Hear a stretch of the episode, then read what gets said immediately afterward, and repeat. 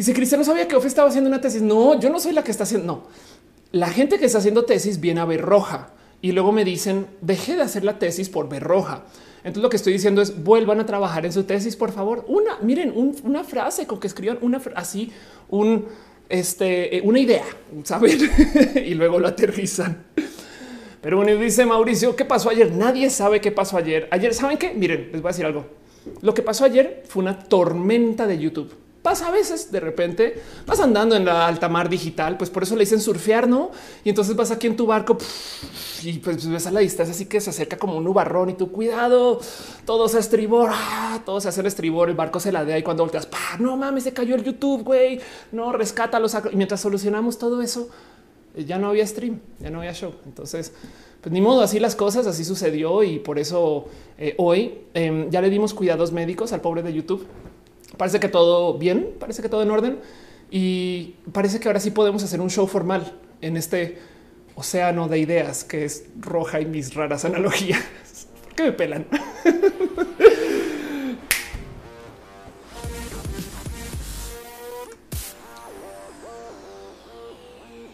gente bonita del Internet, gente chida, gente cool gente que le gusta nerdear en la web, gente que no entiende el por qué sus papás consumen noticias del 5G y sí creen en el 5G, o sea, como un vector de transmisión del coronavirus, pero no en el coronavirus, que raro.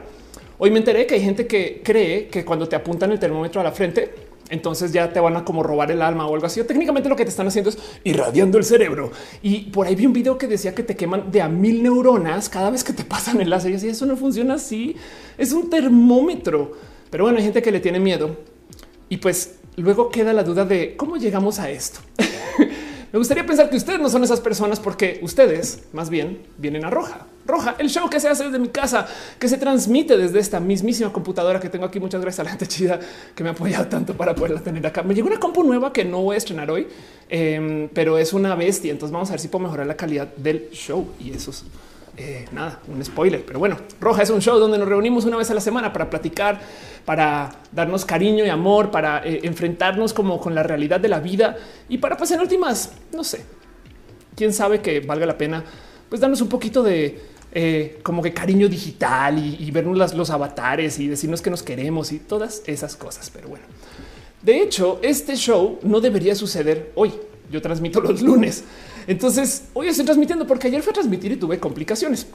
De todos modos, en eso eh, les bueno, si les sobra dos segundos de caridad, un poquito de cariño, si les sobra, no sé, tantito de extra amor, si de puro chance en su cuota de clics del día no han dado clics suficientes, si pueden darle like a este video donde esté, que se esté transmitiendo, o mejor aún, si lo pueden compartir en sus redes varias, si pueden de repente, no sé, ponerlo en WhatsApp a su grupo más no sé, de amigos o de enemigos también, por mí no ningún problema, solamente tráigales sería chido, no más para que la gente se entere que estamos en vivo, porque luego después me llegan con mensajes de no me hable, notificó y la verdad es que no debería porque notificar es martes. Ahora, si ustedes digo quieren que hoy sea lunes, yo quién soy para decirle este martes que no es el día con el cual se identifica. Ustedes digan lo que quieran y yo les voy a dar este eh, eh, su amor y cariño relacionado. Pero bueno, en fin. Em, y en eso, pues justo este show existe por mil motivos, pero sobre todo existe gracias a la cantidad de gente que apoya la existencia de este show. Me gustaría nomás hacer una pequeña mención especial a la gente que me apoya desde el Patreon. Patreon es una plataforma que existe justo para apoyar artistas independientes cuando las plataformas generales fallan. Nunca hemos visto eso suceder en roja, nunca en la vida hemos visto que las plataformas fallen. Y entonces por eso a veces pues, se recomienda o les digo yo a ustedes si quieren dejar cariño por fuera de las plataformas, para eso es Patreon, porque nos podemos ver en donde sea que nos veamos y todo lo que me dejen ustedes a nivel de donativos o como me gusta llamarle aquí, abrazos financieros con promesa para ustedes se va a reinvertir en este show. Las luces, las cámaras, todo eso lo tomo yo de sus donativos y también el mero hecho de que yo pueda comer y cenar y entonces tener energías para presentar el show. Eso también viene los donativos y se agradece mucho. Como sea, de todos modos, le quiero dejar un agradecimiento especial a Santi Curí, Arturo Ale, Ana Navarro, analógicamente, quien jura en sus sueños que yo me olvido de cómo se llama, Aflicta Ignis 13, Francisco Godín Trini de Patacoins. Muchas gracias por ser parte de esto y por acompañar y por saben no sé porque han estado ahí desde hace mucho, mucho, mucho tiempo. También de paso hay gente que está suscrita al mismísimo canal de YouTube. ¿Cómo funciona eso? Pues nada, son memberships. Y entonces, según cuántos members estén suscritos, más banderitas y cositas puedo desbloquear, emojis, etc. He hecho bien un paquete gráfico muy chido para cambiar esas banderitas pronto, pero por ahora tenemos un chingo de banderas de la diversidad. Mientras más gente se vuelva member, más banderas puedo añadir. Y pues en eso le quedan un abrazo a Jair Lima, Vicky Núñez Páez, Lucio Derira, Catgirl, Jesse Perruno, H, pastel de cocoa, la pastela del el mejor cocoa. Ya no estás al final de la lista pastela. Qué lástima. Pero bueno, de todos modos, un abrazo a Mar Valentino, José Cortés, Sam Silva Flores, Marisol Rodríguez, Eri Frank Núñez, Dalia Herrera, Jenny Ramírez, Freya Alcántara, Brenda Sanz, Yolanda Suárez, Mike Lugo, Osmar Morín, Laura Lili G, a Luis Maclache, Alejandro RC, André VT, Leumas Elut. Un abrazo a Carlos como House of Science, Brenda Pérez Lindo, Luis Gutiérrez, Shelly Medina, Tigresa Letal, Vedani Maldonado, Lalo Paván, Ana Santa Itze, podría narrar el fútbol, ¿no? Oscar Fernando Cañón, María Rom Galvez, Maulican, Fabián Ramos, Jairo Frey, Merchan, Arturo Ale, Edgar Rigo, Tatoso, Leonardo Tejeda. Muchas gracias por este Tejeda, Tejada, Tejeda. Yo creo que he dicho Tejada como 500 veces, perdón. Pero bueno, gracias por estar acá desde sus memberships. La verdad es que lo aprecio mucho, mucho, mucho. ¿Y qué creen? Ahora también se pueden hacer members en Facebook. Esto me lo desbloquearon hace nada. Lo agradezco también si pueden, si quieren. De nuevo, no es obligatorio para consumir el contenido, pero todo eso se reinvierte sobre este show y en eso. Entonces le quiero dejar un abrazo súper, súper especial a DC Morga, quien está este, suscrito en el Facebook. Muchas gracias por apoyarte desde ahí. De paso, a diferencia de cualquier show de tele, a diferencia de cualquier show de radio, hay un chat. Y este chat existe para poder platicar. Aquí depende del iconito que vean, pueden ver en qué red está conectado cada quien. Entonces, lo bonito de esto es que esto más que un show es una conversación. Podemos hacer lo que la tele no puede.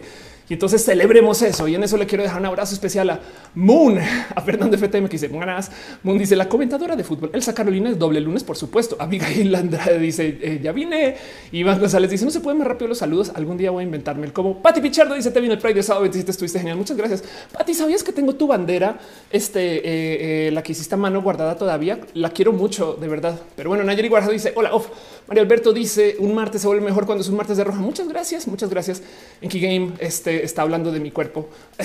Eduardo Permac dice, en fin, yo vi dice apenas digo en que estamos, estamos saludando todavía. Y de paso en eso también quisiera dejar un abrazo especial a la gente que está suscrita desde el Twitch, quienes también son un buen de personas y muchas gracias de verdad porque todo su apoyo mantiene este show andando. ¿no? Entonces, un abrazo a Bren Beranger, Lima, Miss Dani, Rojo, Saurus, Tia Letal, Jeca Aguilar, Hiram Sorla o Soria, a Dabot, FB, a Polaris, bajo GG, Boni, Onia, San Más Cobros, a la Daisuke, Alico Signio, Buen Predes Lindo, Lalo Herrán, Bacachan, un abrazo también a Orlando Lugo, Miss Uva y por supuesto a Dale Caro. De paso, Uva y Caro, parte del team de moderación, la gente chida que me ayuda a que esto no se vuelva este, un, hoyo tóxico de troleo. Eh, y, y, de verdad que aprecio su apoyo. Un abrazo súper, súper especial a Caro, Uva, Uriel, Fabián Monse, Jesse Tutix, al hígado de pato y sí, a la dueña de mi corazón, René, quien de paso está aquí en esta fotito y ahí me acompaña. ya sé que la bandera pansexual está al revés, pero es que quién dijo en qué orden. Mentira, sí debería voltear. Algún día la va a voltear. Pero bueno, Nina Torres ¿Qué opinas de la marcha motorizada de Puebla? Pues nada, marcha es marcha. Entonces démosle gusto a eso. Aldubar dice: Si vamos a repetir, mejor repetimos el viernes, que sea viernes de roja. Perfecto. Ahora es viernes. Dice Mr. Ramón 139 saludos desde Nueva York. Oli. Eh, dice eh, hilo de Amelio y dice Omar Renovado. Saludos desde Guadalajara. Muchas gracias. Saludos a ustedes. Saludos a ustedes. Y justo antes de arrancar el show formalmente, porque no he arrancado todavía, llevo 17 minutos hablando de pura cháchara, pero no es tan cháchara si consideran que todos estos nombres que acabo de mencionar y ustedes que están aquí presentes, pues son el show. Me explico. Entonces, muchas gracias. Pero sí me gustaría antes de arrancar el show hacer un tantito de promoción desvergonzada, porque todos los shows sin falla pues llega gente y me pregunta, oye, ¿cómo que estuviste acá? ¿Qué fue lo que pasó allá? ¿Me puedes opinar acerca de estas cosas? Sí, pues sí, pues, pues claro que sí puedo. Y justo, pues nada, me tomo a hacer una seccioncita que se llama promoción desvergonzada, donde hablo de las cosas que pasaron en la semana y de lo que viene. Como todavía estamos saliendo de la cuarentena, la verdad es que viene muy poquito, pero cosas que les quería compartir yo ayer y que lo voy a hacer hoy. Em, es que estuve presente eh, y sí, mucha gente me vio justo en la transmisión de la marcha de la Ciudad de México y no saben el nervio que fue hacer esto, porque me llevaron a un foro súper formal a platicar con una cantidad de gente que genuinamente yo, este, pues, o sea, cuando llegas a un foro y te piden como trato de talento, entonces como que se te cuajan todas tus mañas de youtuber y todo así de ah, verdad. Sí, perdón, ya yo sé, ya entiendo, pero bueno, fue muy divertido, fue lo máximo. Y además, miren, yo que justo he hecho como tanto trabajo de cámara, pero tampoco no lo he hecho. Me explico como que tengo ahí enredado un poco de sería chido tener más de esto, pero pues no siempre se da. Entonces me preguntaron saliendo de la transmisión, ¿cómo te sentiste? Yo, pues nada, fue chido ser presentadora por un día. me explico, aparte de lo bonito que fue estar allá, porque además me dieron un espacio de tanto honor. La verdad es que muchas gracias a la gente bonita del comité, incluyete, quienes eh, me dejaron abrir la marcha. Bueno, abrir es un decir, yo comencé la transmisión, quien abrió la marcha fue Talía, pero ahí estuve yo para decir buenos días y sean ustedes bienvenidos a la marcha LGBT. Y de paso, también estuve cuando llegaron pues todas las personas del comité, fue muy bonito. Y no les quiero compartir un fino detalle que me compartió Gerudito. Esto fue un error. Les voy a contar una pequeñita historia acerca de cosas que sucedieron ese día. Em, pero eh, me, da mucha risa y lo quiero compartir solo porque me da risa. No es ineptitud, fue un, ex, fue un literal error de último segundo. Pero imagínense que estamos comenzando la transmisión y aquí medio no se ve, pero bueno, ahí está. Em, y el set era, a ver si tengo una foto que esté más, aquí está una foto, una mejor foto. El set estaba puesto así, está en la mesa. Esta es una foto que tomé yo de salida. Aquí está Vico, esto es Gerard Cortés y esto es nadie más este y nadie menos que el Ricardo del Real. Y entonces tenemos este como hoyito donde están como acá las personitas. Em, esto dice LGBTTIQ más y sin querer un güey, un, un, camarógrafo, sino como un asistente de cámaras, alguien que estaba haciendo así como así como están acá eh, organizando a Vico, se tropieza güey y arma una fiesta. Ya, o sea, se aventó al mosh pit, fiesta, no? Entonces las pobres personitas Faltan literal, estamos así escuchando el conteo. Un minuto, 50 segundos, 40. Y yo de repente volteo a ver, un güey como no, no, tratando de armar el set y está tratando de poner todo en orden. Y entonces cuando por fin levanta el set y pone todo bien y lo pegó, pero literal, tres, dos, pum, pegó todo y se fue pues sin querer queriendo dejó la bandera al revés. Esta personita, esta es la bandera morada, es el morado, este es el azul. Estos deberían de haber estado al revés, pero quedaron así y como que casi que nadie se dio cuenta, excepto Gerudito que me lo escribe por así por WhatsApp. Oye, Ofelia, es que no sé si, eh, si esto se puede o debería comentar. Yo, Geru, no te preocupes, ya les digo, güey, y me muero de la risa porque es como esas cosas de eh, temas de producción, no? Pero bueno. Eh, así quedaron y así se transmitió y no más era la transmisión de la marcha. güey. en fin, hay muchas risas. Les comparto esa historia nomás de lo que sucedió ese día. Fue muy bonito, la verdad. Y fue muy chido también ver a, pues, a tantos amigues y a tantas amigues. Como que eh, la verdad es que sí, sí, no sé, como que es este, como está con pequeñita reunión familiar. Dice Arturo Ortiz, puedo usar mis datos para verlo en Twitter. Qué chido. Aldubar dice está muy buena la dinámica, hacer un video corto por la mañana. Muy bien, dice Valeria. Saludos desde Monterrey. Qué chido, muchas gracias. Muchas yo amo, yo amo Monterrey. De hecho, esa, este, esto es mi corona de reina eh, de la marcha de Monterrey. Muchas gracias. Dice Marco Ornelas que si la transmisión fue en vivo, fue en vivo. Y, había mucho estrés por eso, de paso. Pero bueno, Teresa Valtierra dice hace un momento decías que si posiblemente no llegó notificación. Y sí, sí llegó notificación. Vi correo electrónico. Guárales. Qué bueno. Elsa Carolina dice: Me siento como cuando compras unas papas y te sale doble tazo. Eh, sí, que además de paso, ya que pasó Pride, puede que tenga más tiempo. Bueno, estas próximas dos semanas voy a en potencia estar viajando, estar un poquito fuera de circulación. Entonces vamos a ver eso, pero em, depende de cómo me organice para eso. Eh, capaz si se hacen más de una transmisión por semana. No sé, vamos a ver qué pasa, pero solamente sepan que yo sí quiero transmitir más de una vez por semana. Alfredo La Torre dice este Jorge de la Torre. Ok, Milton Sumel dice aló, Ofelia, aló. Octavio Villa dice no sabe que tienes transmisiones en vivo. Hola, Octavio, gracias por pasar. Y Mario Alberto dice lo siento, no habrá cena. Ya empezó Roja. Pidan su comida. Acuérdense que Roja es mejor si lo acompañan con su consumible favorito, con su estupefaciente favorito, con lo que sea que consumen para pasar pues, la tarde o la noche. Y acá vamos a platicar. Vamos a estar un buen de tiempo acá. No se preocupen dos, tres horas. Y, si se nos va más, pues bueno, no pasa nada, pero siempre y cuando no se caiga la transmisión, todo bien. Y hoy, de paso, estoy experimentando con transmitir a Twitter. Si la transmisión de Twitter se vuelve muy desmadrosa, la quito, pero por ahora vamos bien y están bien chidas las personas que se conectan ahí. Muchas gracias. De paso, eh, en Twitter, además, hay como un sistema como Super Hearts eh, no más por dejarlo en dicho, porque esos abrazos financieros de nuevo se toman y se usan para reinvertir en el show. En fin, en fin.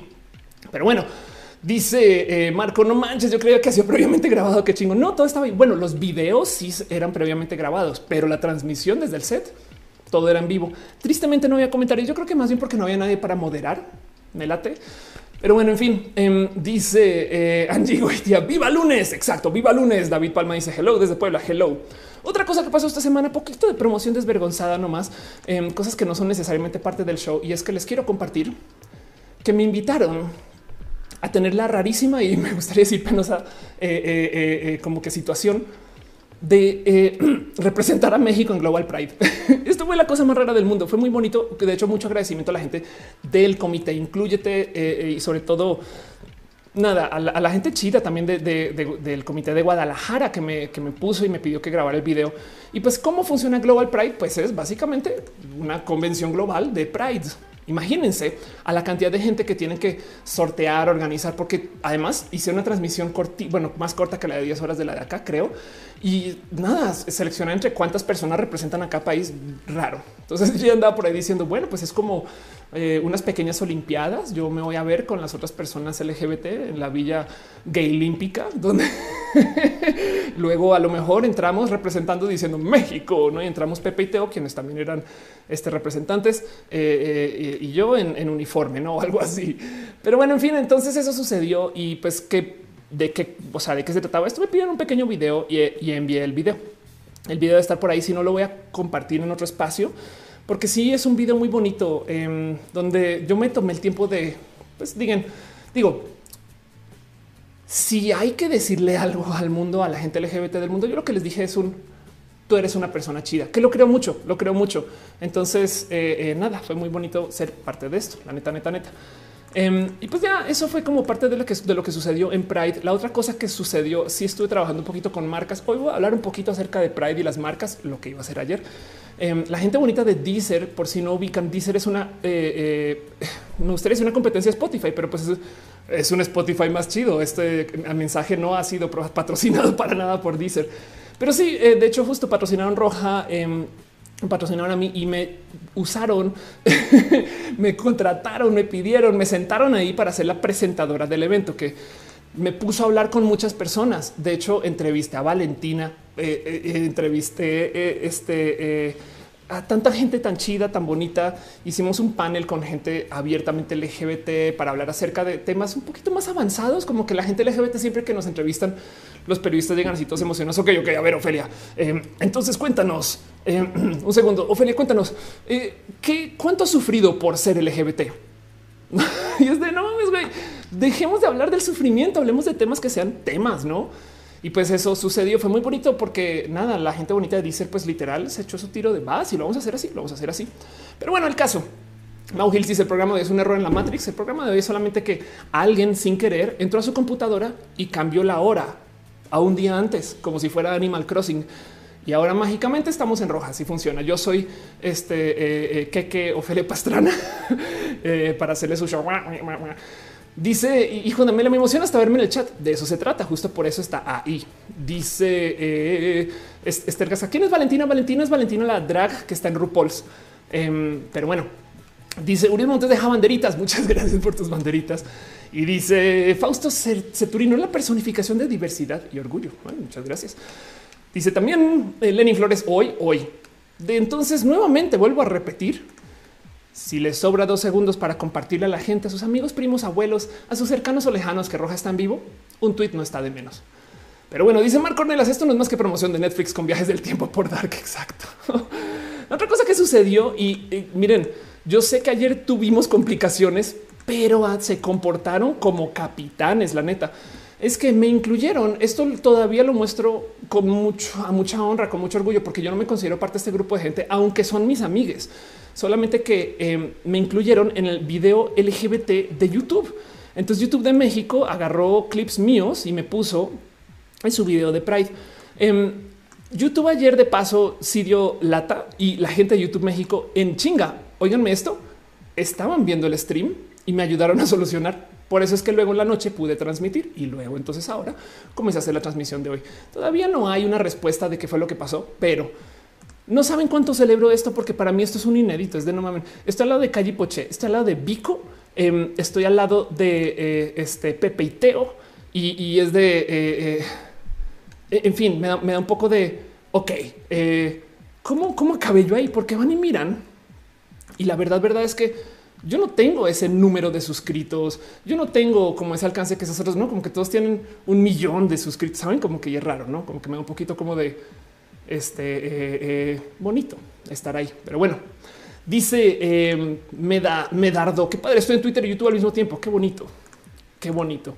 De paso, dado que ayer tuvimos complicaciones, nomás me gustaría nomás comprobar que si ven bien, que si escuchan bien, que si todo está en orden y que si seguimos transmitiendo en las plataformas correctas, porque no quisiera arrancar el show sin saber que todo está bien, pero de todos modos parece que sí. Ay, dice Monse Borrato, hasta siento que el mundo conspiró para que llegara roja. Oli, Eduardo dice, no tiene número, pero es igual de grande. Soy grande porque soy muy alta, es lo que pasa, Eduardo mío. Perdón, para que vean lo que pasa. Siempre hago mi show en tacones. Este eh, y entonces eh, nada, acabo de zapatear la mesa como si estuviera bailando el flamenco o algo así.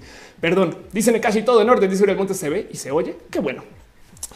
Dice Eric Rodríguez, ¿cuál es tu artista o banda favorita? René Ghost es mi artista y banda favorita. Este y banda familiar también. Pati Pichardo dice: Nunca he visto RuPaul's Drag Race. Sale en Netflix. Ve ya, Pati, ya ve. Te vas a gozar RuPaul's como nunca. Dice eh, Aldubar, tu cadena que usas en el cuello tiene un dije del mapa de México. No solo eso, sino que está hecha la medida y atrás eh, tiene un puntito puesto en Nogales, Sonora, de donde es nadie más y nadie menos que mi pareja. Y René tiene uno igual con un puntito en la Ciudad de México. Pero bueno, así porque cursis, porque quiero mucho a René, me hace falta. Dice no te no te duelen los pies después. Sí, pero el dolor me hace mejor persona. No sé si la verdad es que sí. en fin, todo eso sucedió. Em, todo eso fue este. Eh, nada, eh, eh, parte de lo que era mi semana y lo que les iba a presentar ayer. Catambar dice que era Mixer. Ya vamos a hablar de Mixer, no se preocupen. Dice Ale Galván muy bien, Face y YouTube, así de fabulosa como siempre. Muy bien. Y entonces, dejando eso, un poquito de promoción desvergonzada, quiero ahora sí irme al tema central. No sin antes explicarles algo. El tema central era el tema que yo iba a presentar ayer. Hoy quiero hablar un poquito más acerca de esta situación que está pasando con esto de los derechos del Internet. Vamos a clavarnos en eso más adelante, pero voy a volver a presentar el tema. Como ayer no pude hacer el stream, solo pude transmitir a Facebook y a Twitch. Entonces allá ya les presenté el tema y lo platicamos y lo negociamos. Bueno, este show se trata de platicar con ustedes. O sea, sin ustedes no está en show. Y luego, como mucha gente igual llegó al, al YouTube después, acabando esa transmisión, yo grabé el tema y lo subí ya al canal. Ya lo despubliqué y lo voy a volver a presentar. Entonces, si ustedes ya lo vieron y se aburrieron con todo esto, si quieren, váyanse dos segundos, prepárense una lasaña muy chida, háganse unos brownies especiales este, que les va a tomar más o menos unos 40 minutos, no sé, y vuelvan y luego seguimos con los otros temas. Si no, acompáñennos para platicar acerca justo de qué fue lo que pasó con Mixer. Pero no solo Mixer, sino las redes sociales que están muriendo o las redes sociales que ya no existen. Sobre todo en particular, porque esto que quiero platicar con ustedes requiere mucho de ustedes quiero hablar de todos estos sitios del Internet que ya no están acá. Saben? ¿Les ha pasado? Ubican, entienden, no? Como que de repente, no sé, yo tenían maña de usar, eh, creo que alguien me está diciendo terra.com o Latin Chat. Quiero hablar de eso un poquito. Entonces voy a volver a repetir el tema, va a quedar grabado, va a ser la grabación oficial, la otra se va a desaparecer, pero es que no quería que hoy no tuvieran grabación. A mí no me dicen que yo no puedo hacer roja. Yo ayer les di el podcast, la grabación y la transmisión y hoy lo vuelvo a hacer solamente para que quede bien hecho. Entonces les dejo ahí nomás el disclaimer. Este eh, y con eso más bien eh, cierro eh, esta como larguísima introducción para la gente que llega al show así, pero ¿por qué habla tanto? Pues porque se trata de eso finalmente. Y vámonos a platicar formalmente de lo que les quiero platicar. Vamos a hablar acerca de lo que es los espacios digitales que han muerto. Dice María Moresta, Mirk sigue con vida. Wow. Mundi dice ayer estaba haciendo brownies esperando roja platiquemos acerca de las redes sociales que ya no están.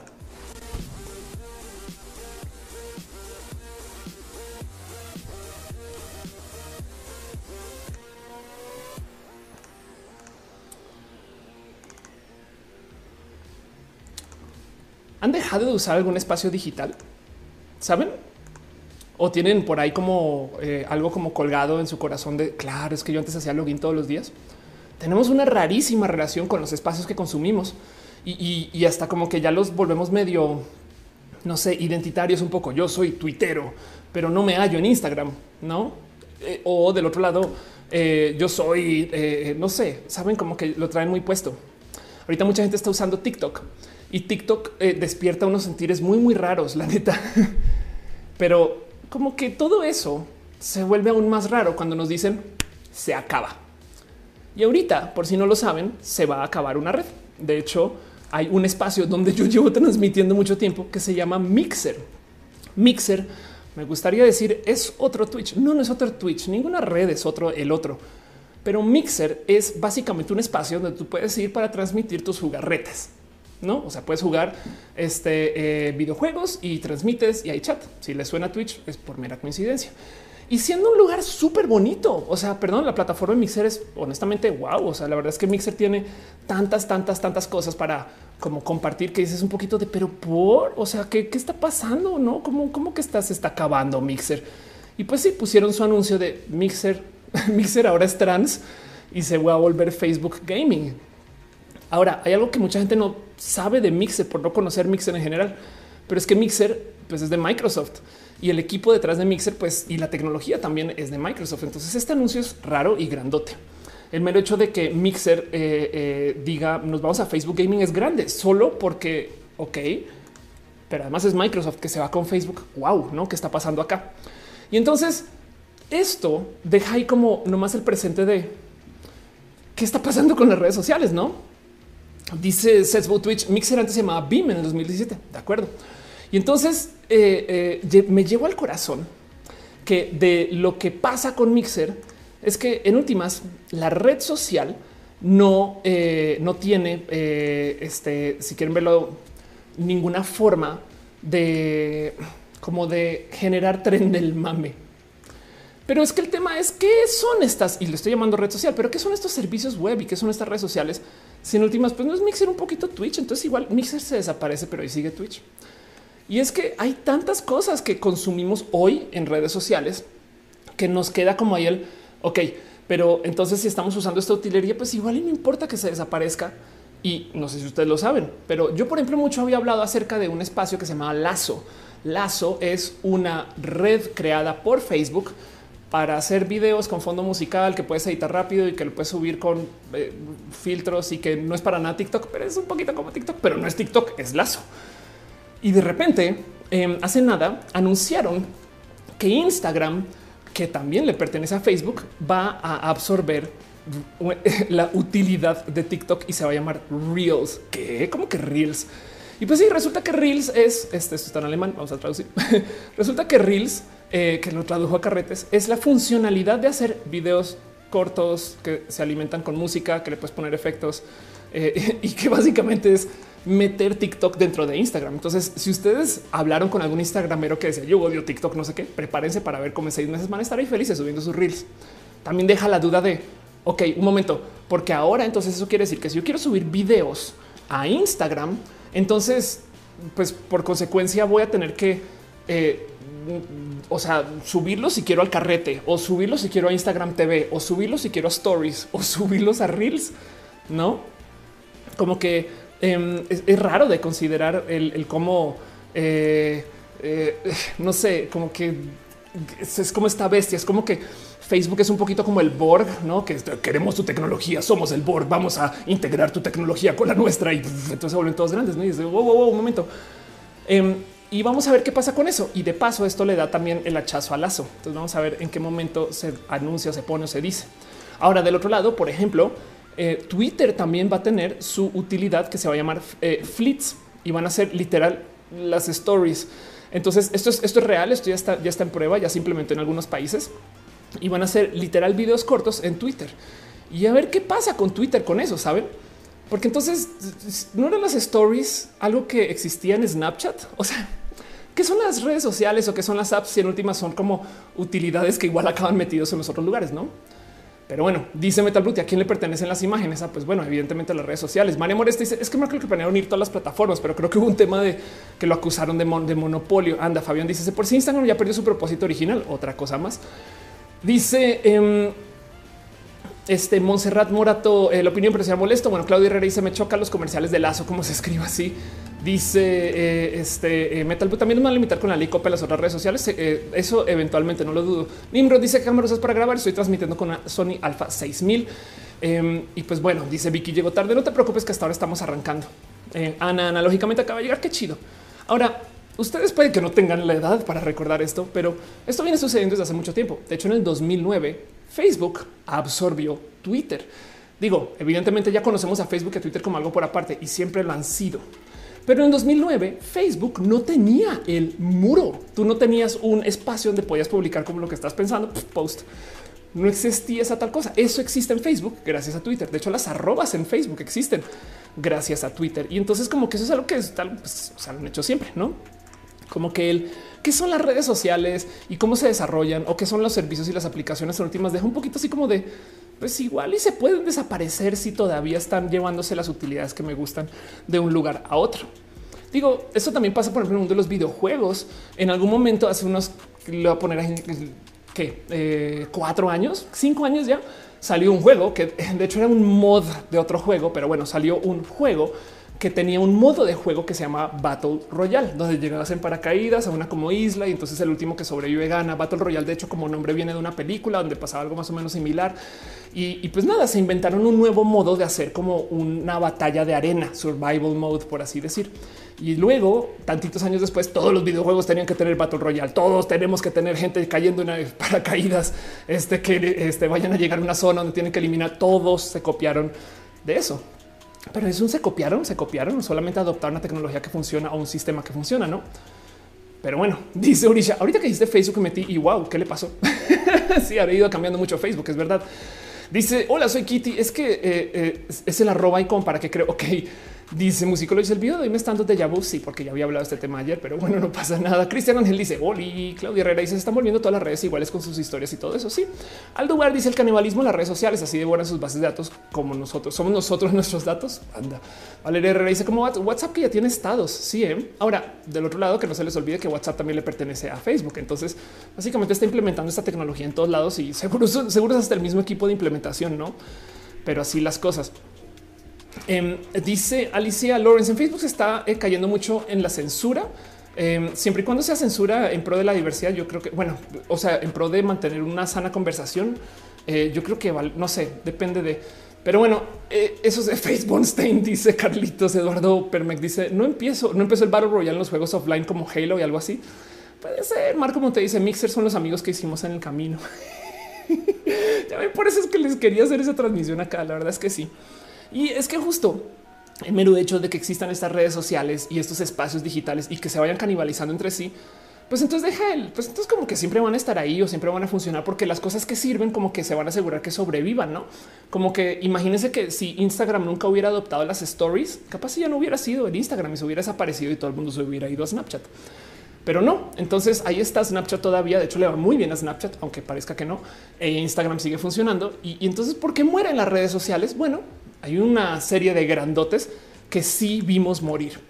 Me gustaría nomás que nos tomemos dos segundos de entrar aquí al cementerio de las redes sociales, que nos demos un pequeño tiempito para pasear aquí por este espacio donde tenemos aquí enterrados a los pobrecitos que ya no van a estar con nosotros por mucho tiempo y pues nomás observar quién sí murió del total. Y yo creo que el muerto más visible de todos, aunque puede que mucha gente hoy no lo recuerde, es nadie más y nadie menos que MySpace.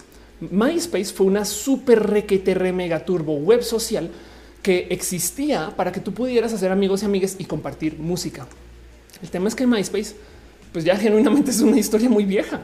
Em, de hecho, para que entiendan, MySpace como red social se vendió masivamente en el 2005. O sea, esto es antes que YouTube lo comprara Google, saben? Em, y el tema es que, pues, no solo se vendió, eh, sino que se vendió y luego quebró. O sea, en el 2005 valía 580 millones de dólares eh, y tantitos años después ya valía 35 millones. O sea, todo ese dinero literal perdido. Para los que no conocen MySpace o no les tocó, lo siento, pero MySpace básicamente se inventó ese sí, ese como muro público y el tener amigos y red de amigos y tú puedes tener tu música ahí. El tema es que cuando entrabas a MySpace tú lo configurabas, o sea, tenías acceso al HTML y al CSS y podías genuinamente configurar el sitio para que se vea como tú quieres que se vea, para que suene como quieres que suene, para que haga todo tipo de, bueno, en fin. Y mucha gente como que le desarrolló mucho gusto a eso. Cuando llega Facebook, Facebook se iba en ese entonces, estaba abriendo lentamente para que muchas personas pudieran usar Facebook, porque puede que no lo sepan, pero cuando Facebook arrancó, era una red social que existía para que tú hablaras con compas como de la escuela o la universidad. Entonces estaba limitado a universidades o a ciertos espacios de trabajo. No estaba abierto a todo el mundo. Y entonces en eso, em, cuando Facebook eh, comenzó a como aparecer, eh, pues como que mucha gente se saltó de ah, no mames, acá también puedo hacer esto que hago en MySpace, pero no tengo que pasar por todo ese tren del mame de configurar, porque Facebook tenía todo muy organizadito y eso hizo que mucha gente quisiera saltar entre mil y un otros de motivos del por qué la gente no quiso quedarse con MySpace. Pati Pichard dice High Five se murió también y es más o menos de la época. Sí, Juan Ramos dice Facebook solamente podría hacer cuenta con un correo de universidad en una época. Omar para dice MySpace suena bien. Sí, hay una cosa muy divertida con MySpace es que siempre que entras eh, había un güey que eh, era Tom y era como tu primer amigo, Tom de MySpace. Tom de MySpace, yo sé que da muchas ganas de reírnos y burlarnos de oye, ese pobre güey destrozó MySpace, pero que nunca se les olvide que Tom se llevó a la casa 580 millones de dólares por MySpace y ahora seguramente se está riendo en las Bahamas. Me explico. Pero bueno, Cindy Chaps dice Tom Jorge Zavala dice Metroflog revivió hace pocos años, pero renació muerto. Ah, ni hablar de Metroflog. No había una cosa que era también Emoflog.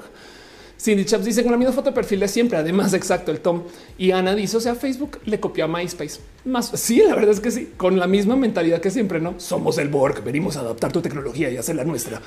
O Malvarado dice: Yo me acuerdo que cuando abría Word tenía un lápiz de amigo, verdad? Metroflog murió. Saludos de Ecuador, Fotolog. Anda. Pues bueno, entonces MySpace desapareció de la, como por así decir, cultura colectiva, porque ahí sigue el sitio. Digo, ya no es lo mismo que antes, tienen nada de usuarios. Y si quieren escuchar una noticia muy, muy, muy, muy, muy triste, por accidente, o sea, esto no fue algo planeado, obviamente, por mero accidente en lo que estaba haciendo un respaldo a algún ingeniero que estaba trabajando en MySpace moderno, sin querer, perdieron nada más que 12 años de música. perdieron 12 años de música que tenían guardada en la base de datos y fue solamente por mera eh, disidia de que, ah, no mames, ese es el disco duro que tenía todo. Uy, perdón.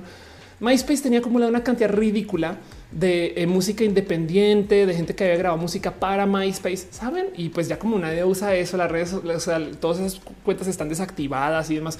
Pues como que fue de ah, no mames, pues bueno, deja, no pasa nada y adiós. Y de no, güey, eso tiene hasta valor histórico, algo o no, porque si ya no estamos usando nuestras cuentas de MySpace, entonces no, no la perdieron genuinamente, no? Y también quisiera platicar un poquito de qué pasa con nuestros datos y estas cosas, no? Pero bueno, eso sucedió con MySpace. Luego el otro gran muerto, pero el problema es que yo no sé si nació y vivió, no? Pero bueno, el otro gran muerto aquí que tenemos aquí como en nuestro eh, eh, hoyo de los huesos de las redes sociales que ya no están con nosotros es Google Plus. Y el problema con Google Plus es que no nació para ser una red social por diseño. Básicamente lo que dijo Google es hoy, ¿saben qué? Deberíamos de tener una red social. ¿Por qué no usamos el sistema de login? Le pones, sube tu perfil, tus fotos, ya es una red social y estás. Perdón, pequeño paréntesis. Osmar Morín me deja un abrazo financiero. Muchas gracias, Osmar. De verdad, de verdad que muchas gracias este, por tu cariño y amor. Em, este eh, piñas para ti, para la gente que se pregunta qué son las piñas. Las piñas son el modo en el cual nos agradecemos de verdad. De paso, veo que en Facebook también Cervera Ale está dejando eh, también sus eh, stars. Muchas gracias, de verdad. Luis Lalo dejó stars en Facebook también. Muchas, muchas, muchas gracias por apoyar desde Facebook. Em, nada, se aprecia todo su amor financiero porque en últimas es lo que mantiene este show andando. Y pues nada, abracitos para ustedes.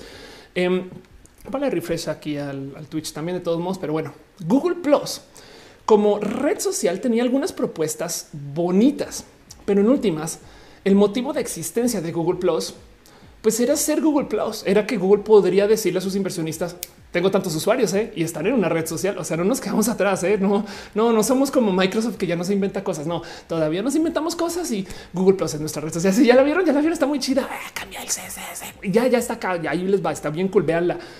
Google Plus en particular murió porque la gente no lo usaba como red social. Es más, era bien raro. Y si lo piensan también como que no hacía para nada sentido tener una red social para guardar cosas que igual estabas usando en servicios de Google. Ejemplo, ¿para qué guardo un video de YouTube en Google Plus? No, o sea, si voy a guardar mis fotos, las estoy guardando en fotos en mi archivo privado. En Google Plus y luego en no sé, cualquier otro espacio para compartir fotos de saben como que es de a ver, a ver, estamos triplicando los datos solamente porque Google Plus quiere existir por su propia cuenta y eventualmente dijeron ya, ya, démosle material. Esto no es una red social, es el sistema de login. Adiós, by accounts.google.com. y entonces parte de lo que funcionó de Google Plus en su momento es que nada despertó la plática de que Google podría tener su propia red social, pero hoy en día es una red social muy muerta y la tengo aquí como la lista de las que hay que como que levantar porque tenía tantos usuarios que no eran usuarios de la red social, eran usuarios de Gmail, por ejemplo, pero tenía tantos usuarios que pues clasifica como una red social más grande que ha fallado, no? Pues igual y pudo haber funcionado. Ahora la red social más visiblemente de César, que o por lo menos que más gente va a reconocer como es así, yo la vi morir, porque el tema es que la gente que está usando el Internet ahorita, no quiero decir que son muy jóvenes, pero son muy jóvenes. Pero es porque esto es una red social que murió hace muy poquito, es nada más y nada menos que Vine. ¿Usaron Vine en su momento? ¿La recuerdan? De hecho, puede que mucha gente no recuerde Vine en sí, sino lo que recuerdan es a los Viners, a la gente que se volvió muy famosa y viral por haber hecho uso de esta aplicación para hacer videos cortitos. Vine es por así decir el abuelo de TikTok. Vine era el primer espacio donde te dejaban subir videos cortos y la gente le causó mucho shock porque es de a ver, a ver, a ver, a ver. O sea, no es un video donde digas cosas completas, es solamente como un meme animado. Sí, justo. De hecho, creo que la primera versión de Vine te dejaba subir videos en seis segundos y ya. Dice Juan Ramos, muchos estando pero salieron de Vine. Ándale, Mateo Franco dice no lo había pensado. Anda. Em, dice José, bajó mucho, bajó mucho en usuarios porque quitaron todo ese contenido. Paola dice Facebook la mató Vine. Vine murió por un motivo del cual quiero hablar. Pero bueno, Frank Pinedo deja un abrazo financiero. Muchas gracias, Frank. Piñas para ti, de verdad, piñas. Pati Pichardo dice yo solo usé Vine una vez. César Twitch dice eh, yo lo recuerdo como la cuna de White Texicans un poco. Y Rodrigo Leal dice antes de TikTok era Musical.ly, que es verdad. Yo miraba Vine en Facebook, dice Raúl Rodríguez. Y justo ahora, no más por mencionar un poquito esto que lo he hablado mucho en varios rojas, las redes sociales han ido progresando con el tiempo a medida que tenemos más ancho de banda y mejores celulares. En una época las redes sociales eran casi todas en texto y las que dominaban eran las de texto, Twitter, porque eso lo era lo que nos permitía nuestros celulares. Hoy en día tenemos celulares que pueden hacer la neta, neta realidad aumentada y realidad virtual. Entonces editar video no le es reto a estos celulares y por eso podemos tener TikTok. Lo que ha ido sucediendo es que el consumo de contenidos en la web primero dominaba en escritos, luego dominaba en fotos, luego dominaba en videos y ahora va a dominar en streams y luego después de eso se prevé que va a dominar en realidad aumentada y realidad virtual. ¿Quién está trabajando con realidad aumentada y realidad virtual? Por ejemplo, Snapchat. Pero bueno, nomás para que entiendan el por qué las redes sociales se fueron desarrollando así, porque a medida que hay más tecnología podemos irnos en ese sentido. No, no es que la gente dejó de leer, la gente igual no quería leer tanto, quería ver videos, solamente que los celulares entonces no lo permitían.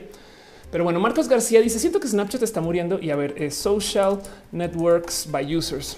No más para que lo tengas presente. La verdad es que si sí tienes un buen, un buen punto con que se siente que está muriendo. Y hoy voy a hablar de eso. Pero pues para que vean, esas son las redes sociales más usadas a nivel mundial. Facebook es la más grande con 2.500 millones de usuarios. Eso es un número grosero para tener guardado una base de datos de lo que sea. Saben, es no más, no más una base de datos de 2.500 millones de entradas ya es un desorden. Luego YouTube, luego WhatsApp, que si lo piensan también es de Facebook. Luego Facebook Messenger, que es de Facebook. Luego ahí está WeChat y luego Instagram, que es de Facebook. Si sumáramos Instagram, Facebook, Messenger, WhatsApp y Facebook, esta cosa es imbatible. O sea, Zuckerberg se merece su puesto de monopolista.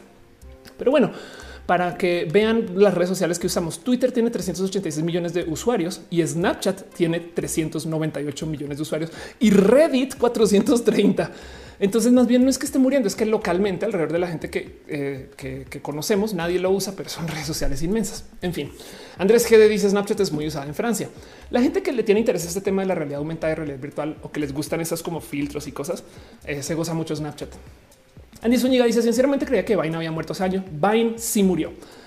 Y el motivo por el cual murió Vine eh, está muy relacionado con el motivo por el cual murió Mixer. Pero guardemos eso en un cajoncito porque quiero seguir hablando un poquito de las redes sociales que tengo por aquí en mi cementerio o en mi cabecita, en mis recuerdos o también las apps y los servicios. Y quería también preguntarles a ustedes justo por eso el qué apps, qué servicios han dejado de usar o no más por volver a visitarlas y darles un poquito como de, no sé, mencionarles. Consideremos esto el día de muertos de las redes o el día de muertos de la web, porque hay un buen, hay un, o sea, todo lo que se llame latín, algo ya murió.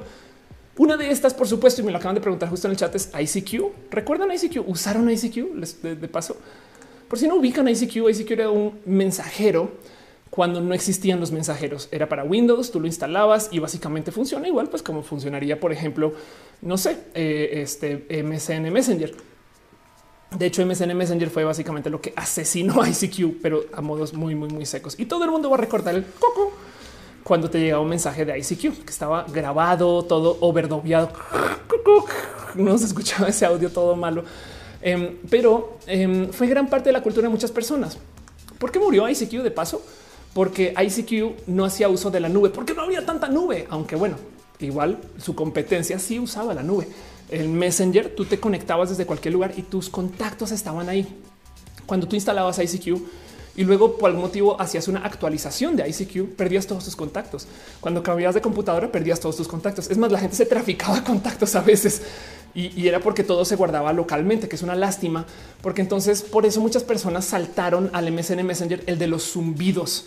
Y entonces ahí se quedaron porque ahí sí podías ver todo en línea sin importar dónde te conectaras. Era más conveniente que ICQ. Y esto entre varios otros motivos. O sea, eh, eh, el, tema es que cuando ICQ se comenzó a usar mucho, que de paso fue desarrollado por una empresa israelí que eh, le fue re bien, em, este, pues eventualmente como que más bien le enseñó al mundo lo que era tener un mensajero en la computadora. Y pues obviamente MSN se adueñó de eso. Metal dice extraño los zumbidos de Messenger. Alan dice nos irá muy feo en México, nos ha ido muy feo. Dice Final Drip Twitch mató a Mixer. Twitch podría matar a YouTube, ni la una ni la otra. Ya les explico por qué. Nayeli dice los zumbidos asustaban. Ah, dice Alan, ¿qué opinas de la ley que aprobó el Senado? Ahorita hablamos largo de eso, no te preocupes, déjame hablar de las redes sociales y prometo que llego a ese tema. Tanger Onirico dice Fotolog. ¿Se habían dado cuenta que Flickr tiene todas y más herramientas que Instagram y te dejaba hacer cosas más cool desde mucho antes que Instagram? Pero por algún motivo nos fuimos a Instagram. No, bueno, en fin, Juan Ramos dice yo hacía moderaba foros. Monosaurio dice no me tocó usar ICQ. Aren dice no tengo 27. ¿Qué es esto? Este justo. Em, entonces, eh, eso era como parte de eh, es más. Yo recuerdo muy poquito de ICQ, pero yo no sé cómo, yo no sé por qué. Cuando estaba escribiendo mi guion, me llegó a la cabeza mágicamente un momento de wow, 139 23437 yo no sé por qué no me sé el teléfono de mi mamá ni de mi papá. Yo no sé por qué no me sé mi dirección bien. Yo no sé por qué no me sé tantas cosas en la vida, pero recuerdo mi número de ICQ. pero bueno, dice Chansari, ¿recuerdas su MySpace? Desafortunadamente no. Octavio Villa dice Pinterest nunca ha terminado de ser famosa. Y dice Jorge Zavala, nos fuimos a Instagram por la practicidad. Puede ser, puede ser. Juan dice que si usé MIRC, sí usé varios eh, eh, servidores de IRC. Sí, eso sí, sí sucedió. Este, pero bueno. Em, dice Jess, yo tenía todo mi trabajo de foto en Flickr y lo perdí porque se me quemó mi disco duro, se perdió en el mar del Internet. No, no lo puedo creer. O sea, tenías todo en Flickr, perdiste tu disco duro y ya no puedes entrar a Flickr. ¿Estás seguro no está por ahí en algún lugar? bueno, otra red social u otro espacio digital que está muerto, pero no, este es zombie. Esta es una que camina aquí por el cementerio y luego se vuelve a perder y se vuelve como invisible y transparente, pero se los quiero compartir porque pensando en estos espacios digitales que recordamos usar y que de repente se desaparecen. Eh, esta siempre me ha llamado la atención. Perdón, Víctor García, dejo un abrazo financiero. Muchas gracias. Dice te cueme Ophelia. Yo te cueve Vic. Gracias por apoyar con este show y por ser parte del cariño y el amor que se ve acá. Veo que Airam Castillo también dejó stars y Cervera Ale, que ya te había leído, pero todos este o no te había leído. Bueno, muchas gracias a este eh, a Cervera Ale, este Airam Castillo y a Vic por dejar sus cariños y sus amores piñas para ustedes. Bueno, les decía yo de un espacio digital que es súper zombie, pero es que miren, cada no sé, cuatro años, voy a decir cuatro años, corríjame si estoy mal, cada cuatro años, de repente la gente descubre una de estas redes así. ¡Oh! no mames, la desarrollaron como si fuera totalmente nueva y se vuelve un mame inmenso en las redes sociales porque es un uso de estas redes sociales que es muy transgresor. Es un poquito como pasa con FaceApp, que se volvió muy viral y luego la gente se le olvidó y se volvió viral otra vez. Y es de oigan, pero no es lo mismo que hace muy poquito. No, como que, que, que, em, pues estas redes de las que tanto les estoy hablando, las zombies, son las redes para compartir secretos. Estas que de repente sirven estos espacios digitales que sirven para que tú puedas decir cosas que nadie más puede decir, no las ubican. Esos espacios que son, te dejan hacer posts anónimos y donde eh, vas y como que dices lo que quieres decir. En fin, eh, veo que este dejaron, eh, uh, perdón, aquí está de un super hearts, pero quién dejó super hearts? José Lugo dejó super hearts. Muchas gracias. Gracias de verdad. Gracias, gracias piñas para ti. Em, entonces, ¿Cómo funcionan estas redes súper secretas? Pues hay unas que son geolocalizadas como Dick Jack, donde entonces tú digamos que vas entrando a la biblioteca y te dice, oh, eh, ten cuidado con, eh, no sé, el libro no sé qué, que se te puede caer encima. Entras a un, restaurante, un restaurante y el, el restaurante, el, no sé, el mesero de la puerta 4 es el mamón, entonces siéntate en la puerta 5, ese tipo de cosas, ¿no? Sobra decir que como son posts anónimos, obviamente se llenan de toxicidad y la gente comienza entonces a confesar en la agencia.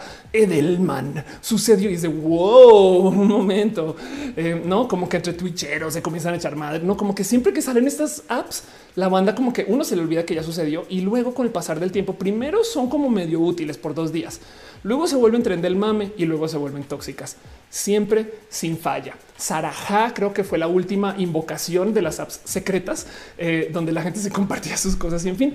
Por eso no sé si decir que es una red social muerta, pero ahí están, ahí están Jig Jack, Sarajá. Em, eh, este eh, vamos a ver qué más hay aquí en el Alternative, el alternative 2. Whisper, Locket, Post, Secret, Confess, Clandesto, en fin, estas son como redes muertas, pero no dice tan sueñiga, haz que FM. Dice en, en Ask termina haciendo preguntas a mí mismo. Qué cagado. Juan Ramos dice hay una web para rankear maestros de México. Sí, de hecho, sí, eso es verdad. Yo estoy rankeada en algunos de estos porque pues, cuando enseñaban el tech de Monterrey, pues ahí acabé. Adi Zúñiga dice: ¿Creen que Facebook ya se ha convertido en parte de nuestra vida diaria? Yo creo que sí, em, pero bueno, eh, ahorita hablamos de eso. Dice Eduardo Asensio, ¿recuerdas Metroflop? Un poquito, dice Metal Secretos de Estado, Taringa, Taringa es otro espacio, pero Taringa sí que todavía existe Taringa, ¿no? Creo, ¿no? No sé. En fin, en otro espacio que se desapareció y lo tengo aquí. No es una red social, pero lo tengo aquí porque esto también es una de esas cosas que no solo demuestra edad, sino que también habla de cómo ha cambiado nuestro paradigma del consumo de contenidos en línea. Dice Arcroy, Steam cuenta como red social. Steam tiene una red social adentro, eso es verdad, pero todo el mundo la sigue usando. me gustaría más bien como recordar las que ya ni visitamos. Pero bueno, este es un espacio que puede que recuerden y si lo usaron solamente avísenme o si le tienen estima, yo daría la vida por volverlo a tener. Pero entiendo por qué se desapareció. Google Reader. Esto se autotradujo, es porque le dieron el hacha. Pero esto es el final de Google Reader. ¿Y qué era Google Reader? Créanlo o no, en una época los websites de texto tenían todos integrados un sistema estandarizado para poder eh, eh, leer las noticias sin entrar al website que se llama RCS, Really Simple Reader. De hecho, la persona que fue pionera de la existencia del RCS fue también uno de los fundadores de Reddit y es una persona que este nada tiene una historia súper dramática que se acaba suicidando por presión del FBI porque está tratando de liberar PDFs eh, y, pues busquen eh, eh, las historias de Aaron Schwartz y el cuento entre muchas otras personas que trabajan en RCS. El cuento es que el estándar RCS te permitía jalar las noticias de varios sitios y leerlas en un lector muy cómodo. Así que entonces tú en vez de ir a el noticiero A y el periódico B y el este, eh, no sé, canal de YouTube C, tú simplemente añadías todo eso a tu app y lo leías todo ahí. Si lo piensan uno, dos y tres segundos, al jalar el contenido y no los anuncios, obviamente Google Reader se iba a acabar en 3, 2, 1. Saben como que mucha gente dice: Yo no sé por qué las continúan, es porque güey, porque capoteaba el sistema de anuncios de la web. Como servicio era muy chulo, era muy organizado, muy bonito, muy lindo. Y ahí en mil lectores RCS. Pero Reader genuinamente no era una app que conducía a crear este ecosistema de anuncios y demás. Entonces, pues evidentemente al pasar del tiempo le dieron el hacha, sobre todo pensando que quien más vive de estos anuncios es Google mismo. Google como empresa es 93% venta de anuncios, por si no sabían. Entonces, obviamente Google Reader va en contra de lo que hace Google, ¿no? Y pues desafortunadamente, eh, sobre todo con esto de que Aaron ya no está y que pues ya la gente ya consume más contenido en video y menos en texto. Eh, desafortunadamente también la tecnología RCS se ha ido también desapareciendo un poco. De hecho, hay sitios que ya ni siquiera tienen eh, un feed RCS, pero igual y podrías jalar un XML, ¿no? En fin. Dice también un rico y sin contaminación visual. De acuerdo. Dice si me encantaría que hablaras de eso, el espacio webcam. Wow, kick estas cosas, no total. Latin chat conocía el primer amor. Ándale. Em, José GL, es verdad, eh, antes de YouTube ya se hacía streaming. Sí, de acuerdo. Yo, yo hacía streaming antes de que existiera YouTube, confirmo. Hay una red social em, que también quiero nomás ver si ustedes recuerdan. Yo sí, porque soy ya una persona tantito más mayor y me tocó ver todo este desmadre, pero fue un tren eh, este intergaláctico a velocidad de tres veces el tren del mame estándar que iba corriendo así, saliendo del Bifrost camino a la Tierra y chocó con toda, porque fue una red social que se generó desde la prensa y luego existió como red social. Y son de estas cosas que dices, chale, pero en alguna época, en algunos ayeres, si ustedes recuerdan esto, por favor, solamente díganme si lo recuerdan. Se hizo un notición, no, no, no, no, no, no, no, pero es que estuvo en todos los medios de una red social mexicana que se llamaba iWix. Y iWix era una idea que no existía. Quien sea que hizo iWix, es más, si ustedes saben quién es, díganle que un abrazo y mándenle una chela a mi parte. Quien sea que hizo iWix, básicamente contrató toda la prensa que había para contratar y no tenía producto. O la prensa se lo quiso sacar así como de proporción, o a lo mejor fue una eh, cortina de humo para algo más. Pero el tema con iWix es que lo comenzaron a vender como la primera red social mexicana. Que miren, de entrada, cada que a mí me dicen la primera mexicana, yo ya dudo, ¿saben? Es más, cuando de repente, cuando me dicen también la primera mujer trans, que también ya dudo, no como que ese tipo, la primera, uno suele no ser los primeros. Y dos, eso qué, no, pero bueno, como sea, iWeek explotó, estaba en todos los medios y cuando lanzó resultó ser una red social, perdón la palabra pitera, resultó ser una red social hecha pues hacia el vapor y que además en 10 minutos, imagínense la red social con más auge, con más pompa y celebración, con toda esta como, ah, no manches, lanza el barco iWeeks al océano y 10 minutos después lo hackearon. Y se perdió una cantidad de datos y la gente no podía hacer login y en fin. Entonces lo tengo aquí este solamente porque iWix es para mí uno de estos como choques eh, este, transgalácticos de, del desarrollo del Internet mexicano. No estoy en contra del desarrollo mexicano. La verdad es que al revés he visto gente hacer emprendimientos súper cool. Solamente que me da mucha risa que se fueron con tanta prensa sin tener producto. No es como de güey, primero haz el producto y luego, en fin. Dice Cristian Mejía Medina. Mi marido me conoció por sexy o no. Wow. Y era sexy o no. Dice Wita Second Life. Sí, es verdad. Eh, creo que sigue en pie alguien que, yo creo que para eh, Irina, Irina, si está por aquí en el chat, eh, Hostal Gradenko es bien fan de Second Life, pero bueno. Em, dice Oma, perdón la palabra culebra, sí, un poquito. Andrea Gómez dice: Yo en 10 minutos no puedo ni prender una compu. Y dice Iván: Existe la desaparición artificial, bloquear la red social de TikTok en la India por problemas con China. Ahorita hablamos de eso, no te preocupes. Este, pero sí tienes la razón. Dice: Es que que si tienes OnlyFans ya quisiera, sería una persona mucho más pudiente, pero no, no hago uso de este OnlyFans. En fin, hay muchas redes sociales que eh, o espacios digitales que se le han dado el RIP y, la verdad es que podemos pasarnos por la lista, pero, pero, pero quería también platicar con ustedes el que se han usado. No miren cosas Daily Booth, Friendfeed, que era una red social de redes sociales. Tú manejabas todas tus redes sociales en un solo lugar. iTunes Ping, iTunes en algún momento le dio por hacer su propia red social y no me murió. Google Wave esta también es de eh, fue un lanzamiento de Google. Esto para qué, para qué era Wave? ¿Qué iba a ser Wave? de qué se trataba Wave? Bueno, este, esto dice Suricata porque está auto traducido, pero es Meerkat. Eh, qué cagado. Friendster, eh, Jack que les mencioné y pues por supuesto va en Google Plus, MySpace, etc. No dice este Oscar, ¿qué opinas de OnlyFans? Es una, yo creo que por fin alguien solucionó el tema del el coming, que me parece chido. Le tengo mucho cariño a el que la gente pueda hacer coming pero bueno, Andy Bowie dice la semana pasada hicimos en Second Life un evento de Pride. Fue muy lindo una semana. Hubiera gustado mostrarte. Si tienes screenshots, tuiteamelos. Me encantaría. Tan Zúñiga si escuchaste Google, aló. no, qué divertido. Y dice Juan Ramos en Google Wave los posts se llaman Wave. Wave luego Google se lo entregó a la comunidad open source y se acabó llamando Apache Wave. Pero bueno, Steven 8 dice un pequeño bache para hacer fuerza por la colaboración con mi gala. En serio, tengo que pasarme por mi gala. Moon dice las primeras ni idea era muy pequeña. Anda y pregunta que si Fotolog era una red social. Ari 93 dice que es coming. Esto de lo que acusan a las mujeres en Twitch, pero de a de veras es donde nada, la gente va a vender este su nudes en vivo, transmisiones este, mucho más sexosas, pero se cobran por entrar y me parece este, que son este, bonitas soluciones para monetizar tu vida en general. Pero bueno, en fin, puso un tweet del tema preguntando acerca de eh, los caídos y me dieron un buen de respuesta. La neta, neta, neta, neta, muchas gracias. O sea, este no más por pasarme por estas por aquí. Alta Vista, IRC, Google Hangouts, Handango, el chat, Webcrawler, Vaca. ¿Qué pasó con Vaca? Algo le pasó a Daniel Cuellar. Yo me acuerdo de Daniel Cuellar, chido. Napster, este, lo que sea.com. Eh, había una mexicana de contenidos, este, ya no me acuerdo cómo se llama, High Five, este, Mixer, Alta Vista, Orkut, Wave, Wave eh, Google Plus, Penguin Club, el Penguin Club murió, eso es verdad, Jabo, Hotel, este, High Five sigue apareciendo, ¿cómo se llama la mexicana? Ahora se me fue. Es más.com, si es ahora, es más.com murió, pero pues bueno, llegó Blim después, ¿no? Los foros de GameSpot, Path, Auditorium, Altavista. Eh, pero bueno, dice eh, Tan Tango también murió, creo. Yo creo que Tango murió, sí. Dice Puki Rocks, Last FM aún vive. Es verdad, vaca. Gres Gámez dice eh, que me vio en el musical, del el video de Georgie Boy. Muchas gracias. Qué chido. Georgie es lo máximo.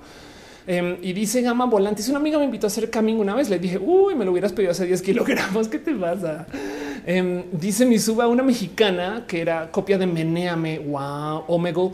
Em, yo una vez hice un sitio del cual mucha gente se burla que se llama Hablemos. Era eh, un justo foro anónimo, vivió muy poquito, era como parte de Nercor, gusanito.com, todito.com.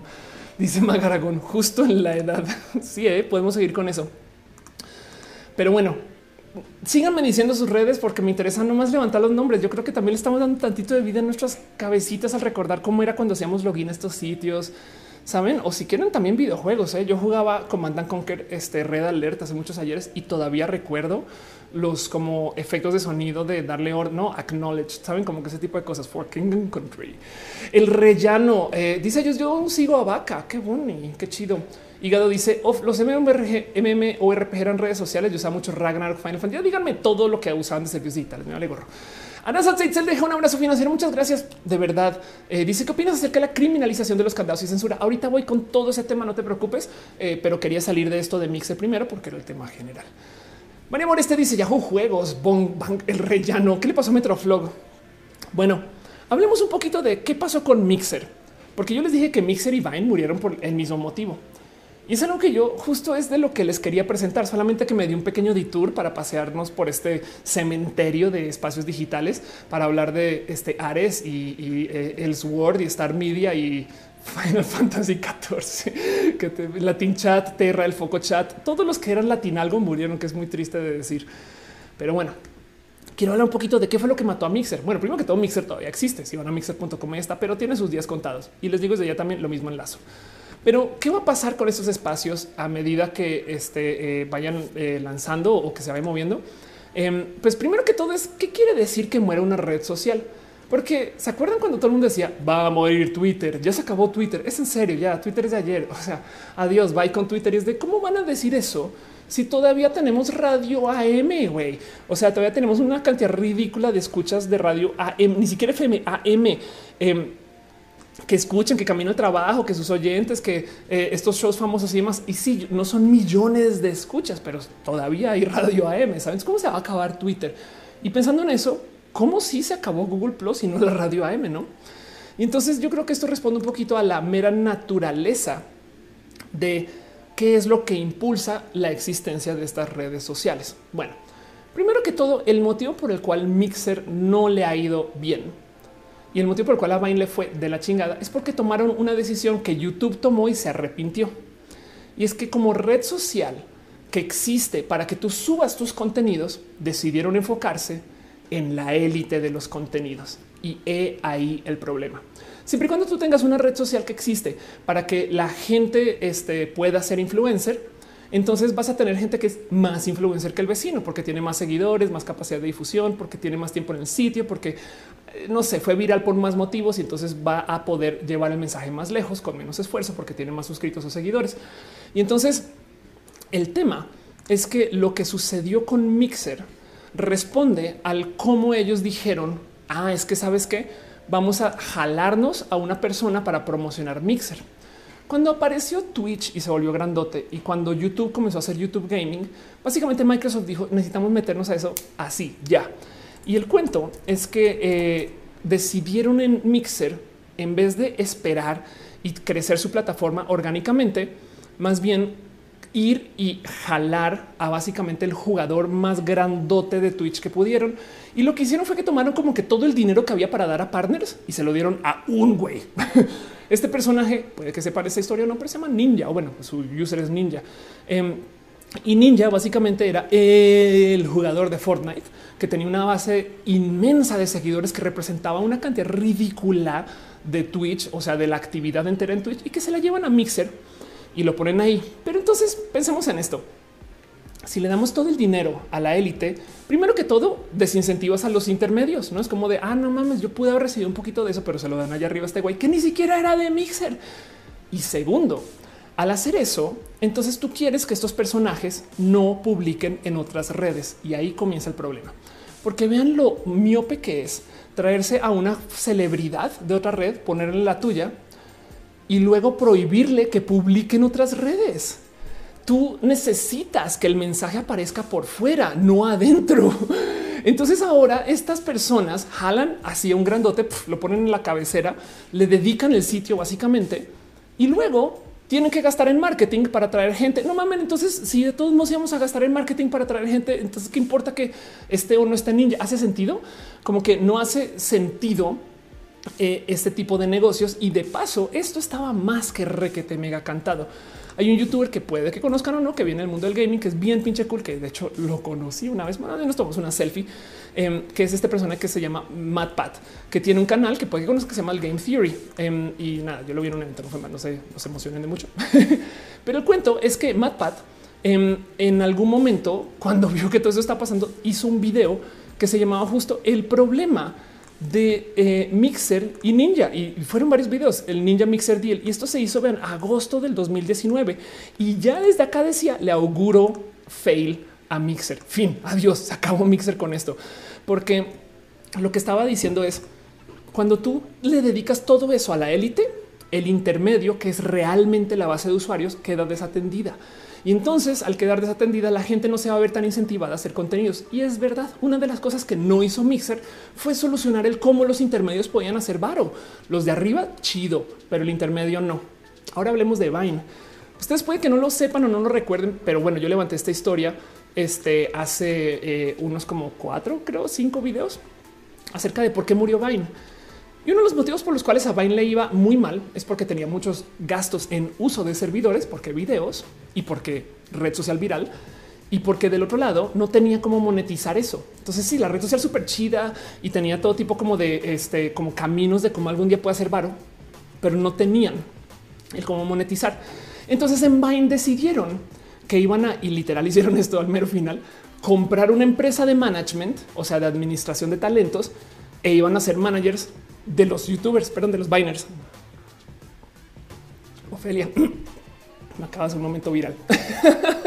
no hay una persona que de repente se le va la voz así también horrible al aire.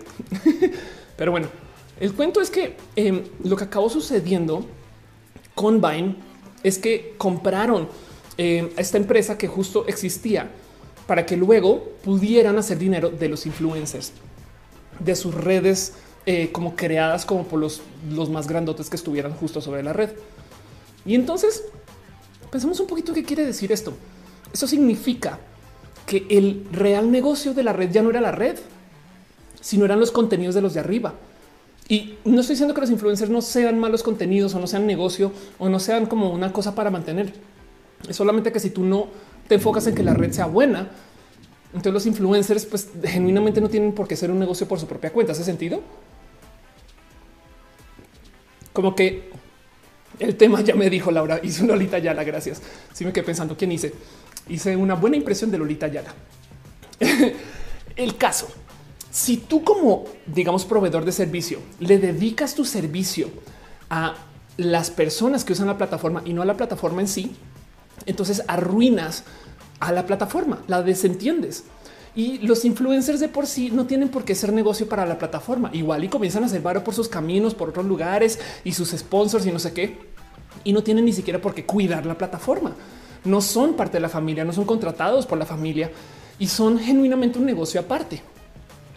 Y entonces esto fue lo que llevó a que Vine perdiera el foco y en vez de tratar de mejorar la plataforma cuando lo debía de hacer, entonces enfocar en hacer que esos influencers estuvieran siempre vendiendo. Del otro lado los hizo súper famosos y cuando se acabó Vine se fueron a Snapchat, se fueron a Instagram, ¿saben? Ninja del otro lado se llevó todo el dinero que había de Mixer y, el que no había básicamente. Y pues en últimas le puso una traba a Mixer, porque entonces Mixer ahora tenía que pues generar un ecosistema, pero con todo el esfuerzo puesto sobre el que una persona sola iba a traer toda la audiencia. Y entonces lo digo porque cada que una de estas plataformas se enfoca en la élite y no en el intermedio, ahí es donde hay problemas de desarrollo. YouTube casi que comete, bueno, sí lo cometió, pero logró dar reversazo, como que lleva en camino. Oh, no mentiras, frenó de mano, volvió al reversazo, se estacionó y dijo no mames, no es por aquí y dio la vuelta y se fue por otro lado. Em, lo que acabó sucediendo con YouTube es decidieron en algún momento comenzar a hacer series con sus youtubers más grandes. Decidieron agarrar a los youtubers más conocidos, darles un chingo de dinero y decirles ahora es una serie que funcione para nuestro canal privado. Y entonces Red o bueno, YouTube Originals hizo como estas series que pues eran diferentes, pero pues como que tampoco traían como este punto de venta, porque yo igual podía ver al youtuber en YouTube, no? Entonces, ¿para qué va a pagar para verlo allá? Pero además, de cierto modo, al hacer esas series, se están enfocando entonces ahora no en la plataforma, sino en los contenidos de los youtubers. Ven dónde va el error otra vez. Así que lo que acabó sucediendo es, bueno, primero que toda la serie les fue muy mal. YouTube entonces dijo, ok, entonces vamos a hacer series formales como Cobra Kai, por ejemplo, o series como ya de contenidos contratados que igual contraten a los youtubers, no? Pero que sean series, series, como por ejemplo lo que hicieron aquí en México. Y ninguna funcionó chido. Y YouTube ahí se percató que tenían un problema de élite y que justo eso es lo que estrangula las redes sociales. Y escúchenme esto, lo que decidieron hacer fue cambiar el algoritmo para que beneficie más a los jugadores intermedios o a los bajos nuevos. Antes, si tú tenías muchos suscritos, tu canal o tus videos automáticamente iban a jalar muchos views por algoritmo, porque el algoritmo decía si tienes suscritos es porque es importante, lo cual quiere decir que si tienes suscritos vas a crecer muchos suscritos, lo que entonces te va a hacer más grande, entonces vas a crecer muchos suscritos, te va a hacer más grande, ¿sabes? Y entonces vas a tener tú como este como camino de crecimiento infinito. YouTube entonces decidió darle un alto a eso y en el nuevo algoritmo se enfoca mucho más en cosas como el CTR, que es que si la imagen y el texto está chido, se puede volver viral. Por consecuencia, entonces un youtuber intermedio o mediano puede tener un video con muchos más chances de competir con los grandotes que hace dos años. ¿Se acuerdan cuando los youtubers comenzaron a decir se acabó YouTube? Fue justo ese momento que YouTube le comenzó a mover el, algoritmo para quitarles los tronos a los grandotes y esparcirlo por allá abajo. Y en el agregado entre todos estos intermedios y pequeños tienes mucho más alcance que en los de arriba, con todo y que los de arriba tienen un alcance envidiable y muy, muy, muy medido, no? Pero entonces YouTube cambió como estrategia y decidió no enfocarse acá arriba. Y eso justo fue lo que de cierto modo asesinó a Mixer y definitivamente sí asesinó a Vine. Dice Rodrigo Alvarado, muchos estando, pero robaron mucho por eso, eh, lloraron mucho por eso en todo el mundo. Todos los grandotes, la verdad es que se quejaron y con toda razón. A ver, también si tú tenías un negocio armado eh, que ya tenía tantos ingresos y de repente te cambian el algoritmo y ahora de repente te acaban de hacer, te, te, recortaron tu salario a la mitad, no? Entonces, wow, no? Dice este eh, Abelardo que sí está bien eliminar las etiquetas LGBT. a mí me gustan las etiquetas, no hay por qué eliminarlas. Caritas dice porque ahora solo me sale un cuadro blanco en vez de anuncios. Eh, puede ser tu ad blocker. Magaragón dice el poder de los moderadores. Exacto. Ruth Vega dice vas, a dejar este en vivo grabado. Por supuesto, esa es la idea. Por eso transmito. Fabián Ramos dice evitemos el spam. Gracias, Fabián, por moderar. Y veo que Bonnie me deja también un abracito mixeroso. Muchas gracias, Bonnie, de verdad. Muchas, muchas, muchas, muchas gracias. Em, de paso, también la gente chida que está apoyando desde el YouTube eh, y el Facebook. Gracias a Paola BT, eh, a Iram Castillo eh, por dejar tus stars. La neta, neta, gracias mil por apoyar con este show. Pero bueno, dice Iván es funcionalidad o contenido. Exacto. Pues la solución a ese dilema es que siempre es mejor enfocarse en funcionalidad, porque tú quieres que todo el mundo se pueda sentir capaz de hacer contenido viral. Si tú le das eh, toda esta luz a los de arriba, entonces los del intermedio genuinamente quedan olvidados y eso asesina la red. Los de arriba existen siempre y cuando la red se siga alimentando. No es piramidal, pero pues sí requiere que entre gente nueva y sí requiere de que se generen contenidos nuevos. Y la verdad es que millones de nuevos van a generar mucho más contenido que uno grandote. Em, eso, eso es algo que como que YouTube se dio cuenta, pero Mixer, por ejemplo, no. Pensemos en esto. Mucha gente me ha dicho de TikTok que el algoritmo de TikTok es tal que hace que todo el mundo se sienta influencer por lo menos una vez. Corrobórenme si eso es verdad o no. Para mí sí ha sido verdad. Yo entré a TikTok hace nada porque era muy usuaria de lazo y al ver TikTok comencé a subir dos otras cosas y tuve dos videos que de repente seis, y yo no sé por qué, yo no sé quién los compartió, yo no sé dónde están y ahora resulta que son videos que están marcados. Y yo no soy una persona que tiene muchos seguidores en TikTok, pero se movió y generó interacción y fue qué chido, qué bonito. Una de las cosas que me divierte mucho de ver de TikTok es como hay muchas personas que tienen su cuenta y de repente tienen un video que se vuelve requete viral y ahora como que su canal se vuelve solo ese video, no como que no sé, es, el video del güey en el caballo, no? Y ahora toda su cuenta se volvió el güey en el caballo haciendo cosas, no? Pero como sea, el punto es que TikTok usa un sistema algoritmo que beneficia a tanta gente como no, como que todo el mundo tiene números. Es chido. TikTok tiene mil bemoles y mil problemas y que censuran y que no sé. Yo sé que sí, y que China y que yo sé que sí, yo sé que todo eso está ahí pero la cultura de TikTok genuinamente les voy a decir algo desde lo personal, es la única red social que me hace sonreír cuando voy. Como que yo entro a Twitter es de ¡ah! salgo así, es, o sea, peleada con el mundo y entro a TikTok y me da sonrisas bien tontas. Le tengo mucho, mucho cariño. Monserrat dice despegas rápido. Em, dice Santiago, ¿qué opinas del emoji con la bandera LGBT y un signo pero ¿Cuál emoji? Ese emoji no existe. Son dos emojis que se pisan este y les gusta. Y puedes básicamente ponerle un prohibido a todos los emojis. Puedes poner prohibido cigarros o no hay emoji de cigarros. Puedes poner prohibido al emoji de bandera perdón, desde sombrero. Dice Rodrigo, red social comunista. Carlitos dice en India acaban de banear a TikTok. Bueno, acuérdate que también hay un TikTok para eh, China que tiene otro nombre y quien quita que es lo que estén usando ya. No sé, en fin. Pero bueno, Mara, Mara Zamorano dice ya llegué tarde, no te preocupes que acá seguimos. Bernal dice supongo que también es una forma de buscar nuevas estrategias. Sí, la verdad es que sí. El tema es este. ¿Por qué importa tanto em, el que las redes sociales justo sean tan trendemamistas? Porque en últimas, de todos modos, Mixer sí tiene muchas herramientas.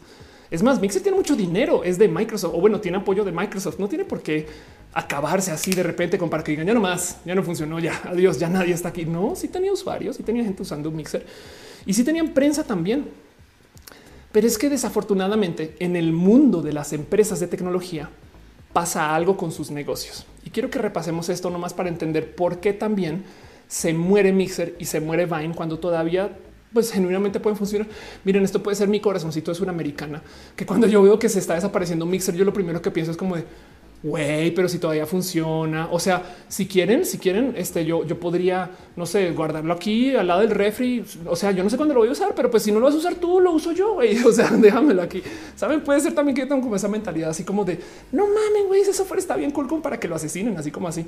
Pero pues el punto es que en San Francisco, en el Silicon Valley, en el lugar de las redes sociales, en el lugar de las empresas de tecnología, las empresas de tecnología no consiguen dinero de inversión del modo estándar de cualquier empresa, porque viven en un mercado que tiene tanto dinero, que hay donde hay tantos inversionistas, donde han pasado tantas historias de éxito, que la gente ya ni siquiera está invirtiendo en el cuánto dinero hace la empresa sino en lo que invierten es en el cuánto dinero podría hacer la empresa.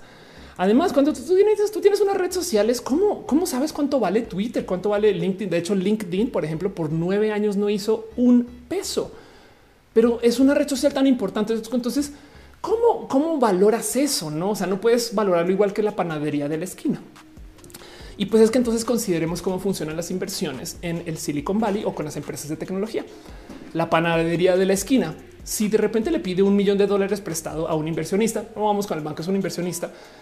Ese millón de dólares entonces lo voy a usar para abrir otras franquicias o abrir otros restaurantes. Entonces voy a comenzar a capacitar a estos güeyes acá y voy a entonces comenzar a instalarme acá y voy a entonces comprar ese bien raíz de allá y comenzar a construir uno acá y a lo largo del año, ay, apertura de tienda nueva, pues perfecto, ¿no? Entonces creció un poquito el negocio. Apertura de la otra, perfecto, creció. Pero vean cómo los crecimientos se van dando a medida que tú instalas infraestructura.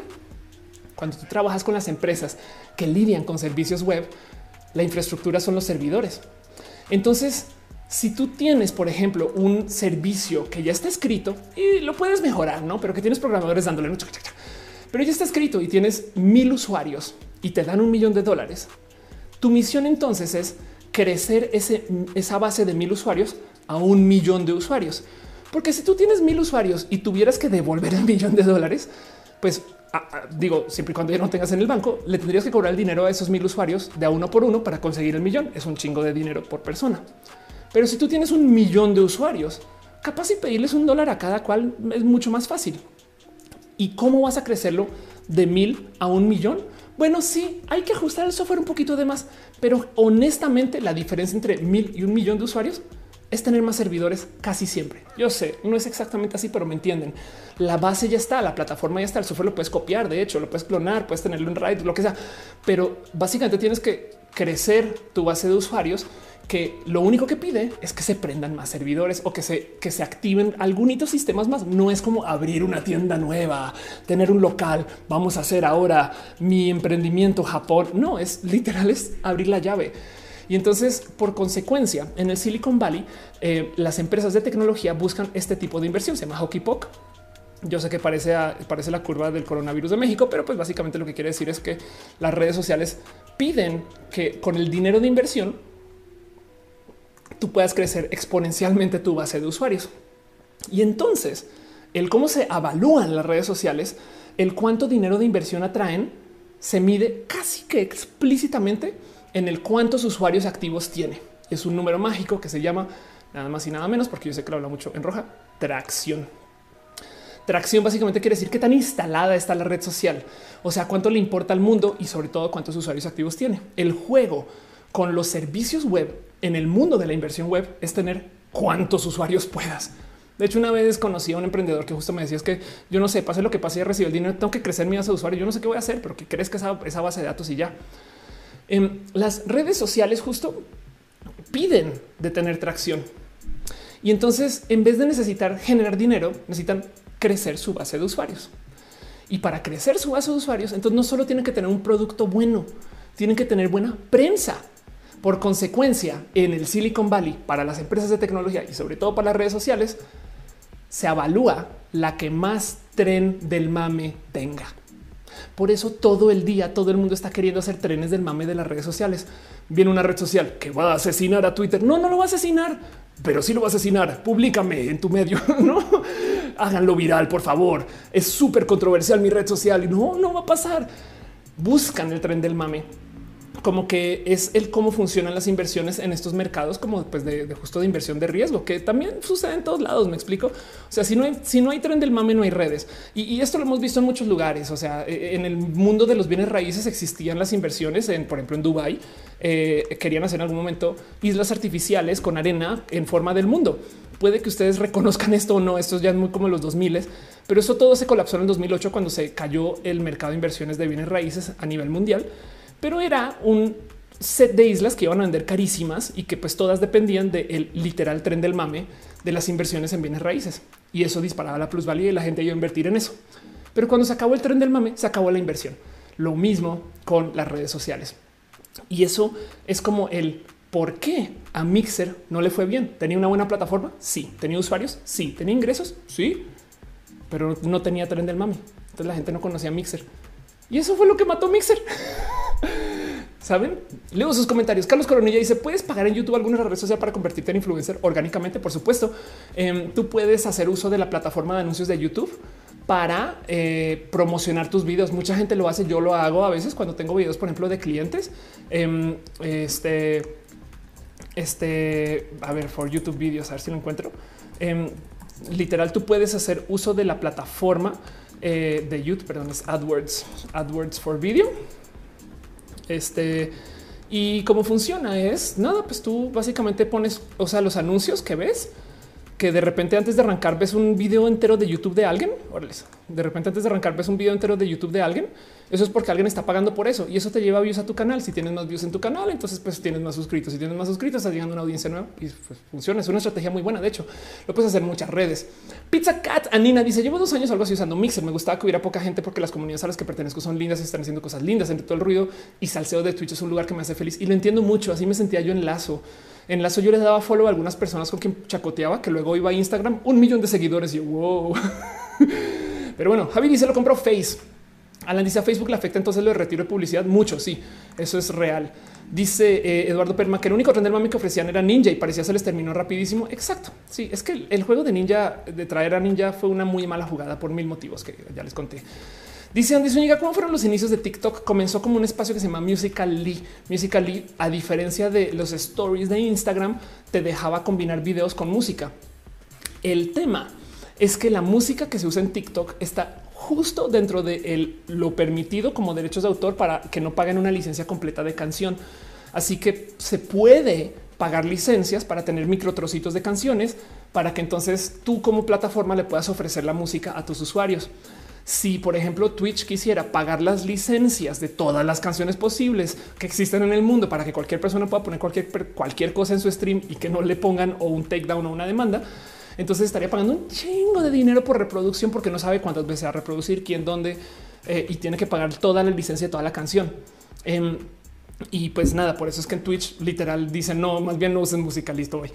Musical.ly lo solucionó haciendo videos tan cortitos que le daba como un giro muy inteligente al tema de derechos de autor.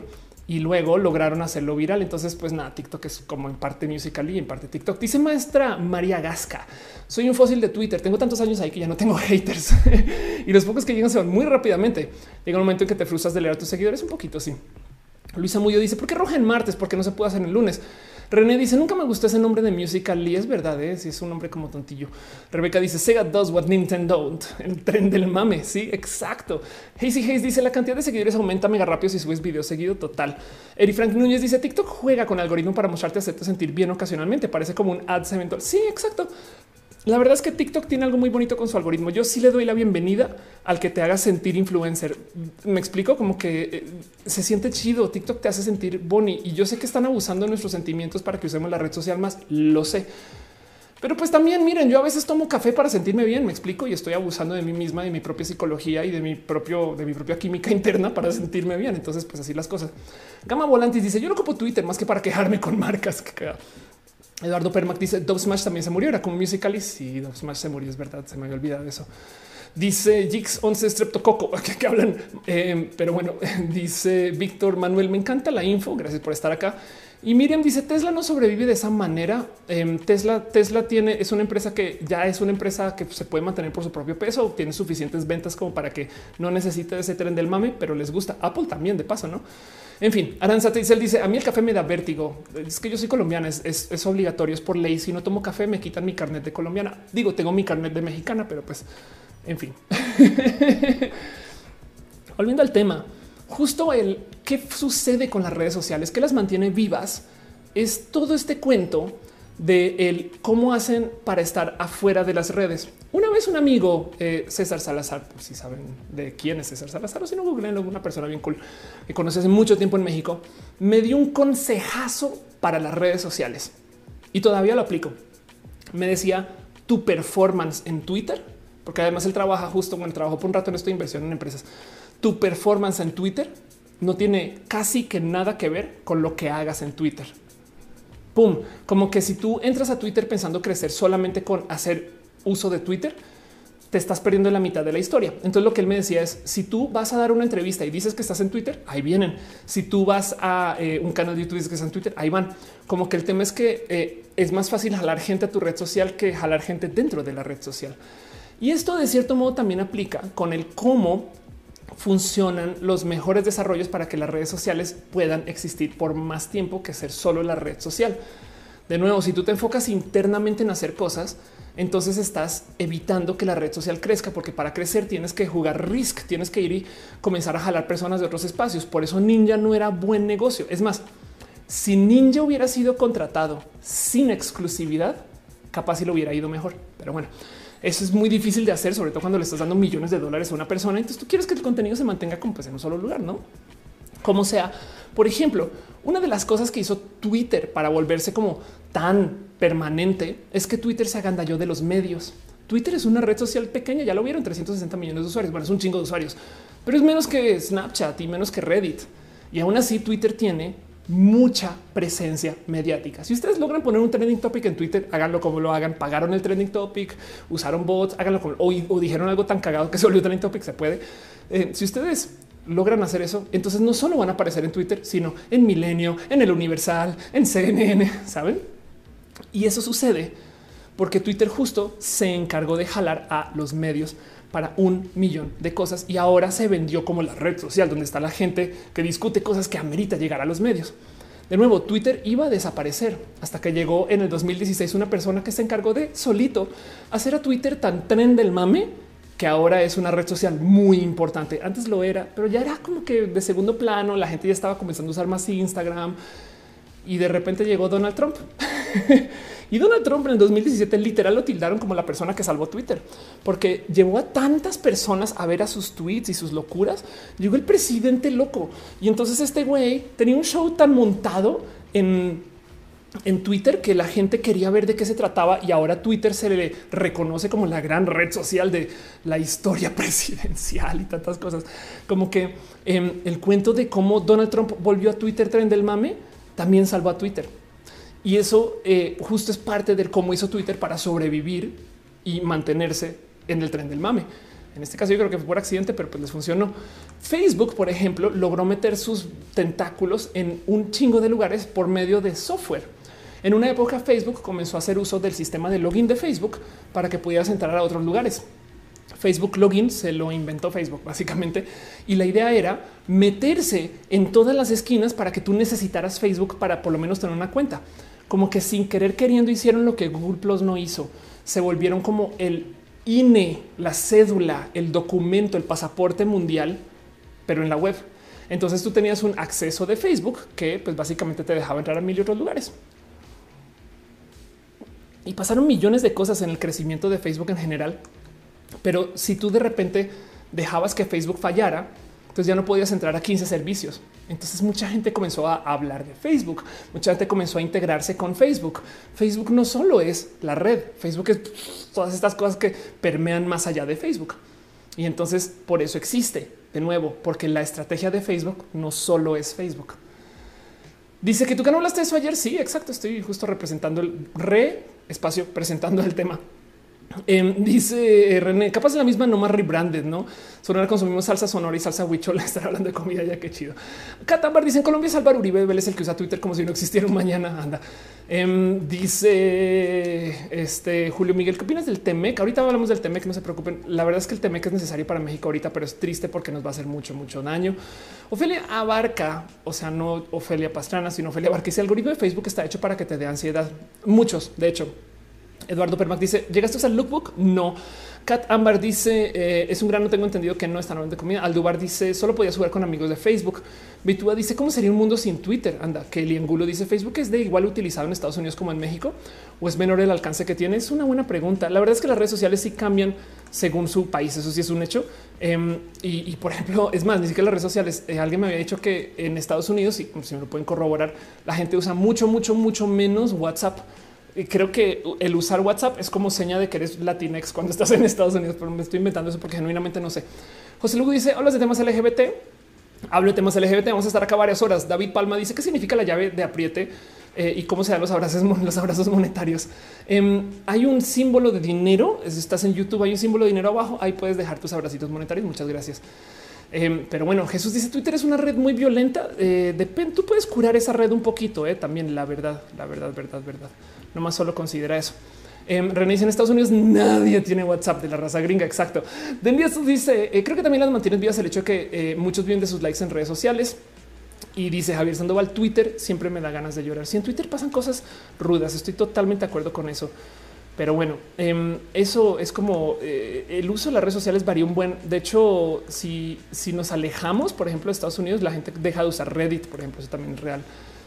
Pero bueno, dice Luis Leones, ¿por qué en México no hay una red social que sea para latinos únicamente? Es que algo pasa con San Francisco y, el Silicon Valley, donde como hay tanta inversión, dominan el mundo web. No solo no tenemos una red social latinoamericana y eso que teníamos Orkut en una época brasileña, em, sino que tampoco hay una, por ejemplo, europea. La gran mayoría de las startups, todas son en Estados Unidos. Piensen en cuántas empresas de la web consumimos que vienen de Estados Unidos. Algunas son europeas, pero así marcadas. Y oh sorpresa, de repente pum, llegó TikTok China. que una startup china? Eso no puede ser y le va muy bien a TikTok. Entonces, pues bueno, por eso también es noticia. El caso es que, em, como justo dependen de las redes, eh, perdón, como las redes justo dependen del tren del mame, entonces también pasa algo donde a cada rato todo el mundo quiere crear tren del mame con la red social que va a asesinar a la red social que ya existe. Digo, conozco muchas personas que usan Mastodon, pero a mí me vendieron Mastodon como el adiós Twitter. Se acabó. Y esto me lo han dicho con tantas redes sociales. Saben como que a cada rato llega alguien que dice vamos a acabar con Twitter. Ahora sí, se los juro que ahora sí. Vas y miras y pues no, eh, ahí sigue Twitter. De hecho, reemplazos potenciales para Twitter que no lo han sido. Mastodon, Minds, Diáspora, por si lo conocieron Frendica, eh, este eh, Known también me acuerdo de Known, Elo seguramente está por acá, Twister y Elo, Elo. Yo me acuerdo cuánto tren del mame le dieron Elo. Ahora sí se acabó, nos vamos todos a Elo. Okuna, Microblog, Amino, Pump.io, Plurk. Todas estas redes sociales eran el, nuevo Twitter y se acabó Twitter y ahí sigue Twitter. Y ahí sigue Twitter más que nunca, no?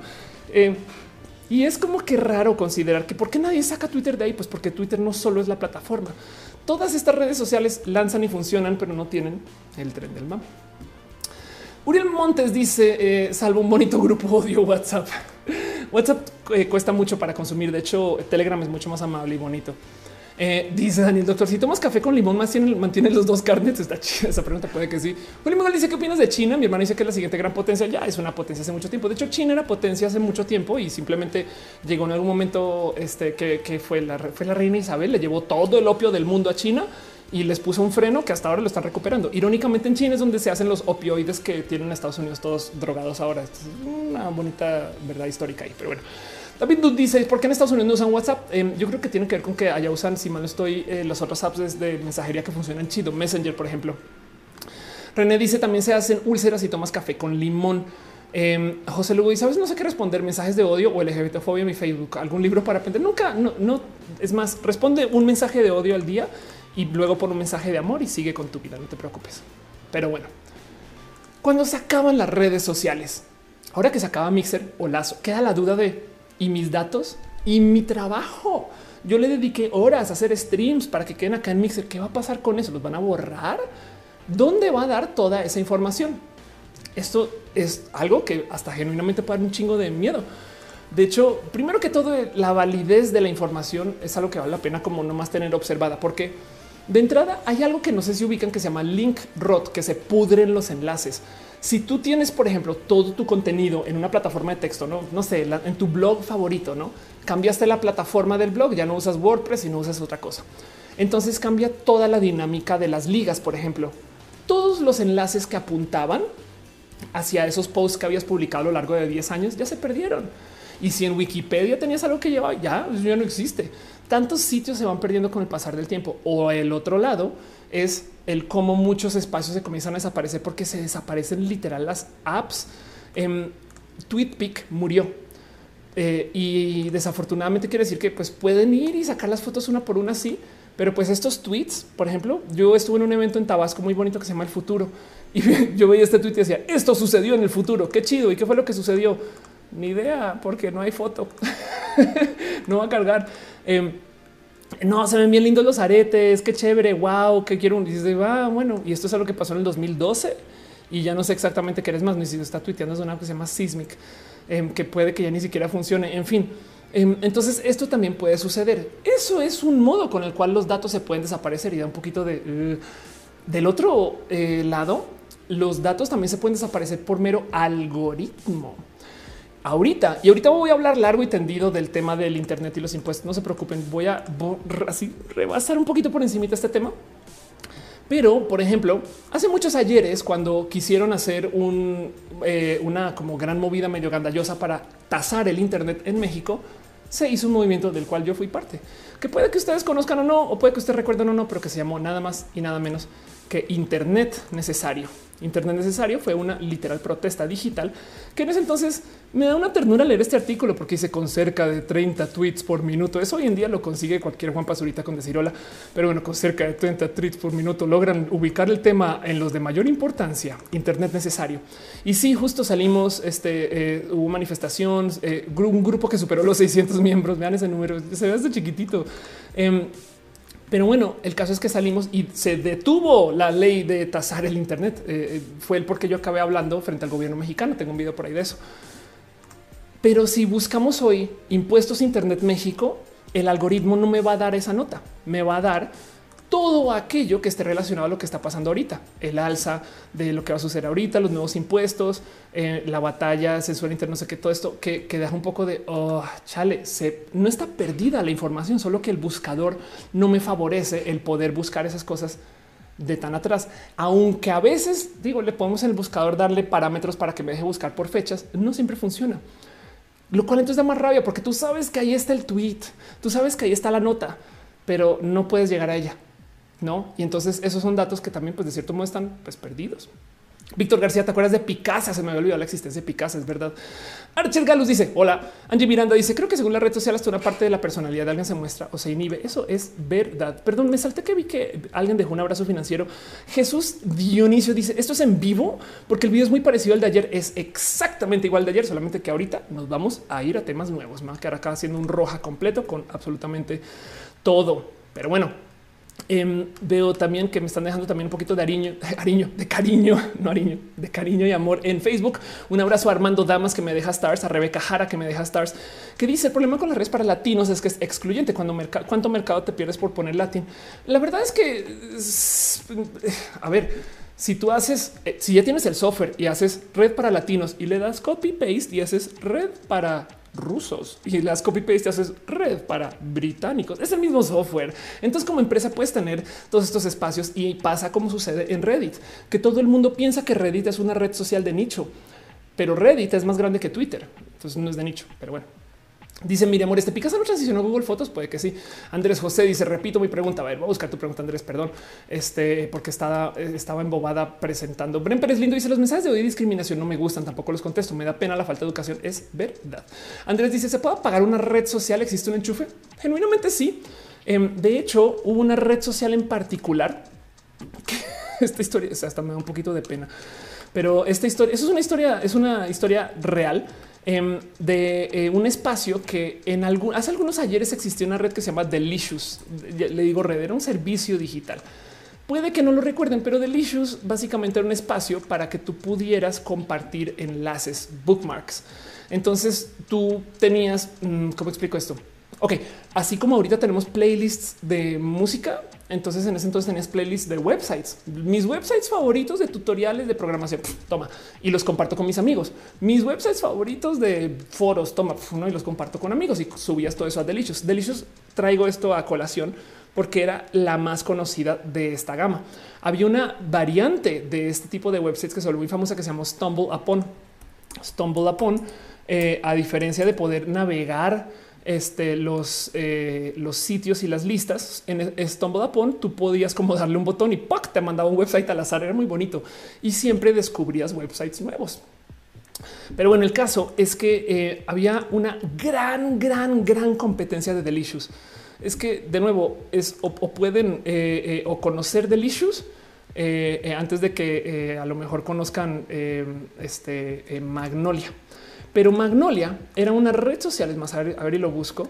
Eh, em, Magnolia era una red social que existía em, para, eh, a ver, perdón, Magnolia eh, bookmark link sharing. Vamos a ver si lo encuentro así. Em, Magnolia era una red social que existía. Aquí está Magnolia. Ok, que existía para que tú hicieras eso, social bookmarking. Y a diferencia de Delicious, lo que sucedía en este sitio era que lo que sucedía en este sitio era que eh, tú al conectarte, entonces em, podías también hacer uso de un servicio, por ejemplo, eh, programático, de una API. Entiéndase, tú podías jalar datos de Magnolia para tu aplicación o para tu website o para otra cosa y podías entonces jalar websites nuevos, etc y funcionaba bien bonito. Mucha gente se conectaba Magnolia se volvió inmenso, mucho más grande que Delicious, si mal no recuerdo. El punto. La red social o el espacio o, el cómo funcionaba Magnolia estaba estructurado de tal modo que el servidor web estaba en algún lugar contratado, pero la base de datos estaba en la mesa del programador dueño de Magnolia. De hecho, era una compu, no recuerdo si era Mac Mini, creo que en ese entonces era una G4 Cubo, una Apple Em, y literal un día el güey se le cayó la compu, güey, o se cayó al piso y era la única copia de la base de datos, era la única conexión al servicio y literal rompió y dañó el disco duro y no pudo recuperar la información.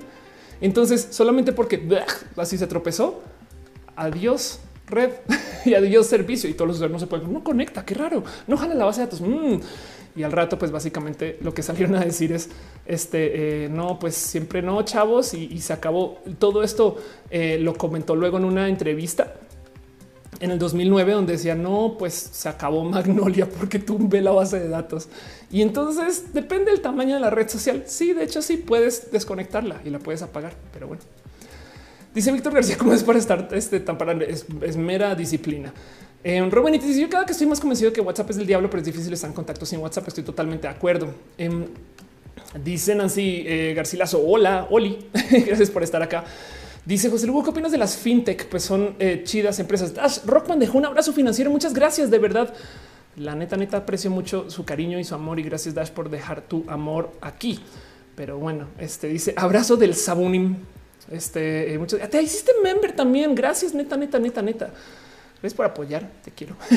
Pero bueno, dice eh, Proyecto, puedes buscarles de Go. Alejandro dice Telegram es mejor que WhatsApp y aún así sigue siendo el más usado por mucha diferencia. Sí, es que, a ver, de nuevo, las redes sociales sobreviven no porque sean buenas, sino porque tienen tren del mame. Piensan en eso. Dice Daniel, y ojalá se le queda la compu de Mark Zuckerberg. La verdad es que Facebook es tan grande que para apagar Facebook tocaría apagar un trozo considerable del Internet. ¿no? Entonces, pues así las cosas. Jair dice: Te puedo apoyar este mes como miembro de tu canal. Muchas gracias. Eh, Dani Lake, eh, te había leído. Andrés José dice que lo que es historia, sí, eh, historias de desarrollo de cosas que pasaban en el 2009, también cuando era un poquito más joven el mundo de la web. Pero pues eso, eso sucedió. Entonces, volviendo un poquito acerca de él, qué es el que tus datos existan en las redes y, y qué pasa cuando se van estas redes. Lo que más preocupa es que estas bases de datos, una vez la red quiebra, pues ya no le tienen que responder a casi que nadie. Si lo piensan, capaz y cuando se van los ingenieros, pues igual y se llevan una USB o un disco duro, o igual y agarraron aquí este algo de información que pues funcionó para algo después. Y pues, por ejemplo, el año pasado o antepasado era esto, perdón, bueno, esto fue el 2019, si inferior el 2019, apareció un espacio en un data dump con dos mil millones de cuentas, este, eh, que pues nada, pues alguien encontró así como que está navegando. No mames, hay un descargo, hay un puedo descargar acá 2200 millones de cuentas de quién sabe qué red social que pues quedó ahí y pues toda esa información ahora es de, quien sea que la quiera tomar. güey. Y seguramente alguien se sentó a recopilar todo. Ah, no mames, esto que se perdió. Uy, esto que está. Uy, Orkut también yo lo pongo aquí, no pasa nada y lo acumulan y lo venden y se usa y, y todo eso está por ahí perdido.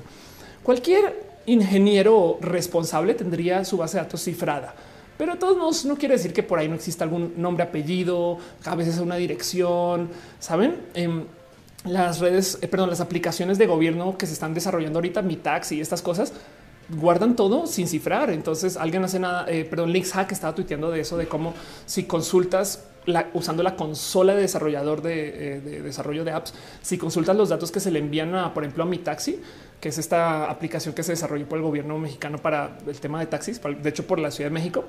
Toda la información pasa así en abierto, también el de denuncias contra la policía. En fin, Luis Lalo dice como el libro electoral total. Em, dice Nayeli, eh, Nayeli que no sabía que está en plática el tema de cementerio virtual. Sí, Uriel dice una que otra nud. José Lugo dice perdí mi cuenta de Hotmail, no puedo recuperarla. Se puede hacer algo además de los métodos de recuperación. Absolutamente no, a menos que eh, yo creo que este, ya vayas y hables con alguien que trabaje en Microsoft. Pero bueno, Iván dice, ¿se puede predecir la caída de una red social? No, eh, piensa que si se pudiera, los inversionistas estarían haciendo eso todo el día. Le intentan. Pero bueno, el caso, eh, piensen ustedes justo el qué es guardar los datos y qué es no guardar los datos. Se supone que el atractivo de Snapchat es que no guardaba la información. Pero en caso de que lo tengan bien presente o que no le hayan dado dos segundos de pensar, cuando un snap se va, todavía podemos ver las analíticas ¿no? y las stories también. Eso quiere decir que no borraron el snap. Me explico. Obviamente está guardado por ahí en alguna base de datos, simplemente no lo están mostrando.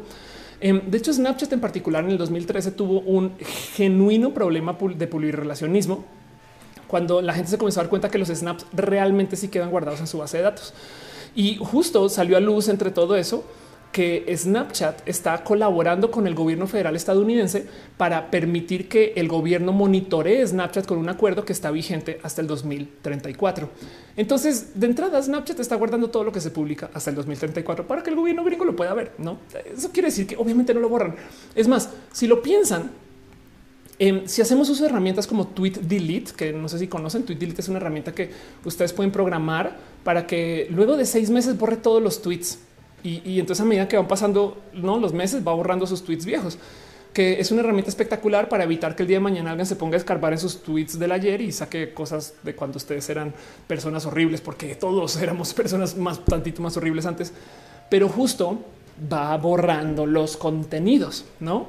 Y entonces la pregunta es cuál borrando, no? Google hace nada justo acaba de anunciar que va a permitir que después de 18 meses automáticamente se borre toda la información que tiene de ti. Em, y entonces queda como que, va a permitir que se borre. Obviamente eso va a quedar guardado en algún lugar. Porque además, miren, cualquier ingeniero o cualquier desarrollador de bases de datos, cualquier backend responsable no va a borrar información de todos modos.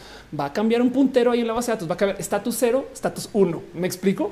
Em, pero, pero esta información se va a guardar porque luego se usa para hacer pruebas, luego se usa para otros desarrollos, luego se usa para ver cómo quedaría la plataforma nueva montada con datos reales. Saben como que todo eso igual a fin de cuentas existe a menos que alguien les obligue a borrar esa información como una ley. Me explico.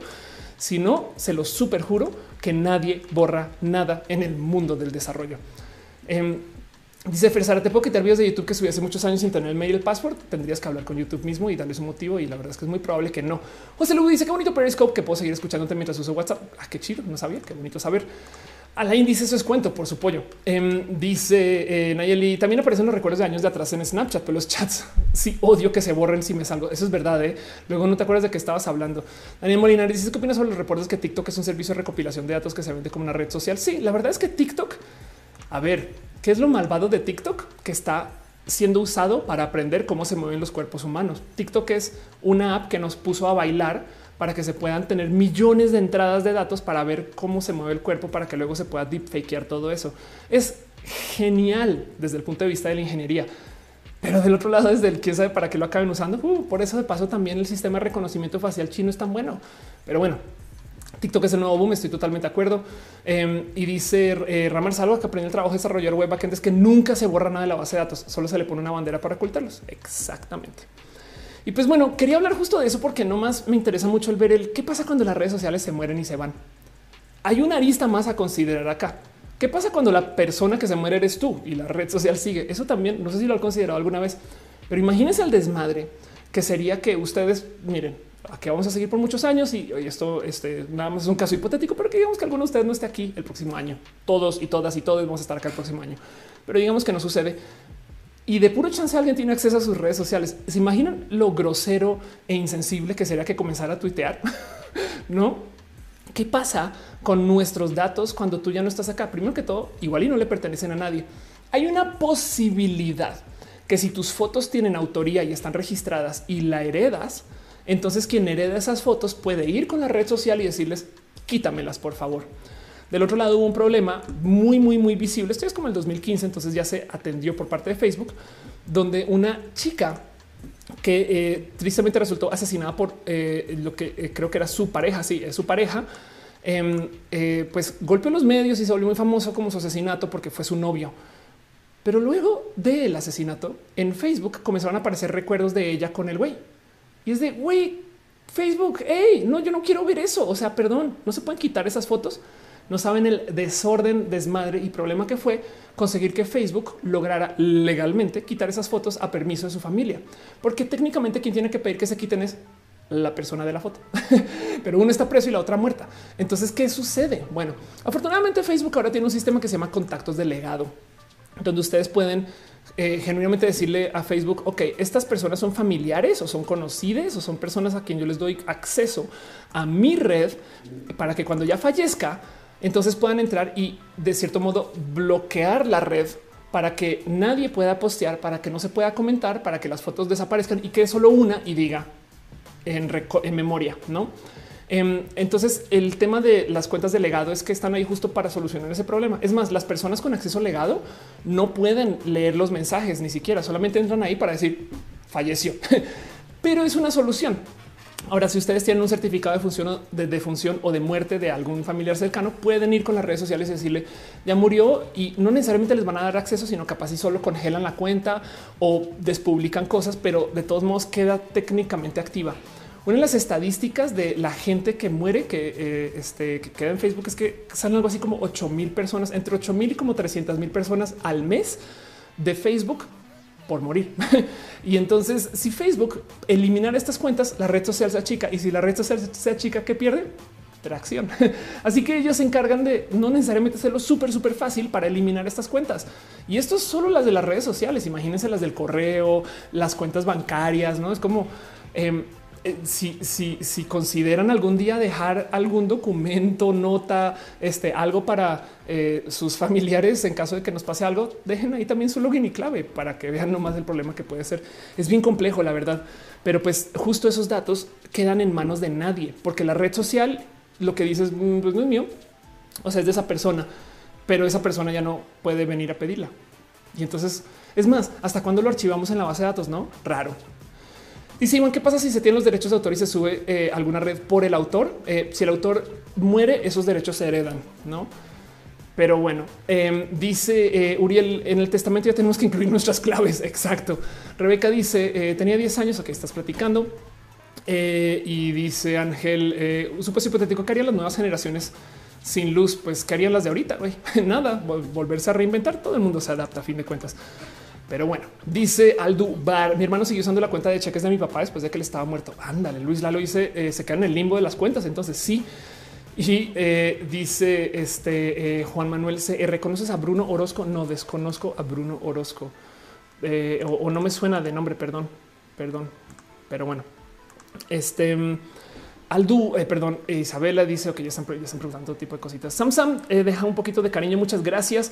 Em, en Facebook eh, también veo que están compartiendo. Gracias por ser parte de esto. De verdad, gracias por dejar su amor estar acá. y así dice Mortos. ¿De qué se trata el directo de hoy? Está hablando de cuando las redes sociales desaparecen.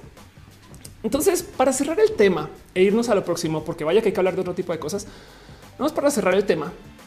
Quiero que consideren que las redes sociales que usamos hoy igual no son las redes sociales que hemos usado por mucho tiempo. Es más, bien que podríamos decir que el Facebook de hoy, si se lo mostramos a un usuario de Facebook del 2009, va a decir, wow, ¿qué es ese sitio tan chido? Esa cosa que, ah, no mames, también se llama Facebook. Em, porque si el tema es, muere Mixer, es qué tan muerto está Mixer, si todo lo que hacías en Mixer también lo puedes hacer en Twitch. Digo, quiere decir que ya no está en manos de Microsoft. Pero bajo ese, digo, bajo esa lógica, Vine de cierto modo sobrevivió un poquito dentro de Snapchat. Snapchat se encargó de llevar las historias y la lógica de Vine a Instagram. Y ahora el que las historias de Instagram o de Snapchat tengan vida y crezcan y existan en TikTok implica que de cierto modo Vine sobrevive indirectamente, guiño, guiño, en TikTok. Entonces murió Vine si estamos usando TikTok. No sé, les dejo eso a ustedes, porque en últimas el tema es que las redes sociales solitas se comen a ellas mismas y se reinventan y se rediseñan. Así se veía Facebook hace eh, eh, ya más de 10 años, ¿no? Y no sé si les tocó o si hicieron login a este sitio, si lo reconocen, si, si, si vieron esta interfaz en algún momento, saben como que yo creo que del otro lado, el considerar que cuando mueren las redes sociales, no sé decir si mueren, a menos que podamos decir que muera la imagen corporativa de la red social. Cuando se vaya a Twitter, si es que se va, igual y todavía existe dentro de Facebook, ¿no? Y entonces en este como uroboros creativo donde las redes sociales se van comiendo a sí mismas, creo que de cierto modo a lo mejor son genuinamente incapaces de morir y lo único que mueren son los grupos que les administran. MySpace, pues simplemente ya no tienen el tren del mame ni la administración y ya no existe, pero pues MySpace se volvió Facebook de un modo. Como dice Mary González, es la nave de Teseus digital y quería dejarles ese pensar porque nomás quiero que, eh, no sé, quiero que tengan como presente cómo los memes en video y las cosas que se hacían, por ejemplo, en TikTok, este, eh, no, no son parte de la cultura nueva del Internet, porque claro, ahora llegó el video, ya podemos editar video. Voy a decir algo muy de ruquita, pero yo veía memes en video antes de YouTube habían sitios como Newgrounds donde tenías cosas como este, los videos de eh, All Your Base Are Belong to Us. Este video en particular es un meme que existe desde el 2008. La verdad es que existe desde el 2007 y lo subieron a YouTube en el 2008. Em, y es una rola que se volvió requete, requete, mega turbo viral, donde pasa aparece mi familia en algún momento. Pero bueno, el cuento es que este, este video eh, es algo que eh, dejando de lado el largo del video, ahí está el familiar, dejando de lado el largo del video, este tipo de contenido podría vivir con toda frescura en TikTok, pero existió en el 2008.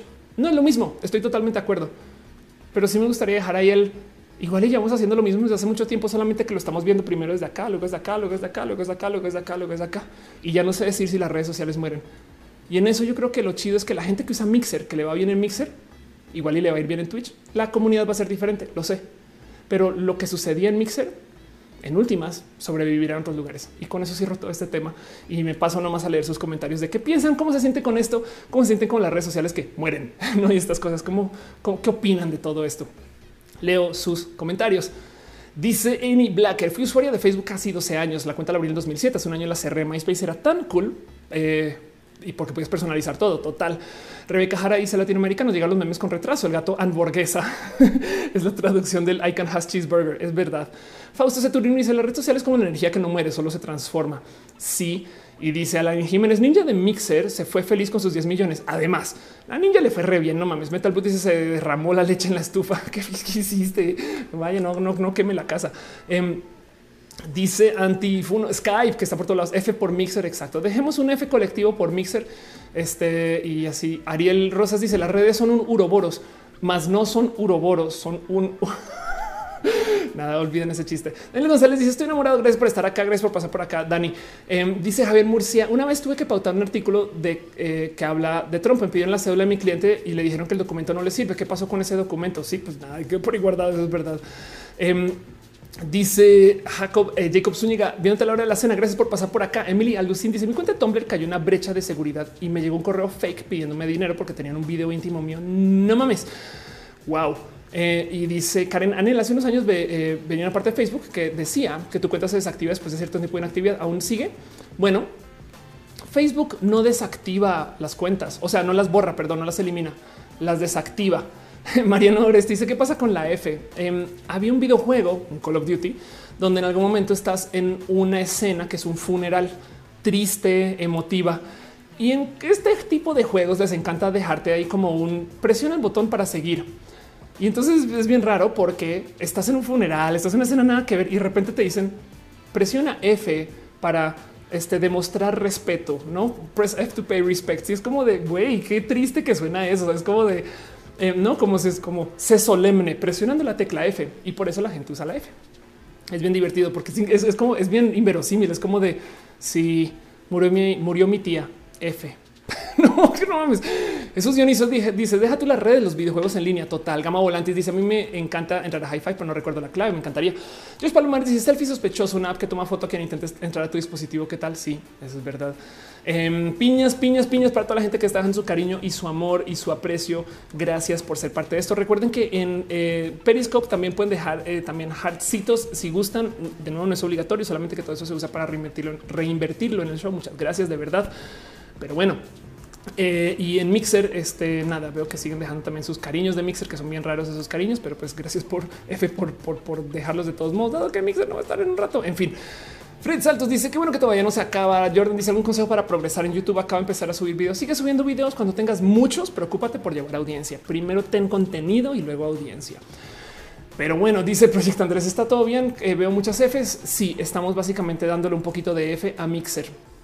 Pero bueno, adelante GJ dice que tan mal la apropiación cultural. Ahorita hablamos de eso, eh, pero la verdad es que la apropiación cultural, más que mala, es un abuso eh, histórico de gente que ha sido abusada, básicamente, no? Pero bueno, Player dice: eh, ¿Cuál es tu red social favorita? Soy muy tuitera y ahorita estoy embobada con TikTok porque me hace feliz.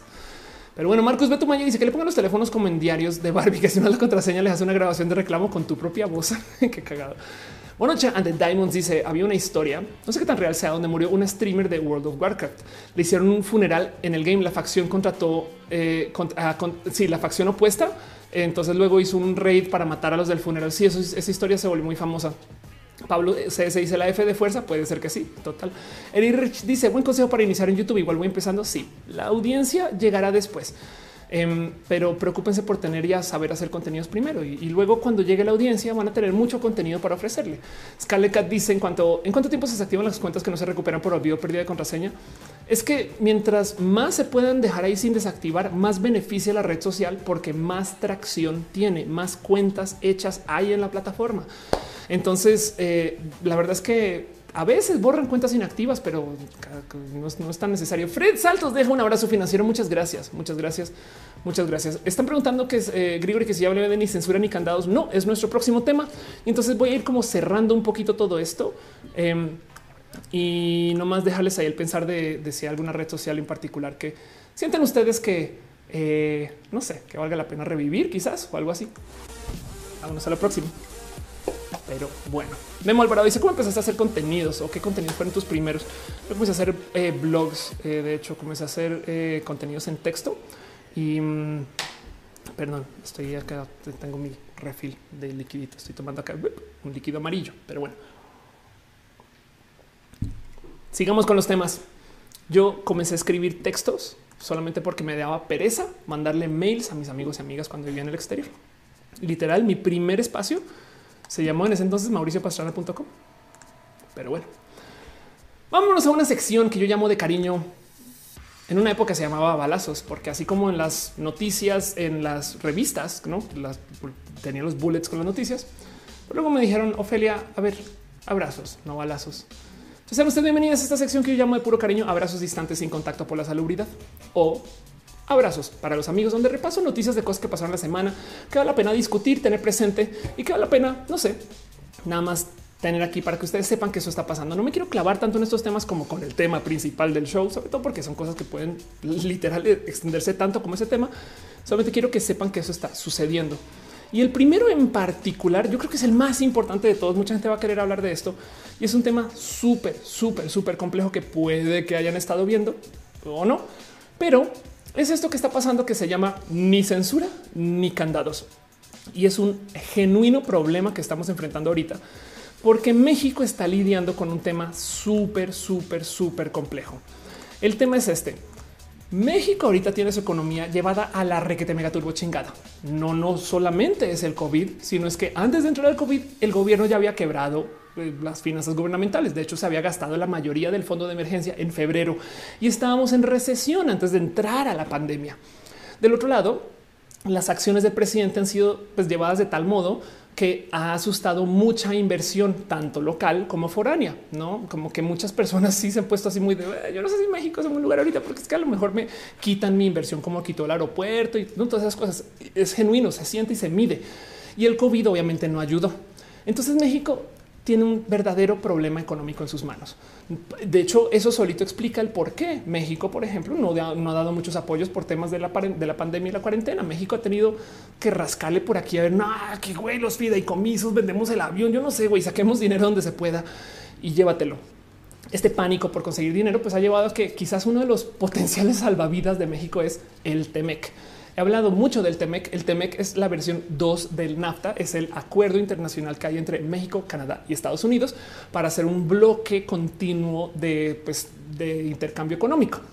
Y entonces hay mucho que decir acerca del TEMEC. Yo eh, genuinamente apoyo el TEMEC. La verdad es que me parece que eh, trae cosas muy, muy, muy bonitas. Eh, la idea del TEMEC es que México, Canadá y Estados Unidos estandaricen un buen de procesos. Entonces el NAFTA, por si no lo sabían, que además se hizo, eh, se firmó como en el 94, 93.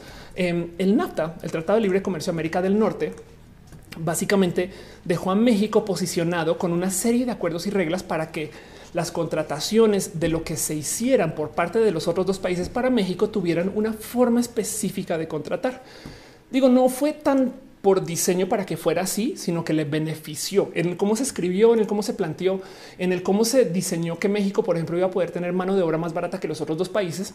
Entonces México se volvió la mano de obra barata de los otros dos países. O oh, sorpresa, la cultura de la maquila México, el país de las grandes fábricas de ropa, las maquiladoras, de las grandes fábricas masivas con una cantidad de personas, nace de que en el NAFTA se propusieron acuerdos para que México pudiera tener sueldos y salarios y trato diferente con sus empleados que en Canadá y en Estados Unidos.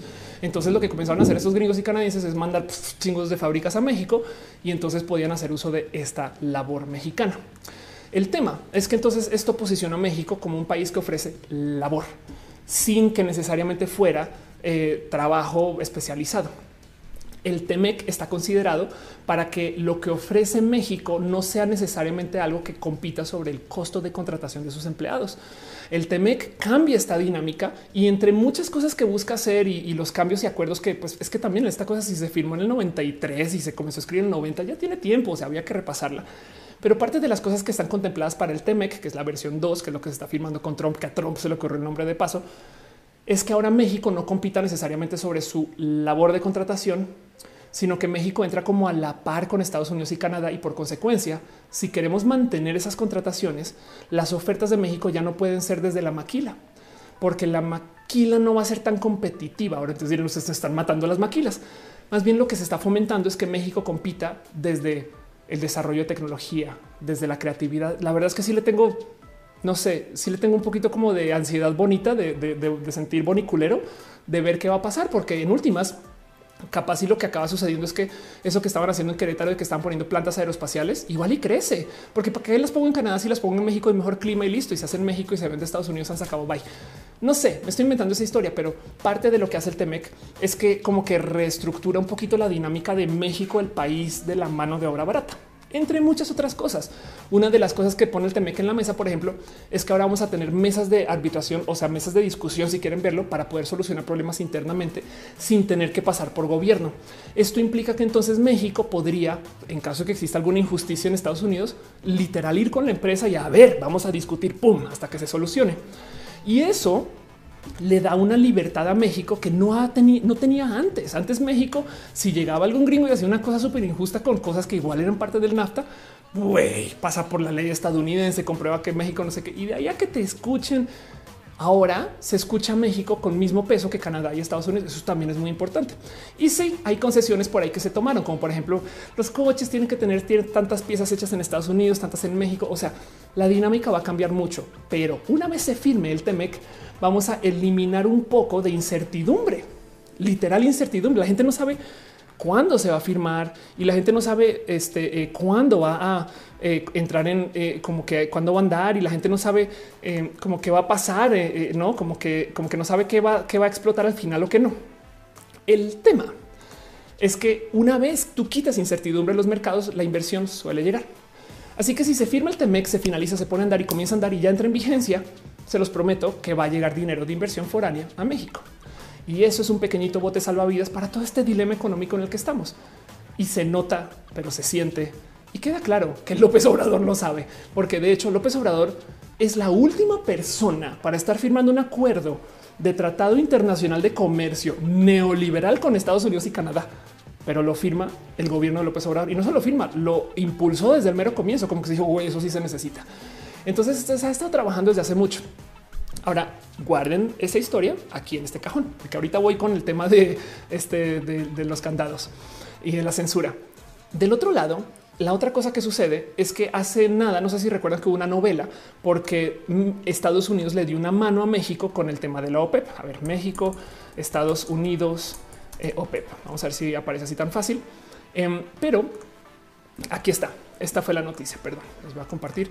Apoya Estados Unidos a México ante OPEP. Básicamente, nuestra negociadora, eh, eh, nuestra negociadora en jefe, eh, estuvo presentando un supuesto momento de debate y pelea frente a la OPEP que requería que alguien dejara de, producir tanto petróleo como México no lo quería dejar de hacer. México, se puso así, se colgó. Yo no voy a recortar más mi producción porque no quisieron recortar la producción de lo que iba a producir la refinería de dos bocas. Pero bueno, el caso es que entonces México se vio en una posición muy compleja y llegó Donald Trump. Que ojo, Donald Trump no tiene control de las petroleras. Él es el presidente y puede negociar con los dueños y las empresas. Pero aún así llegó Donald Trump a decir yo me encargo, no te preocupes. Y se hizo una jugada espectacular porque de todos modos iban a recortar. Donald Trump ya sabía, pero como sea. Así que Donald Trump rescató a México y López Obrador le quedó debiendo un favor y fue muy evidente. Y mucha gente decía, ¿cuándo nos la va a cobrar? ¿Cuándo va a decir Trump? Ok, ahora tú me vienes a pagar a mí. Pues bueno, ahora está esta situación rarísima donde López Obrador tiene que ir a Estados Unidos y sentarse con Trump y hay que negociar y ver qué pedo. Y está bien. Entonces es un decir porque pues también lo está apoyando con su elección. Pero como sea, el que ahora eh, López Obrador esté buscando a Trump es como que parte también de esto. Y México está tan urgido por poner a andar su economía porque de verdad que si el coronavirus nos dio muy duro encima de que ya veníamos en todo tipo de problemas que no se quiere poner los moños con el Temec el problema es que México, güey, como sea, tú haz que salga. Yo, tú, o sea, me vale gorro. Y entonces ahora guardemos este segundo trozo de nuestro como trifuerza de, del desorden que estamos viviendo ahorita. Porque lo que está pasando es que acaban de eh, tratar de pasar una propuesta que literal voló en las comisiones de Senado, estuvo en el pleno y pasó. Una cosa que acabamos llamando ni censura ni candados. El Senado aprobó reformas a la Ley Federal de Derecho de Autor y al Código Penal Federal para adecuar la, legislación mexicana al capítulo de propiedad intelectual que está escrito en el TEMEC. Básicamente, el TEMEC lo que dice es, ok, estas leyes que tenemos en Estados Unidos para la propiedad intelectual, que apliquen también en Canadá y en México, ¿por qué no? Y es de, güey, un momento, espera, son muy injustas. Hay un chingo de cosas que evidentemente no se han usado en México y que van a ponerle un freno a esta economía del Internet que ya viene frenada porque la acabamos de tasar. No solo eso, sino que traen una cantidad de cosas bien crueles. Las reformas representan una amenaza grave a los derechos humanos. La Cámara de Diputados busca aprobarlas cuanto antes, este, eh, aun cuando el acuerdo otorga hasta tres años para adecuar las leyes. Y entonces, una de las cosas que se promueven en estas leyes que están o estas cosas que están escritas en el TEMEC se promueve un mecanismo de censura digital. Hay una cosa que conocemos muy bien, pero es que esto no es ley en México, que es el cuento del take down. Si tú subes un contenido que tiene derechos de autor y llega el, dueño de esos derechos de autor y te dice, hey, eso es mío, automáticamente lo tumban. Esto sucede en YouTube a cada rato, no? Ah, yo subí una, no sé, una video con una canción, me la quitaron, me tumbaron el video. Créanlo o no, eso es sumamente injusto. De hecho, el que te tumben el video sin siquiera analizar si la persona que está poniendo eh, la queja es válida, es muy injusto con la gente que genera contenidos, porque luego tú puedes apelar, pero si es por ejemplo no es una transmisión en vivo, te tumbaron la transmisión, acaban de arruinar un evento en vivo, no? Si es algo que se está subiendo a YouTube, te lo tumban, te lo desmonetizan, te lo esconden. Entonces estas cosas y, justo sucede de tal modo porque la ley permite que alguien llegue a decir eh, hola, me llamo Carlos González y este esa persona subió una foto mía. ¿eh? Mm, sí, es mía. Pum, la tumban. y eso entonces se presta para hacer un buen de censura. De hecho, ya el gobierno mexicano ha hecho uso de estos mecanismos que responden a leyes gringas para tumbar contenido mexicano. Y entonces da un poco de miedo de wow, esto lo pueden usar para censurar. Y el tema es que justo como esto no está escrito en la ley de derechos mexicana, pues obviamente se puede usar como censura digital. Y para rematar, México no está obligado a implementar el mecanismo, pero de todos modos lo están colando con el TEMEC. Y la otra cosa que también es bien, bien, bien, bien, bien culera es que se está debatiendo en Estados Unidos lo que se llama el derecho al reparo. Entiéndase, si ustedes compran un dispositivo, un celular o una compu y le quieren cambiar una pieza o que lo quieren reparar, lo que buscan las empresas que fabrican esos dispositivos es que no lo hagan. Si ustedes creen que pueden cambiarle la pantalla a su iPhone, eso va en contra de lo que Apple quiere que hagan con sus dispositivos. Em, y de hecho hay muchos influencers que hablan acerca del derecho al reparo. Si ustedes cambian piezas de un Tesla, así sea el mofle, así sea un, le ponen spoiler, Tesla les puede invalidar el coche por software. Es más, los camioncitos, eh, perdón, los tractores eh, John Deere también tienen temas de actualización de hardware que si ustedes le modifican algo ya no funcionan y es su equipo. Y entonces yo en qué momento no tengo derecho a reparar mis compus, mi tecnología, las cosas que compro. Y para rematar en México nomás están haciendo esto con sanciones de hasta 10 años de cárcel. Entonces si ustedes de repente abren su computadora y le quieren poner más RAM, se están exponiendo a potencialmente usar, eh, ver 10 años de cárcel. O imagínense esta, compré una computadora con Windows y la alteré para ponerle Linux. Como eso ya no es de fábrica, podrían aplicar una, o sea, el riesgo es que podrían aplicar una ley así para este uso. Entonces, el tema es que estos son abusos de lo que podría suceder con estas cosas que están puestas para el TEMEC. Estos candados obstaculizan el derecho de las personas a reparar sus propios dispositivos, modificarlos a sus necesidades, utilizar piezas o consumibles. Apple, por ejemplo, si ve que alguien está vendiendo una tarjeta madre de una computadora, automáticamente le puede cancelar su Apple ID porque esa tarjeta madre es de la computadora que tú compraste, no la puedes vender. Y si tú quieres reparar una computadora y necesitas una tarjeta madre, la tienes que llevar a Apple y Apple no la va a reparar, va a reciclar tu computadora y te da una nueva. Es bien cruel todo esto, pero el tema y lo más impresionante es que todo esto no está explícitamente puesto en el TEMEC.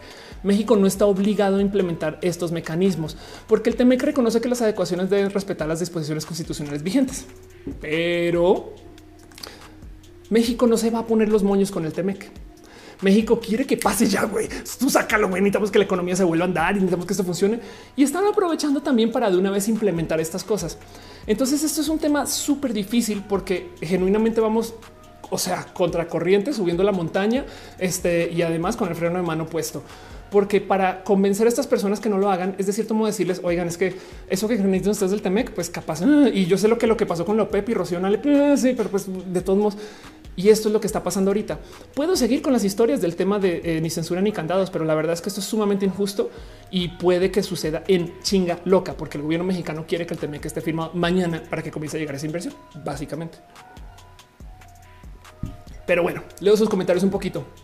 Mónica Solís dice ese tema es mini roja. Sí, la verdad es que ese tema haber sido un solo roja solito, pero quería hablar de lo anterior porque no pude transmitir ayer. Pero bueno, Josh Palomares dice eh, lugares como la plaza de la computación es una práctica común y no hay un párrafo de unas excepciones que excluye ciertos casos. Aquí corre parejo. Sí, imagínense todos esos negocios, todos esos trabajos serían a la chingada.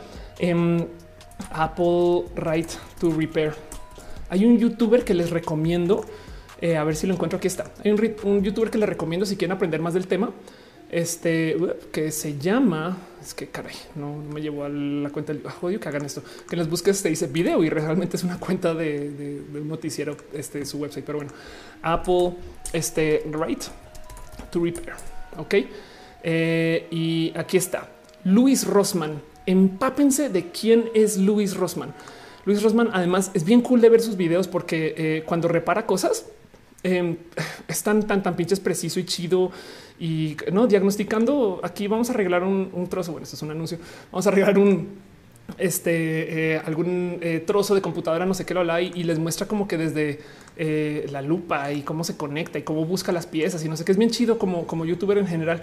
Pero además se ha metido en todo tipo de problemas con Apple por literal transmitir el cómo repara las computadoras.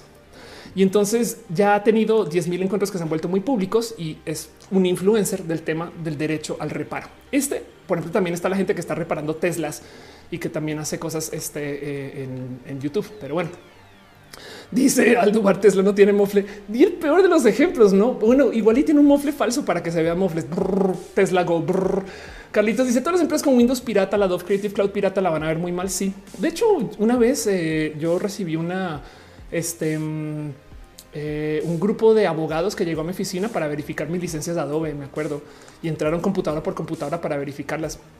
¿Y qué les haces? No dice Eduardo Perma que el reparo también es un tema ecológico. De acuerdo. Eri Frank dice: Vi un video abriendo una iMac y transformando en un iMac Pro por menos de la mitad del valor de una iMac Pro. Sí, total. Y Apple no quiere que eso exista. Apple quiere reciclar. Es más, el tema del reciclaje de Apple lo venden como bonito. Y la verdad es que sí, un poquito. O sea, entre tirar la tecnología y que te la reciclen va. Pero si lo piensan, también del otro lado lo que está haciendo Apple es recibe tu dispositivo viejo, le saca los metales y los plásticos, luego los vuelve a usar para hacer el dispositivo nuevo y te lo vuelve a vender. Pero bueno, em, Ana Méndez dice que soy bien geek, perdón, sí, un poquito. Martín eh, Morgado dice es que siempre están contra la ingeniería inversa, de acuerdo. Y dice eh, Brian, ya se firmó el acuerdo, no hay nadie que lo haya, eh, que haya puesto un alto. Qué lástima. Y pues nada, pues se los dejo ahí porque justo yo creo que ya no hay mucho de lo que nos podamos quejar. La verdad es la siguiente. Ya tenemos cultura del takedown porque YouTube decidió implementar para el mundo el sistema de leyes estadounidense, hablando de colonialismo, ¿no? Entonces ya sabemos que en YouTube tumban videos, pero ahora va a funcionar sobre la ley mexicana, entonces puede tener abusos diferentes. Vamos a ver qué pasa.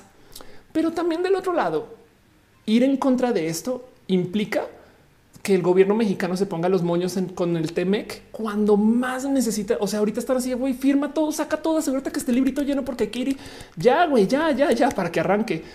Así que desafortunadamente, pues nada, esto, como les digo, era una de su vida en contracorriente y con el freno de mano puesto. Aldubar dice, debemos, debemos de seguir quejándonos siempre. Sí, y hay que visibilizar los abusos y hay que alzar la voz, pero siempre. Dice eh, Tansun Niega, entonces usar Linux es ilegal. Em, es usar, usar Linux eh, en una computadora que se supone que trae Windows instalado, es cambiarlas eh, lo que se supone que es un estatus de, de, fábrica de una pieza de computación. Desafortunadamente, sí.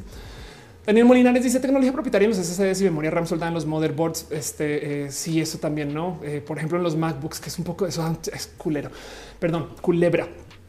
Fred Saltos dice ahora la mayoría de sistemas serán bajo demanda, entonces no será necesario tener más hardware, solo lo necesario. La verdad es que el futuro puede apuntar para allá, pero así las cosas. Ariana dice no te vienen a bloquear tus redes. Esperemos que no. Fred Saltos dice como el caso de Microsoft Azure y sus servicios para empresa. Sí, el futuro puede apuntar a que tengamos eh, tecnología que sean terminales más tontitas y todo funcione en la nube. Sería bonito, pero de todos modos tú deberías de tener el derecho al reparo. Me explico cómo así que si yo compré este eh, justo una computadora no pueda yo cambiarle el trackpad, no? Eh, en fin, Daniel dice es una ley muy enfermita y monopólica. Sí, responde. A ver, si voy a decir algo, estoy a favor de la ley de derechos de autor. Estoy a favor de defender la producción de artistas y que de cierto modo se puedan hacer estas cosas. es el cómo se implementa. Ese que pueda llegar cualquier Carlos González y decir ah, ese video no me gusta, túmbalo, pum, se tumba. Y es de wow, YouTube espera, valida la queja de esa persona, pídele que compruebe que él sí es la persona dueña de lo que está pidiendo que se tumbe antes de tumbarlo, güey. Pero no, no lo buscan hacer porque prefieren errar del lado de la empresa, que es una lástima. Pero bueno, José Martínez dice: Yo hace seis meses me cambié de Windows a Linux. Necesito un abogado. Sí, exacto. Bueno, siempre tu computadora estaba hecha para se supone. Vamos a ver qué pasa. Alan H dice copyleft. Sí, eh, Víctor eh, Merol dice, pero si está la FTC según ya dijo que es ilegal, por ejemplo, esos stickers de Warranty Void Removed. Bueno, vamos a ver cómo se aplica en México, ¿no? Em, y entonces, justo todo esto vamos a ver en qué resulta y por dónde va. Pero sepan que esto está ahí y sepan que esto es, algo que responde a nada, pues al, tema del TEMEC y a ver qué sucede. Ale Galván dice el problema con muchas licencias que uno acepta es que te hable de las implicaciones legales a cambiar o modificar hardware o software. Sí, ¿eh? hay algo ahí que, a ver, no todo va a ser distópico, es simplemente que el riesgo es alto, no, no todas las computadoras se van. Además, también del otro lado, México no es como que tenga la suficiente capacidad ni siquiera policíaca para perseguir gente, pero si el día que tú hagas algo y te echan encima la ley y es, me explico como que, en fin, en fin. Dice este Pimeter, si se instala Windows en Apple, ¿qué pasa? Bueno, hasta ahorita las computadoras Apple que tienen eh, Intel eh, se están licenciadas para que le puedas instalar una le puedas instalar Windows con Bootcamp. Em, y, de hecho que el Bootcamp acapare la mayoría de la partición pero luego vamos a ver qué pasa con las nuevas computadoras ARM. Yo creo que las va a tratar, va a emular Windows. Me cae. Jaime Galavis dice adiós a los torrents. Puede ser Ignis 3. Es algo importante que las leyes dependen si son accionables o no. Falta ver qué tan factibles que tomen acciones legales para todo lo que haga eso. Sí, exacto. El tema es que si el riesgo es cárcel, mis respetos. En fin, sepan que eso está ahí. Este eh, y pues nada, de todos modos, las empresas de tecnología, pues justo tienen 10 mil cosas por ahí presentes y eso es nada más un abrazo. Por eso lo tengo aquí en esta sección que es como repasarte más rapidín. Este lo quería hablar un poquito más a fondo y se los dejo. ¿Qué opinan? Leo sus comentarios y sigo con los abrazos, noticias de cosas que pasaron la semana, nomás para que lo tengan presente. Llevamos hablando dos horas 34 minutos en un roja formal, un roja de martes, pero llegó mucha gente. Muchas gracias. Un roja que está en Twitter. Qué bonito. En fin, otras cosas que pasaron esta semana, otros abrazos, eh, cosas que a lo mejor ustedes saben o no saben. Quiero platicar rapidín, no más acerca de esto que está pasando con Mia Califa. Ahora sí ya me bloquearon de todas las redes sociales. Pero por si no ubican, yo creo que se ubican. Mia Khalifa es una persona que estuvo eh, en las redes sociales em, desde hace, bueno, que lleva en las redes sociales desde hace mucho tiempo porque es conocida como de cierto modo una pequeña reina del porno. Yo no sabía, seguro ustedes ya lo saben ahora, pero capaz si no, nomás les digo este por si por si no siguieron esta historia. Pero Mia Khalifa salió a hablar de cómo todo lo que hizo cuando estuvo en el porno fueron tres meses de trabajo. Tres pinches. Mia Khalifa, la persona que se le conoce como una de las imágenes del porno estadounidense. Me explico que es esta persona que las películas le han hablado de y de que hay memes. Es más, a cada rato hacen este cuento de esta niña de Oaxaca que eh, no nadie habla de ella porque es científica, no sé qué, es una foto de Mia Califa, no me explico, es meme eh, eh, todo este cuento. Y la verdad es que vas y miras y resulta que estuvo, se confesó que estuvo haciendo porno por tres meses, Coming y ganó 12 mil dólares. No, no solo Coming, también grabó con este, creo que fue con Bang Boss. Em, y salta un poco del que esto lo hizo cuando tenía 21 años. Y entonces comenzó como a hablar un poquito del tema de qué impresión, como a donde sea que vayas, te va a perseguir la novela de que eres la mujer del porno, donde estuvo por tres meses. Ha hecho tantas cosas, cuéntanos demás. Ahora es TikToker. Y entonces yo creo que está haciendo algo muy listo y quería compartir esto con ustedes porque siento que la plática de Mia Khalifa ahorita se volvió rara porque ella solita se encargó de hacerse menos atractiva para el machirulo. En TikTok comenzó a hacer contenido feminista. Bien por Mia Khalifa pero entonces ahora como que muchos güeyes están muy incómodos de, pero esta era la vieja que no sé qué lo habla. Y de hecho comenzó a decirle también justo a las redes donde subió su contenido, oigan, pueden por favor borrar mis videos que yo no quiero que existan y que estén ahí. Em, como las cosas chidas de hoy en día suceden gracias a los fans del K-pop. Entonces eh, muchas personas se sumaron a esta como estrategia K-popera para pedir que eliminen los videos en Internet de Mia Khalifa y lo, les ha ido muy bien con eso. Yo, creo que, o sea, Anonymous que güey, los fans del K-pop están, me explico como que eso. Pero del otro lado, quiero que vean nomás cómo la tratan en los medios. De nuevo, recordemos es cada vez que vean alguna noticia de Mia Khalifa, piensen estuvo tres meses en el porno. Imagínense hacer tres meses de algo y ahora eso es todo lo que eres en la vida. Literal, el titular lee Mia Khalifa, gracias apoyo. La actriz porno ha recibido, güey, lo hizo por tres meses, sabes? Como este, el estudiante que hizo porno. Me explico como que veo, me da tanta rabia que si, si está cabrón, eso es lo que eso, es lo que más me salta todo este cuento, que como Mia Khalifa ahora literal la gente no la puede sacar de su cabeza de ser la actriz porno. No me parece muy raro. En fin, em, dice em, Marta Patricia, este trabajo mía fueron años y 12 mil. No creo. No, sí, justo e, eso es todo el cuento que confesó que estuvo trabajando esos tres meses y, lo está hablando. De hecho, si quiere, si quieres, Marta, vea su TikTok, ahí cuenta toda la historia y de que lo que hizo pues fueron esos 12 mil dólares, ¿eh? no, no 12 mil pesos. Moglican dice: Pues la cosa como afrontas el obstáculo, porque Kim Kardashian de un solo video porno formó un imperio. Eso es verdad. ¿eh? Catambar dice: En serio, solo 12 mil dólares por ser la reina del cine para adultos. ¿Qué tal? No, es que es que hizo muy poquito. Es que hizo muy, muy, muy poquito. Simplemente que la, la crecieron por todos lados y ya. Pero ya dice Mr. Ufo, entiendo el punto, pero hablamos de ella justo por ese porno. Pues sí. Karen Anel dice: Ojalá fuera fitness después de solo poderlo ser tres meses. Imagínense eso, no como que no sé, me salta mucho todo esto pero de nuevo, lo que está haciendo Mía, la verdad es que me parece muy, muy listo porque está hablando desde los feminismos y entonces eh, o desde la libertad de la mujer empoderada, desde cosas que muchos machirulos están muy peleados con Mía Califa. Ahora yo creo que wow, eso justo es lo que la va a alejar de la imagen de la persona que le tenían antes. No sé, pero bueno, en fin. Este Aldubar me hizo un video que no sé de qué estás hablando. Eh, Emilio Axel dice en Google aparece como comentarista deportivo. Ok, dice una estafa y gran falta de respuesta. Sí, pues la verdad es que sí. Em, dice Gama Volantis, mía merece tener una vida normal como, como Stallone. Nadie lo acosa por su pasado, ya tiene ese mismo derecho total. Em, y dice Ed Steven, no sabía, hay decenas de horas de ella. Pues es que más bien eh, hay colombianos sabiendo este show ahorita. Ubican esta cosa que se llama Manimal. Eh, la gente en México no, no lo conoce tanto. Manimal es una serie pero les dejo este ejemplo para ver, porque igual hay un ejemplo mexicano análogo. Manimal es una serie estadounidense que transmitió acerca de, eh, transmitió en los que fue en, los ochentas, acerca de un personaje que se podía transformar en animales. Furries este, celebren, porque entonces era como una serie de acción y el güey de repente se volvía un águila, ¿no? Y era muy divertido. De hecho, yo tengo ahí atrás, ahí en algún lugar en ese libro, tengo los DVDs de Manimal. Y digo los DVDs porque cuando yo llegaba a, la casa del colegio, recuerdo ver Manimal y recuerdo ver Manimal. Creo que todos los días, creo que todos los días veía Manimal cuando llegaba. No mames, güey. Y, siempre este cuento de no, el episodio donde hacía esto, el episodio de aquello. Y un día, justo cuando fui a comprar este, eh, eh, los DVDs de Manimal, me topé con que de Manimal, esta serie que veía todos los días cuando llegaba a la casa, hay nada más y nada menos que uno, dos, tres, cuatro, cinco, seis, siete, ocho episodios y ya. de Manimal, esta serie que todo el mundo conoce creciendo en Colombia, la gente que creció en los 80 y notas en Colombia, que recuerda llegar a casa y verlo, que eh, platica, solo hay ocho episodios, pero tenemos este, güey, no mames, yo lo veía todo el día. Pero es que lo que hacían es que todo el día hacían rirón, güey. Entonces nada, se los dejo ahí como ejemplo. Este ejemplo va a conectar más con la gente colombiana. Es muy posible que todo lo que sabía de Mía era así como Manimal, reusos, escenas reusadas, replicadas, no era el mismo video grabado. Me explico como que igual, o sea, igual y grabó mucho durante esos tres meses, pero fueron tres meses. Pero bueno, Moon dice por qué tan lejos nací en el 99. Es como Don Gato. Exacto. De Don Gato también hay muy poquitos episodios. Justo lo mismo pasa con Mr. Bean.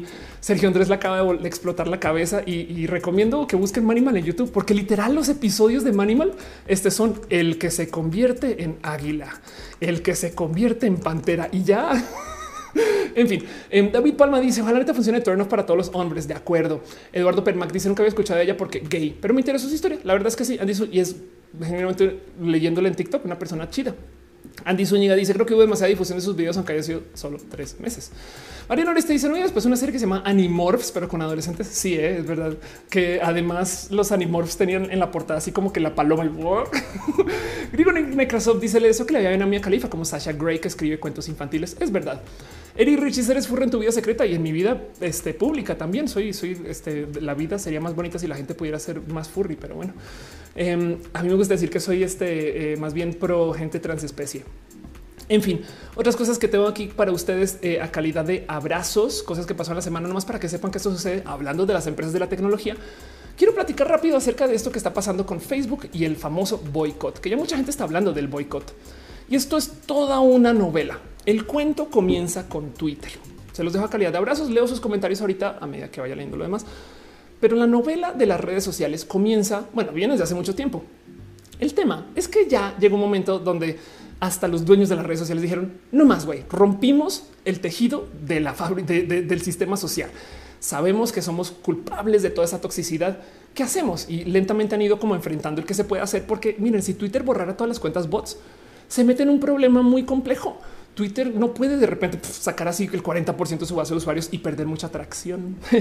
Entonces trata como de lentamente ir sacando la toxicidad y ver cómo funciona. Y ya ahora definitivamente y con el señor Trump tomaron postura. ¿Se acuerdan que hace nada Twitter de repente dijo, señor Trump, eso que acaba de decir usted es algo que puede incitar al odio y marcó su tweet como eh, un tweet que, de que invita al odio?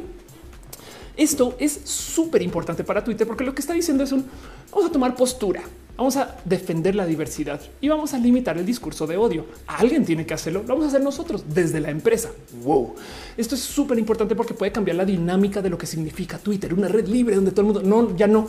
Ahora tienes que ser una persona pro diversidad que tiene que además tomar en cuenta que hay gente, pues no sé, pues que en última se puede ofender con lo que estás diciendo y todo eso que a mí me parece muy bueno pero pues de todos modos, capaz si hay quien dice eso es censura, pero de todos modos estamos en un espacio privado, le pertenece a Twitter. Twitter pasa lo que quiera con lo que publicamos ahí, porque ese contenido se lo entregamos a Twitter el caso, como sea.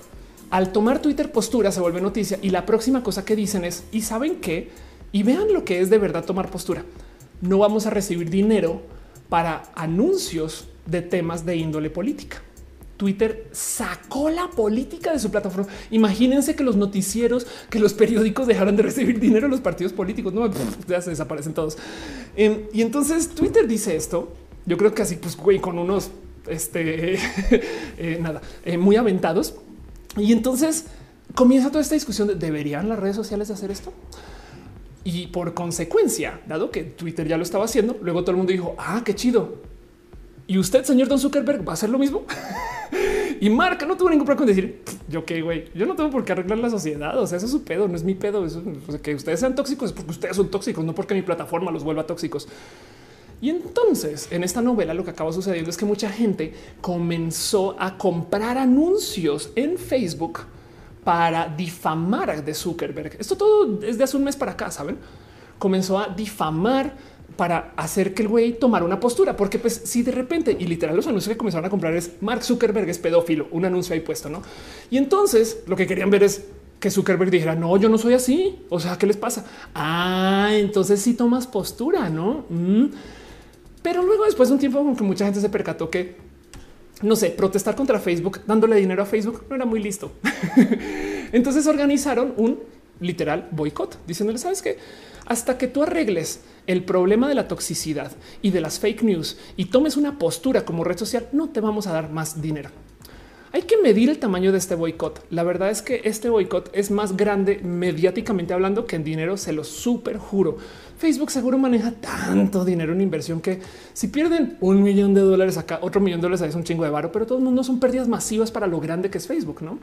Yo creo que de todos modos no les va a impactar financieramente, pero mediáticamente sí. Y la pregunta es si a Zuckerberg le importa, porque del otro lado Zuckerberg tiene tantos usuarios en Facebook que qué le importan los otros medios a fin de cuentas. Me explico como que también del otro lado Facebook es como güey, yo soy la radio y la tele y el cine, todo en uno. O sea, ¿qué, me importa? De todos modos, vamos a ver cómo responde y la verdad es que sigue creciendo el boicot y espero que esto ponga presión. La verdad es que yo sí creo que, pues, por lo menos el que sea mediático hace que se platique del tema. Em, y esto justo es parte de como este dilema de que quieren que Facebook tome postura y lentamente han ido cediendo, como que Facebook ya dijo, ok, ok, ok. Si es un medio oficial, vamos a poner una banderita que dice, este es un medio oficial de gobierno para que la gente sepa. Si es un medio que se sabe que comparte fake news, ya dijeron que van a poner también como marcadores que digan, esto puede ser una fake news. Em, eso puede suceder. Em, y entonces esto está sucediendo y se los comparto calidad de abrazo nomás para que entiendan por dónde va esa novela. Y del otro lado acaba de pasar también otro huracán en esto de las posturas de las redes sociales, porque Reddit em, no tuvo ningún problema y esto fue muy repentino en cambiar su estructura ahorita con todo el tema de Black Lives Matter. El uno de los fundadores de Reddit, Alexis Ohanian, se retiró de Reddit para dejarle su lugar a una persona negra. Literal, él estaba, o sea, fundó, fundó Reddit, se retira de la mesa directiva y les dice a los que quedan, y aquí me pone una persona negra, bye. y entonces, en lo que sucede eso, Reddit comienza a tomar posturas a favor de la diversidad. Y hace nada, esto literal tiene, o sea, es del 29, esto es de ayer. Em, Hace nada Reddit actualizó su política de discurso de odio para que puedas reportar mensajes de odio y prohibieron una cantidad ridícula de subreddits que impulsan el odio, incluido el más importante de todos, de Donald. De Donald es el subreddit, el foro, la esquina de Reddit donde se habla de Donald Trump, que lo trataron de cerrar eh, cuando Donald Trump estaba lanzándose a la presidencia, pero luego, pues obviamente mucha gente dijo, güey, no nos puedes callar, o sea, pues perdón, pero tenemos acá nuestra libertad de expresión. Y entonces ahí se mantuvo. De Donald es uno de los espacios más tóxicos que hay, este eh, eh, punto en Reddit o en general. Es, bien feo de Donald. Em, y todos modos que lo hayan cerrado implica que Reddit tomó una postura. Reddit dijo, o sea, ven, vean lo complejo que es esto. Están perdiendo usuarios, eh, reputación con un segmento de gente, dinero, pero están defendiendo la diversidad y están tratando de eliminar la toxicidad. Entonces vamos a ver en qué acaba esto. Ojalá sea para bien. Desafortunadamente hoy vi muchos mensajes de gente que dicen, o sea, gente muy odiante, perfas y estas cosas que como ya no pueden estar en Reddit, ahora están diciendo vámonos a Twitter. Pero bueno, Dice Leonardo Guerrero, amo escucharte hace mis días de, eh, encierro y llevaderos y nutritivos. Muchas gracias. Si los roles de género no existieran, ¿cómo sería el existir de la gente trans? Eh, eh, algo más encontraríamos para transicionar. es todo lo que tengo que decir. Pero pues bueno, los roles de género existen. Entonces, pues este, nada, los navegamos. Pero bueno, Adriana Grisel deja stars en Facebook. Piñas para ti. Muchas gracias, Adriana. Gracias por apoyar y ser parte de esto. La neta, neta, neta. No había visto, pero eh, Simón Ulises, alias Tontín, dice: Por favor, saca un video eh, respuesta al texto de eh, J.K. Rowling, porque hay gente que no se da cuenta que es puro dog whistle. Es verdad. Em, te tomo la palabra con eso. Y sí, justo el tema de lo que pasa con J.K. Rowling es todo un tema donde literal J.K. Rowling, yo creo que ya se percató que si no hace estas cosas, no tiene audiencia y es una lástima. Pero bueno. Em, justo está preguntando Maya, ¿cómo es eso que varias empresas se salen de Facebook por el racismo? Esto es lo que está pasando. Más que salirse de Facebook, lo que están haciendo es que no están contratando anuncios con Facebook, están haciendo un boicot organizado para que pues, Facebook ojalá algún día tome postura y arregle las cosas porque pueden. Si Reddit lo hace, si Twitter lo hace. A ver, Dice John Cardona, no es poco ético que lo hagan por interés económico. Es un poco. Maya Chan dice, o sea, pero que lo hagan igual. Eh, Nayeli dice, nos partió el corazón de los Potterheads las declaraciones de Rowling. Si eso es verdad. Maya Chan dice no se aboga por la abolición de los roles de género, se aboga en contra de lo que sean prescriptivos. Gracias, hoy te amo, Maya. Sí, exacto. Yo quiero que los roles siempre existan y simplemente que no sean obligatorios. Gama Volantes dice como feminista en serio no me entra en la cabeza la existencia de las terfes. Como no se dan cuenta que están apoyando ideas de derecha, sí se dan cuenta y simplemente son feministas. De, en fin, es bien irónico que exista gente odiante de ese corte, pero en fin. Damie Moore dice recientemente Facebook empezó a poner artículos que desmienten cosas que se hacen virales. Es decir, alguna noticia fake la pone justo arribita de un enlace que exhibe por qué es fake. Me parece súper responsable y con mucho potencial. Qué bonito escuchar eso o leer eso, porque justo eso es lo que se está pidiendo, que tomen responsabilidad. Es que miren, si WhatsApp por cada video de los termómetros te van a quitar neuronas, abajo dijera, hey, duda de este video porque esta información puede no ser real. Eso arreglaría muchos problemas, me explico, pero bueno, em, en fin. Tan Zúñiga dice bien enojados porque oh my god es furry. Eh, Fernando se dice terminé mi examen online gracias por estar acá. Eduardo Regio dice piñas para todos. Totalmente de acuerdo. Monalista dice que esto es un show que se hace semanal donde platicamos acerca de cosas de la vida. Estamos ahorita repasando noticias de cosas bonitas que suceden en nuestra vida. Pero bueno, Fabiola Arroyo acaba de llegar. Muchas gracias. Donald dice que yo que no de Donald Trump. David Palma dice eh, eh, la fecha Rowling likeando tweets de terapia de conversión. Sí, bueno, a ver J.K. Rowling le cacharon un seudónimo para publicar eh, obras eh, escritas a nombre de un güey. El nombre que tomó fue el creador de las terapias de conversión en no sé si en Canadá, creo. En fin, el caso. Gama Volantes dice: Mi familia cree eso los termómetros y el 5G pin. Nadie le dice que una leyenda así se acabarían los mensajes de las tías diciendo que WhatsApp va a cobrar menos que reenvíes a 10 personas. Se ocupa así, total. Conrado dice: Mándame saludos a Nogales, Sonora. Soy tu fan. ¿Estás en Nogales? René está en Nogales. No puedo creer que alguien de Nogales, aparte de René, esté aquí en el chat. Gracias, Conrado, por pasar por acá. Qué chido. Le tengo, quiero ir a Nogales ya. Steven Ochoa dice: La Rowling está canceladísima. Sí, eh, yo creo que Rowling quiere, le gusta estas tensiones. Todo lo que tengo que decir. David Alejandro dice hoy fui al súper, policía me tomó la temperatura en el brazo. Obvio le salí 34, todo mal. Eso puede no captar gente con fiebre. Sí, la verdad es que sí.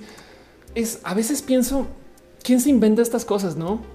Porque no sé, eh, eh, en fin, me, da como rabia que existan estas noticias falsas y que tengan tanto vuelo. Es raro. Yo vi esta mañana el video que explica el cuento de que te matan mil neuronas cada vez que te apuntan a la frente. Y a veces pienso, ok, esta gente desinformada cree en las neuronas porque no las han visto, obviamente, pero no cree en el termómetro. Raro, ¿no? José Lugo dice qué opinas de Culiacán. Amo, digo, eh, hace rato, sabes que estoy pensando que cuando fue la última vez que pasé, en fin, me debo más visita al norte o bueno, Culiacán. Em, dice Eduardo Regio que son los termómetros y el 5G. Ok, hay mucha gente que cree que el 5G es el cómo se transmite el coronavirus o sorpresa, en México solo hay una antena de 5G. Entonces, obviamente no funciona así. Eh, y hablar de que, eh, tiene que ver. O sea, tengo un video largo hablando de eso, no? Y del otro lado hay gente que le tiene miedo a que te lean la temperatura en la frente porque se comenzó a viralizar un video muy falso de alguien diciendo que cada vez que te apuntan el termómetro a la frente eh, te están quemando neuronas y es de así no funcionan los termómetros. Joan Cardona dice ya tiene las neuronas muertas antes que le pongan el termómetro total. Olivia Santiago dice primero es que veo tu programa. Me encantas. Gracias por estar acá. Este programa sucede una vez por semana si se puede. Dos, digo, Lamero dice creo que también responsabilidad de nosotros al informarnos de las fake news, de dudar de ellas. Sí. En este show en particular, yo trato de impulsar que la gente no crea en influencers, por ejemplo, sino que tenga lectura crítica, que tengamos pensamiento crítico y de paso que todo lo que yo digo acá también se dude. me explico como que esto es una conversación. Por eso me gusta que funcione así con el chat y estas cosas, como que yo creo que esto no se podría dar en la tele ni en la radio. Y yo creo que ahí está la solución de todos nuestros problemas. Aprender a tener pensamiento crítico. Muchos de nosotros ya lo tenemos pero hay gente que genuinamente les criaron con un sistema de no pensar y entonces es una lástima porque vemos como literal atropellos, no como en cámara lenta a veces y suceden de todos modos. En fin, en fin, cosas que pasaron esta semana que vale la pena mencionar. El último que tengo para ustedes, no es para compartírselos para que lo tengan ahí presente. El último abrazo antes de irme a una última sección y luego me quedo acá para responder preguntas. Llevamos al aire dos horas 53 minutos hablando de, de todo es quiero que sepan que ya se publicó la edición de este año de Forbes de Top 100 Mujeres Poderosas de México. Yo estuve dos veces en esta lista en el 2000, a ver si me acuerdo, 2017 y 2018. En el 2019 ya no estuve em, y en el 2020 tampoco, pero nomás les quiero traer a luz que em, en el 2017 yo fui la primera mujer trans en llegar a esta lista, que es todo un logro por mil y motivos, porque no solo es el tema de una mujer trans en la lista de Forbes Top 100 Mujeres Más Poderosas de México, sino también es que soy una mujer colombiana en la lista mexicana. Saben, es como wow, qué bonito México que me deja estar acá. No, la verdad es que agradezco mucho eso, pero yo muy a mi corazón. En el 2018 estuve en la lista con otra mujer trans, Victoria Volkova, quien es básicamente mi hermanita. Le tengo mucho cariño a Vico y es este gran parte de mi desarrollo también como persona. Y, nada, nos hay mucha historia con Vico y, y, algún día la contaré más, pero he hablado mucho de eso. Y estuvo en Forbes. De hecho, tuvo la portada Vico Ahorita Vico también es portada, pero está en la portada de él, por si algún día ven ahí la revista. Que ahora que lo pienso, qué irónica portada para estar por una mujer trans. Bueno, el magazine. En fin, luego en el 2019 estuvo Morgana. Morgana Love es una persona espectacular y este año otra vez. Y ahora Morgana fue noticia porque salió un político. Eh, este neoleones a quejarse de cómo es posible que una mujer trans le esté robando un lugar a no sé qué. ¿Cómo que no molesten? Deje, deje. Morgana Love, por si no la conocen, chequenla. Morgana bajo Love tiene un documental muy conocido. Este eh, eh, justo, de hecho, trabajando en doblaje en Pose. Em, es actriz, canta de no mamen. En fin, hay tantas cosas tan bonitas de la historia de Morgana. Mucho cariño, mucho amor y quería compartir con ustedes esa calidad de abrazo. Es una pequeña mención, cosas que pasaron la semana para que ustedes sepan que esto sucedió. Leo sus comentarios. De todos modos, Dice David, tienes que hacer más videos con Vico. Es verdad. Eh, dice Tansuña las mujeres trans somos mujeres. Pues sí, por supuesto. Álvaro Meburak dice hola, martes de roja. Si ustedes quieren que hoy sea lunes, hoy es lunes. Es todo lo que tengo que decir. Pero bueno, voy a em, cerrar esta sección e irme a una sección que llamo de puro cariño y corazón. Em, me explico porque a veces tuiteo cosas y me explico. la gente no entiende y me dice, oye, ¿qué, qué hiciste decir con eso, Ophelia? Entonces, Em, vamos a nuestra próxima sección. Nomás quiero platicarles de eh, el Pride y todo lo que pasó en Pride. Igual ya mencioné esto eh, ayer, pero lo voy a repetir para que quede grabado, para que quede acá, para que lo discutamos. Y cerrando eso, me voy a preguntas y respuestas para que platiquemos de lo que me quieran platicar ustedes a mí. Ya vamos al aire este dos horas 56 minutos y este seguimos, seguimos, seguimos, seguimos, seguimos, seguimos.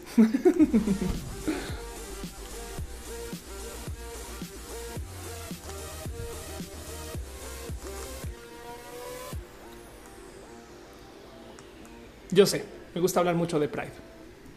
La verdad es que me gusta más el nombre de la de la Navigay. Digo, eh, hay mucho que decir acerca de Pride. Ahora sí lo platico con más calma. Es que también les digo algo. Ayer, como estaba solucionando mientras estaba transmitiendo y estaba tratando de poner todo a andar, estaba también nerviosa. No presenté el tema a gusto. Entonces quiero repasarlo otra vez y ahora sí preguntarles a ustedes cómo se sintieron con Pride. ¿Les gustó el Pride de este año? ¿Cómo se sienten con todo lo que se discutió y platico? Digo, por si no saben cómo es Pride en la Ciudad de México no viven acá, es una bestia inmensa donde van más o menos un millón o un millón y medio de personas. Yo he sido presentadora de Pride varias veces en muchas situaciones y ocasiones. De hecho, el año antepasado eh, yo di el banderazo de salida de Pride y luego fui la última persona con micrófono en la mano en el Zócalo despidiéndome de Faye. Entonces en mi corazoncito me quedé con el abrí Pride y cerré Pride. Em, y es parte de las cosas bonitas que me han dado para hacer y estar y lo chido que es literal estar en ese evento que es tan masivo que está como que fuera de control. No pudimos salir este año. Yo puse este tweet, bueno, más bien retuiteé a, Enrique Molina, quien es una persona bien cool, em, que puso estas fotos y decía así está mi cora. Esto era yo en mi corazón. Era lo único que tenía en mente, como salir a ver este desmadre de gente y las banderotas. Y la verdad es que es gran parte de mí, Pride en particular pero em, se hizo una transmisión que fue muy, muy vista y justo pues sí estuve muy presente en esa transmisión. Inauguré, yo di el inicio de la, de la transmisión, aunque de todos modos la verdad es que eh, hubo tanta gente tan presente. Hubo gente que sí salió a marchar, salieron a la calle y entonces para que vean cómo son las fake news, güey. Esta noticia dice celebran el orgullo LGBT 5 millones de personas en marcha virtual pero pusimos una foto de una marcha que no era la marcha virtual. Entonces es un poco de para la para alguien no como alguien medio despistadón, es como de ah, ya fue la marcha otra vez y salieron a la calle 5 millones. Es de no, fueron 5 millones en la transmisión y salieron algunas personas y mantuvieron su distancia, menos mal. Em, pero la oficial era la transmisión y, luego en Bogotá, creo, o bueno, la colombiana se hizo el día después y fue muy bonito.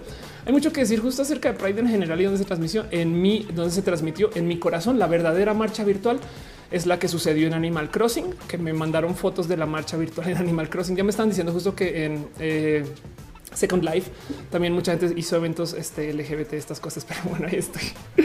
Grandes activistas, porque estamos la gente de Cheros, esto es en Chihuahua, entonces qué chido que hicieron esto, en fin. Dice Proyecto Andrés, me sentí muy solito, no tuve con quién compartir este evento tan especial. Bueno, ahora con nosotros, este Andrés, somos tu Pride y nada, yo acá la bandera sigue puesta, de hecho, me explico, a ver, el chat, chat, aquí está, ahí está mi bandera todavía. Esa banderota, tengo tantas historias con ella, Em, es más, a ver si la encuentro. Yo creo que la puse en Instagram. Esa bandera me la, eh, la conseguí en Monterrey y el tema es que esa bandera debería de ir en un camión, o sea, literal en un camión. porque yo no puedo ir a mi cuenta de Instagram? no puedo creer. Bueno, em, a ver si está en Facebook, quizás. Y entonces eh, lo que, lo que hice antes de arrancar la transmisión fue que agarré la bandera del camión, le dije al güey, ¿me la puedo quedar? ¿La puedo usar? Sí. Y es más grande que yo, güey. Es bien difícil porque no le he podido volver a conseguir de paso. Em, la, bandera, eh, como que en algún momento se me ocurrió, ah, voy a tener otra y no sé si se la lleva a alguien o algo así. Y como que me dijeron, no es que Ofelia, em, esa bandera no, o sea, toca mandarla a hacer si la quieres. Yo no sé este camión dónde la conseguí, pero el tamaño de esa cosa es más grande que yo. Eh, y, le tengo tanto cariño porque la llevo a todos lados y es como eh, nada, mi banderota que mucha gente me dice que es como de portada del libro de historia, ¿no? que está así con la bandera en la mano atravesando el, río. Em, y pues justo para mí el Pride siempre ha estado conmigo. De hecho, en donde siempre en donde sea que vivo dejo una bandera afuera y ahí está en mi terraza todavía. Dice Elliot, ¿es la bandera de la sesión de fotos? Sí. Em, dice este Marcos, saludos, nena hermosa, gracias. Ignis dice, Ofe Alta que usa la bandera de camión. Sí, Lalo Pan dice, sí, eh, deja la bandera de Slack, el trabajo hasta que tengo la marcha. Total. Dice Matisho, hola y Rip Mixer, F por Mixer. Em, dice José Lugo, este sábado desfile de carro en Culiacán. ¿Qué opinas? Pues es, desfile LGBT. Con tal de que sucedan, el cuento de desfilar en coche es una lástima porque pues hay gente que no puede salir, pero de todos modos, con tal de que suceda, ah, démosle la bienvenida a eso. Miguel Andrade dice el año pasado fue mi primera vez en el Pride, tenía mucha ilusión de ir este año. Nos vamos a desquitar, les prometo. José dice yo te vi el año pasado presentando a los artistas. Qué chido. Diego Lamero dice me gustó su Pride en versión digital. Creo que llegamos a más personas, hablamos de temas fabulosos. Sí, ¿eh? yo me quedé con ese sentir de esto debería suceder todos los años, no como que no solo ahorita porque no hay marcha, debería suceder aparte de la marcha. Pero bueno, hay una cosa que sucede todas las marchas que siento que se perdió en la transmisión. pero de todos modos sucedió. Y es que no sé bien por qué es, no sé si es porque es el día, no sé si es porque es en junio, no sé qué es, pero es que sucede todas las marchas. alguien me lo decía como de seguro va a pasar y es de eh, eh, eh, cómo que qué va a pasar. Pues vas y mira, si es que resulta que todos los junio llueve durante Pride. En la todos los Pride a los que he ido al final de Pride llueve y siempre sale el arco iris y, es me parece poéticamente bonito de, ver. No en Mazatlán llovió, ahí está. Este en Monterrey llovió, ahí está. Y hoy me topé justo que en Nueva York también llovió y ahí está su foto. De hecho, de hecho, en Nueva York yo y salió un arco iris doble porque de Estados Unidos somos más, este, no sé cómo, en fin. Em, entonces, como que luego digo, lo único malo de la marcha virtual es que no, no, no, vimos la lluvia y ya. Vean, aquí está la foto de Nueva York. Este, esto fue durante Pride de Nueva York. Eduardo Gallo dice: Vente a la paz. Dice Mateo: En Bucaramanga pasa. Eh, Jacqueline dice: eh, Ya suelten la transmisión. Sí, total. Así como están las cosas. ¿Crees que hay marcha festival el próximo año? Lo más probable es que sí. Yo creo que el próximo, año más nos vale tener más domado el coronavirus de un modo u otro. Pero si no, de todos modos, es la neonormalidad, no básicamente. Y bueno, hay mucha gente que justo trae muy puesto el qué significa la marcha. Tengo un video larguísimo en mi canal de diagnosis donde cuento la historia de la marcha y los temas pendientes que hay o que yo veo que hay, porque la verdad es que hay tantas cosas que hay que enfrentar y que platicar y que ver. Y una de esas en particular la levanté después de hacer ese video, pero les quiero nomás compartir esta estadística. Es una estadística de mentiras porque es de Twitter y pues tiene, o sea, no es representativo, son 1600 votos, pero consideren que todos modos para 1600 personas que levantó esta encuesta, el 67 dijo hay una persona homofóbica en mi familia, saben? Em, y, eso da un poco como hasta de triste, no es como de chale, güey. Em, eh, como que sí es muy normal saber que por ahí un tío, un primo, en fin, dice que hay más presupuesto para el coiris. Eh, en Lima no llueve, pero salió el sol, el cual nunca sale cuando debía de ser Pride. Anda, Monserrat dice me llovió, tuve que meter la ropa a casa. Exacto. Marcus Beto dice es que la madre tierra, la madre naturaleza es una pareja lésbica. Qué chido leer eso.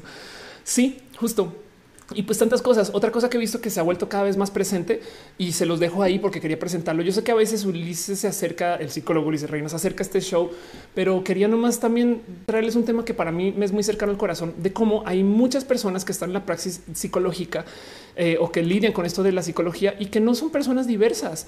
Y cuántas historias hay de mi psicólogo me dijo que ser gay no era bueno. Mi psicólogo, yo, yo le he pasado muy mal por esto y vi que de repente mucha gente comenzó a este eh, a hablar de esto. Entonces quería nomás traerlo también al stream por si de puro esto les llega al corazón. Sepan que arroba enfoque LGBT está hablando de esto. No necesitamos más psicólogos o psicólogas críticos y críticas propositivos, propositivas que tomen postura y denuncien las praxis que atentan contra la integridad de las personas LGBT.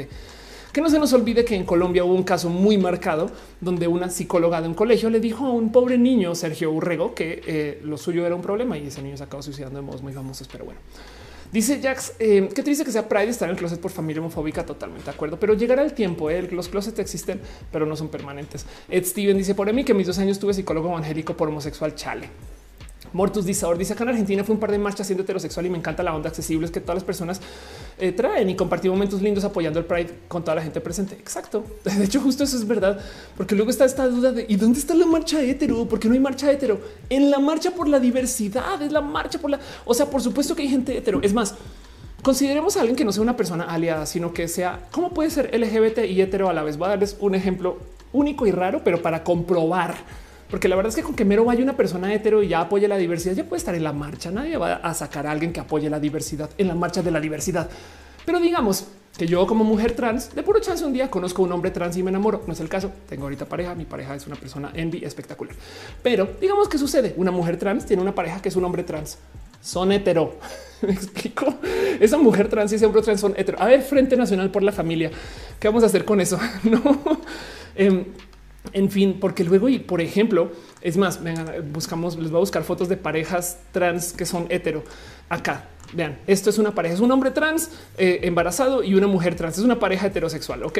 Este, bueno, bien que pueden ser bisexuales o pansexuales, pero el caso, hombre trans, mujer trans, hombre trans, mujer trans, este, hombre trans, mujer, ¿saben? Y es como de, ¿será que el Frente Nacional por la Familia se pone rarito si llega una persona así, así, no, es que somos hetero? ahora que, procede conservadores. Pero además luego es este cuento de la gente que genuinamente pide la marcha hetero. que es bien divertido de ver. De hecho, fue trending topic un rato, eh, porque además la marcha del orgullo hetero es uno completamente innecesaria y dos, eh, cuando se convocan, no va nadie. Llaman varias veces que tratan de hacer marchas hetero. Hace dos años trataron de hacer una marcha hetero y esto fue viral. Como no fue nadie a la pobre marcha hetero de este güey, estuvo solito. Esto fue hace dos años. Y el año pasado hubo una situación más divertida aún porque se convocó una marcha del orgullo hetero y famosamente fueron solo dos personas. Y entonces esas dos personas eran dos güeyes que fueron a sostener la bandera del orgullo hetero, que al parecer cambió. Y son dos güeyes y, son dos güeyes que fueron a gritar que son somos muy hetero, somos súper, súper hetero. Yo y mi amigo que estamos de la manita sosteniendo la bandera, somos muy, muy hetero. Y yo creo que si alguna vez había un momento de amiga, date cuenta, es este. Pero bueno, Dice eh, George, este se les cayó el evento. Moon dice: Yo también me sabe por Twitter sobre esa primera foto que yo sigo al chico atrás y quizás es bisexual.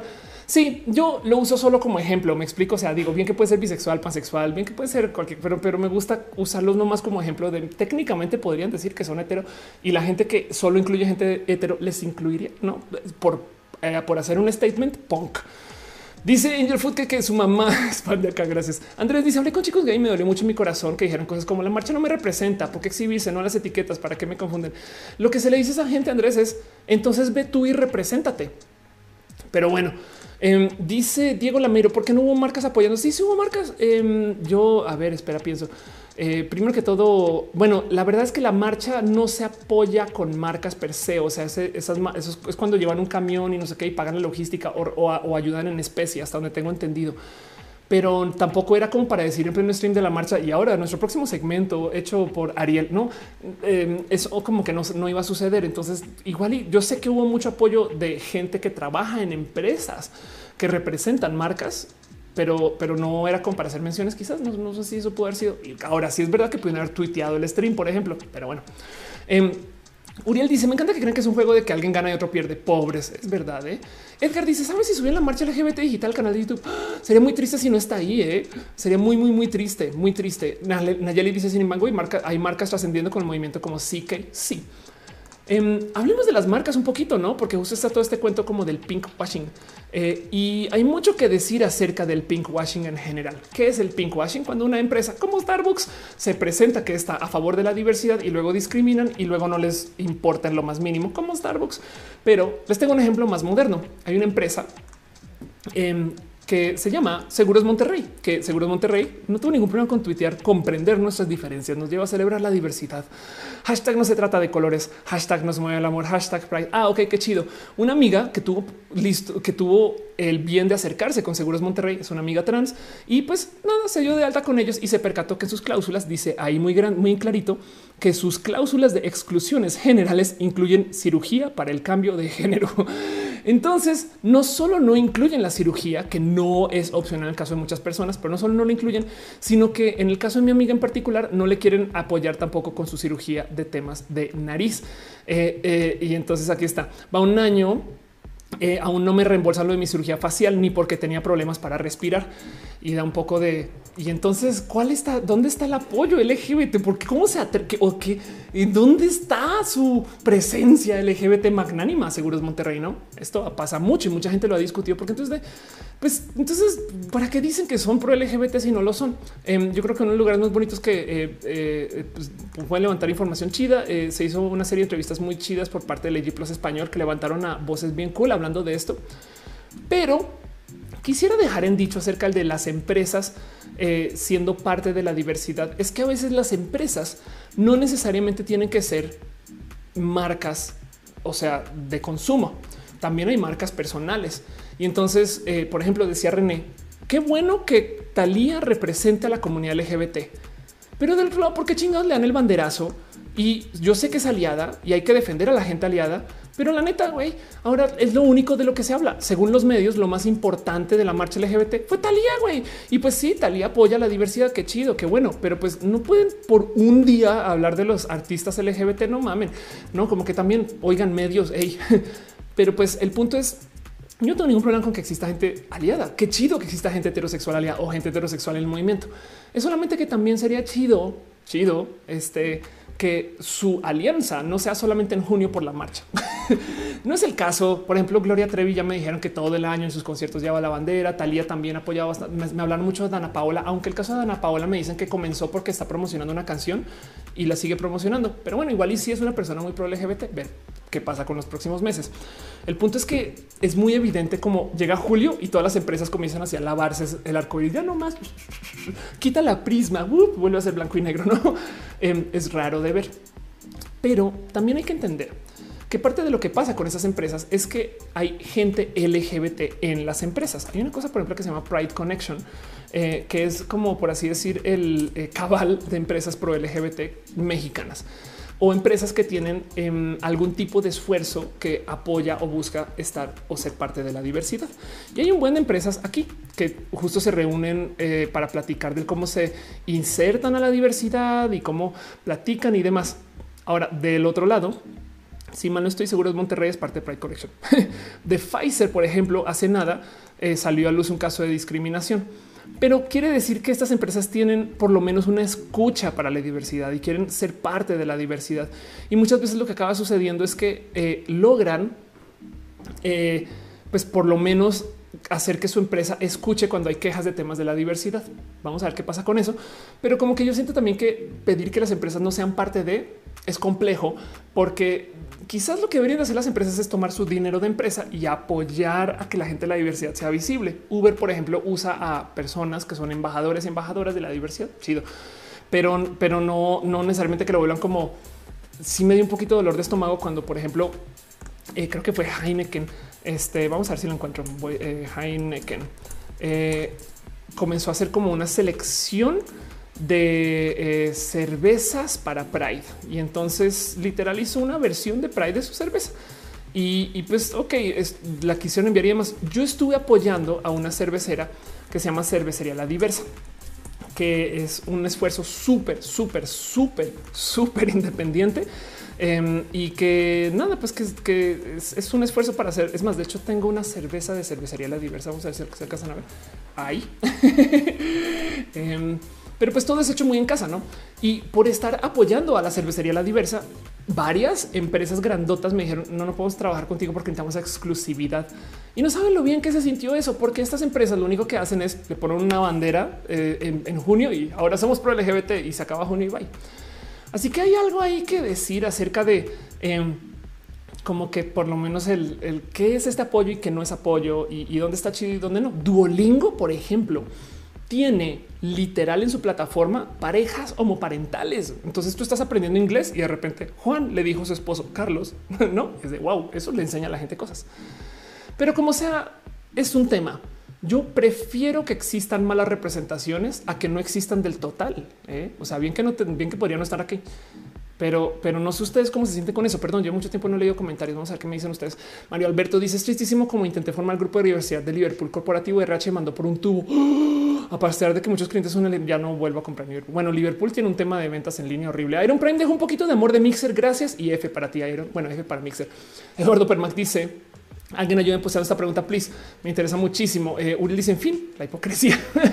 Uriel me dice, Starbucks de México, al parecer en Starbucks Estados Unidos protege a los empleados LGBT. Sí, de hecho, en Starbucks de Estados Unidos eh, pagan hasta la transición, o sea, las cirugías. Adrián Tames, eh, o sea, el seguro que le dan a los empleados. Adrián Tames dice, yo considero que los heterosexuales deberían incluirse en las siglas de la marcha gay.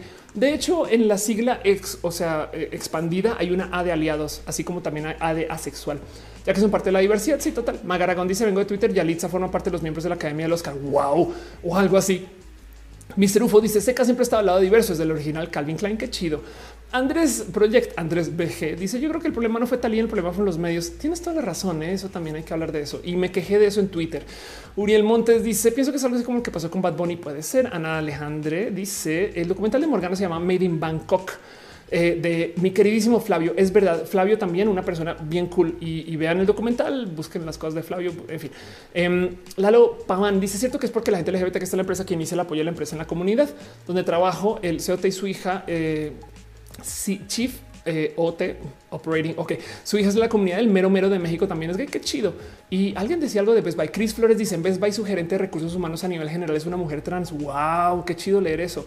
Saúl dice que es asexual. Este eh, es un, pues de hecho hay una bandera de sexualidad que, se relaciona con una persona sexual, pero pues es cuando este el erotizar gente no es parte de tu sexualidad. Pero bueno, chécate lo que son las asexualidades. Hay millones de modos de ser asexual. Alan Flores dice en gran parte a ti lo que he aprendido hemos dado la primera función de streaming fue todo un éxito. Qué chido. Te mando un mail, prometo que me estamos saliendo de show.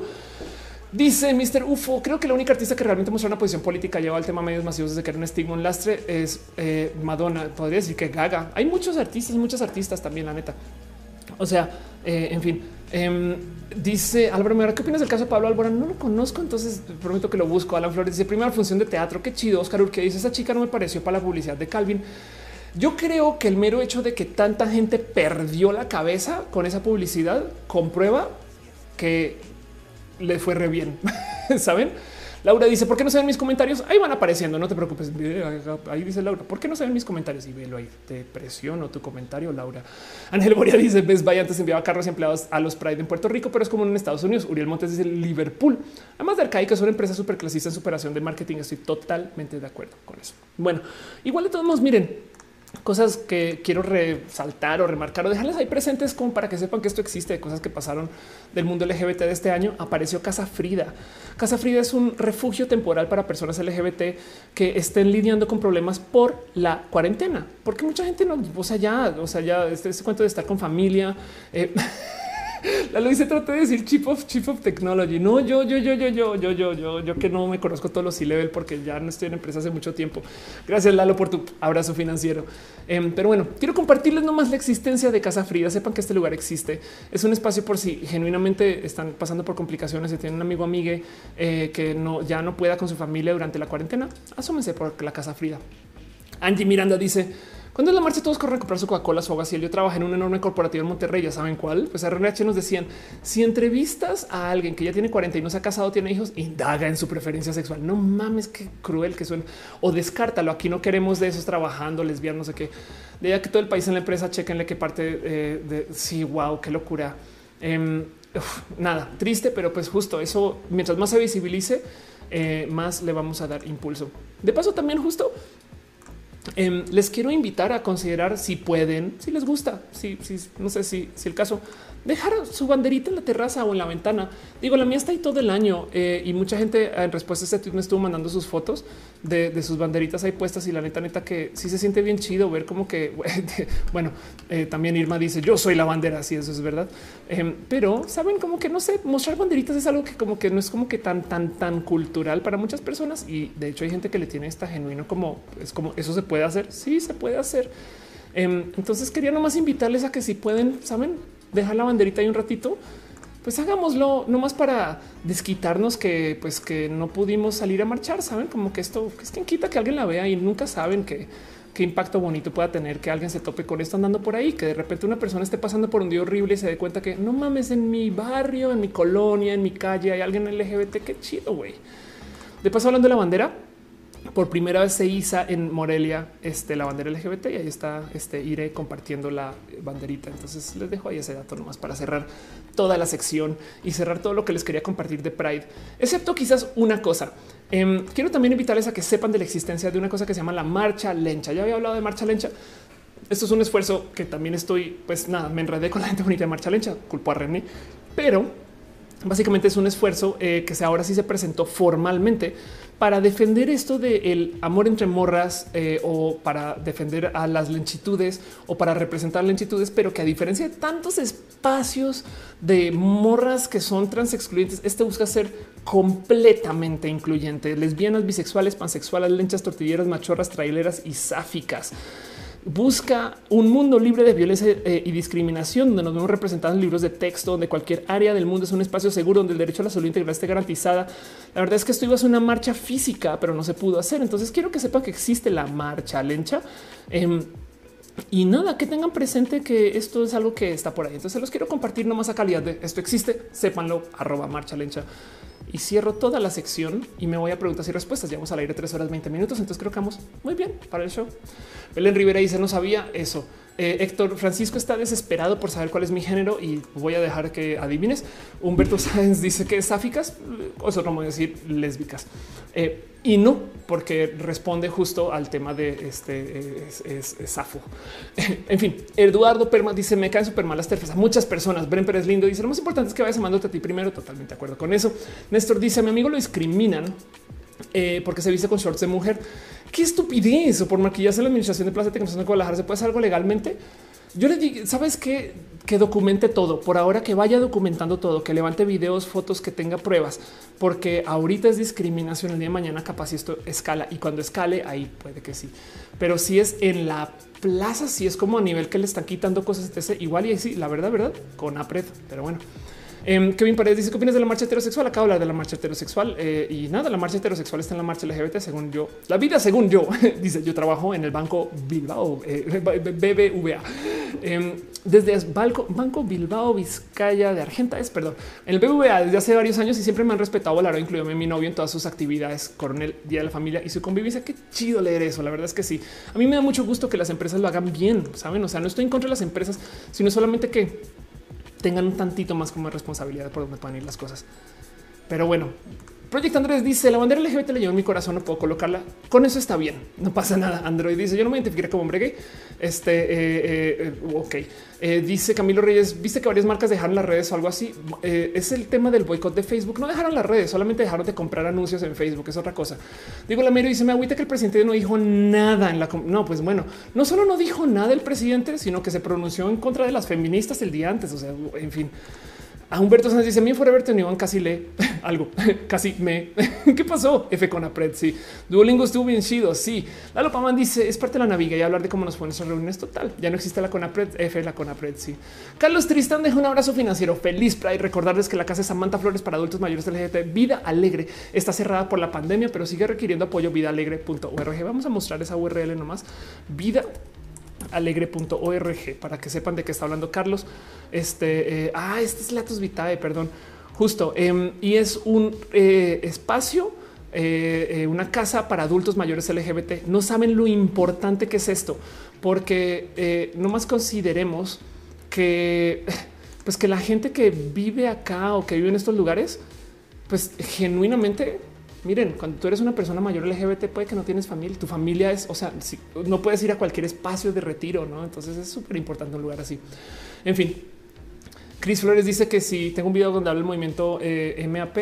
Eh, sí, tengo uno por ahí donde, en fin, no sé, pero bueno, el caso Humberto dice: Pago mi celular. F, tu celular feminasti dice: Hola, Hola, usted, la persona más cool del Internet, parte 100. Algo más. Y él dice: ¿Qué opinas de, la, de grisexualidad y gente romántica? Pues es un mira, mientras más chido se pueda definir la gente, me parece lo máximo. O sea, yo de hecho tengo eh, muchos acercamientos con las asexualidades y, no entiendo por qué la gente se enloquece tanto con las asexualidades. Pero bueno, Daniel Farías dice en Corea si descubren que eres gay al momento del servicio militar, te pone una lista, esa lista no todas las empresas para no contratarles. Sí, Asia es horrible. A mí a veces me dicen es que Japón es el futuro. Y yo, güey, Japón es horrible con la diversidad. Miguel Andrade dice cuando vi en la Juárez me llena mucho el corazón ver banderas LGBT por todos lados en edificios y negocios. Qué chido. Bueno, voy a entonces cerrar todo esto. Veo que ya están apareciendo preguntas y más bien dejar de lado todo esto que estaba aquí en este. Les explico porque yo no me estoy explicando. yo no tengo nada que explicarles. Quería nomás compartirles a ustedes todo lo que pasó en Pride y cerrar ahora sí formalmente esas historias. Y más bien, nada, vámonos a una pequeña sección de preguntas y respuestas unos minutos. Llevo al aire tres horas 24 minutos hablando. Entonces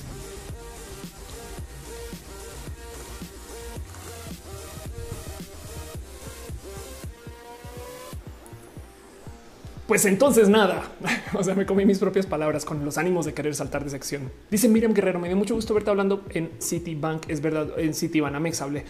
Noel Malamache dice comentarios sobre feministas que están en contra del drag y de cierta manera entender sus puntos, pero a su vez el movimiento drag. Sí, la verdad es que hay muchas personas feministas que están en contra de la diversidad porque están genuinamente eh, apoyando el feminismo desde el odio. Y es una lástima porque entonces están comiendo su propio esfuerzo porque como que nadie cumple con las reglas tan específicas que tiene que cumplir, como que cada vez mientras más se clavan en su odio, más excluyentes son. Y mientras más excluyentes sean, entonces pues más pues más problemas van a tener para asociarse con la realidad del mundo. Y es que el mundo es diverso.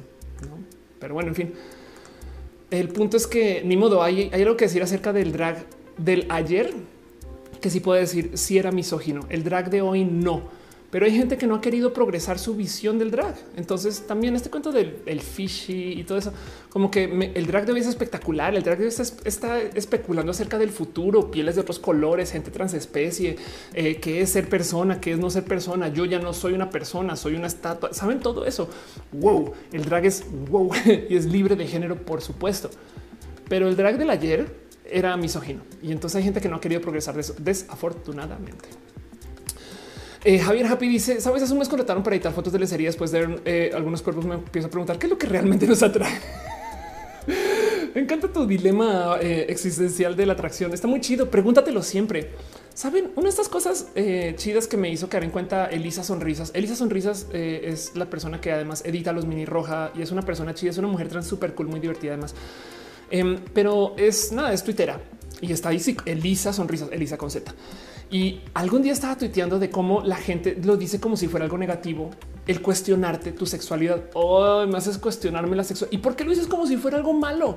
Cuestiónatela todos los días y cambia de sexualidades y cambia de identidad y déjate vivir de otro modo. Date gusto de ser otra persona, lo que sea, o, déjate atraer por alguien o, déjate atraer por, por lo que pienses que no se debería. Todo eso, todo eso.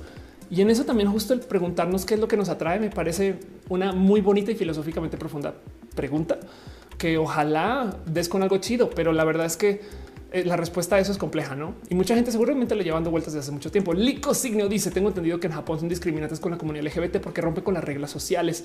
Sí, em, una persona justo me explicó que lo complejo de Japón es que no es que estén en contra de la gente gay o la gente LGBT, sino están en contra de la gente diferente, de lo que sea. Pero bueno, Japón es remachista, eso es verdad. Eh, Gerardo Maturano dice: Espero regresar a seguir haciendo mi voluntariado hasta cerca de casa, la, eh, eh, la, casa, la casa de día. Qué chido. David Rosado dice: He visto un crecimiento de los movimientos TERF, incluso feministas amigas del Facebook de pronto resultan TERF. Si em, te voy a decir algo, David, de todos modos, em, las TERF son muy mediáticas y dicen mucho en redes, pero en espacios físicos nunca están me ha costado mucho el dejarme soltar ir a espacios feministas para descubrir que nadie es TERF. Y si son TERF, se callan. Como que en la marcha ni una TERF, ¿saben? Y, entonces que no era todo esto, que no iba a ser todo esto lleno de odio. ¿Y es donde están? No, pues están solo en Facebook. y es, son muy pocas, la neta son muy, muy pocas, solamente que hacen mucho ruido. Y el problema es que aprendimos a hablar del odio. Entiéndase, está bien, hay que alzar la voz, pero por cada TERF que dice una cosa bien idiota, hay un círculo de 800 personas que dicen cómo puede ser que estás diciendo eso. No, y esas 800 personas entonces le dicen a sus amigos que esa persona dijo eso. Entonces le damos mucha amplificación. Por eso es que J.K. Rowling ahorita está en el centro de la conversación. Y yo les hago esta pregunta: ¿Quiénes son las personas del mundo de la escritura que no son TERF, que son chidas? Y no podemos nombrar ninguna. Podemos nombrar solamente a la, a la que odiamos. No estoy diciendo que no nos quejemos de J.K. Rowling, es solamente que tengamos presente que el motivo por el cual de repente todas las TERF son famosas es porque, pues entre todos, me incluyo, les damos luz. Pero bueno, Humberto Sánchez dice: Me sorprende el odio que levantan redes que las marcas este, usen la bandera y por eso es que hay que mostrarla justo. René dice: Pero es tan odiante, tiene mucho marketing de odio, como lo que pasa con Chumel. Exacto. Las terfas saben exactamente qué botones apretar para conseguir más prensa y es una lástima. Y, del otro lado, desde mi punto de vista, es qué haces? No te quejas. No, sí hay que quejarse, sí hay que decir las cosas. Solamente que nada domina la conversación. No Rebeca Jara dice: No entiendo por qué eh, no hay muchas campeonas de automovilismo. O sea, a pesar de lo que parece el automovilismo, eh, no me si eres hombre o mujer. Sí, de hecho, eh, a ver, colombiana, mujer, Fórmula 1. Em, también es remisógina y machista, pero sí, checa esto. Tatiana Calderón eh, se convirtió en la primera mujer latinoamericana en la historia en conducir un auto de Fórmula 1, el C37, en un evento promocional aquí en México. Este, pero bueno, ella es Tatiana y, nada, esto, es del 2018, no? Pero eh, cuánta gente habla de, las mujeres atletas en el mundo de la F1? Muy poquitas. Eso es verdad. Y hay evidente misoginia, toda la que quieran. No José dice: Sigues aquí. Sí, aunque ya estoy cerrando, estamos nomás en las preguntas. Project Andrés dice: Los cartoons tienen un gran progreso con la diversidad. Totalmente de acuerdo. Em, Edgar Romero dice: Eso pienso yo. Estoy harto de saber del autor esto todos los días. Que eh, sí, pero pues es que es que todo el mundo se está quejando. La verdad es lo que está pasando. No es más.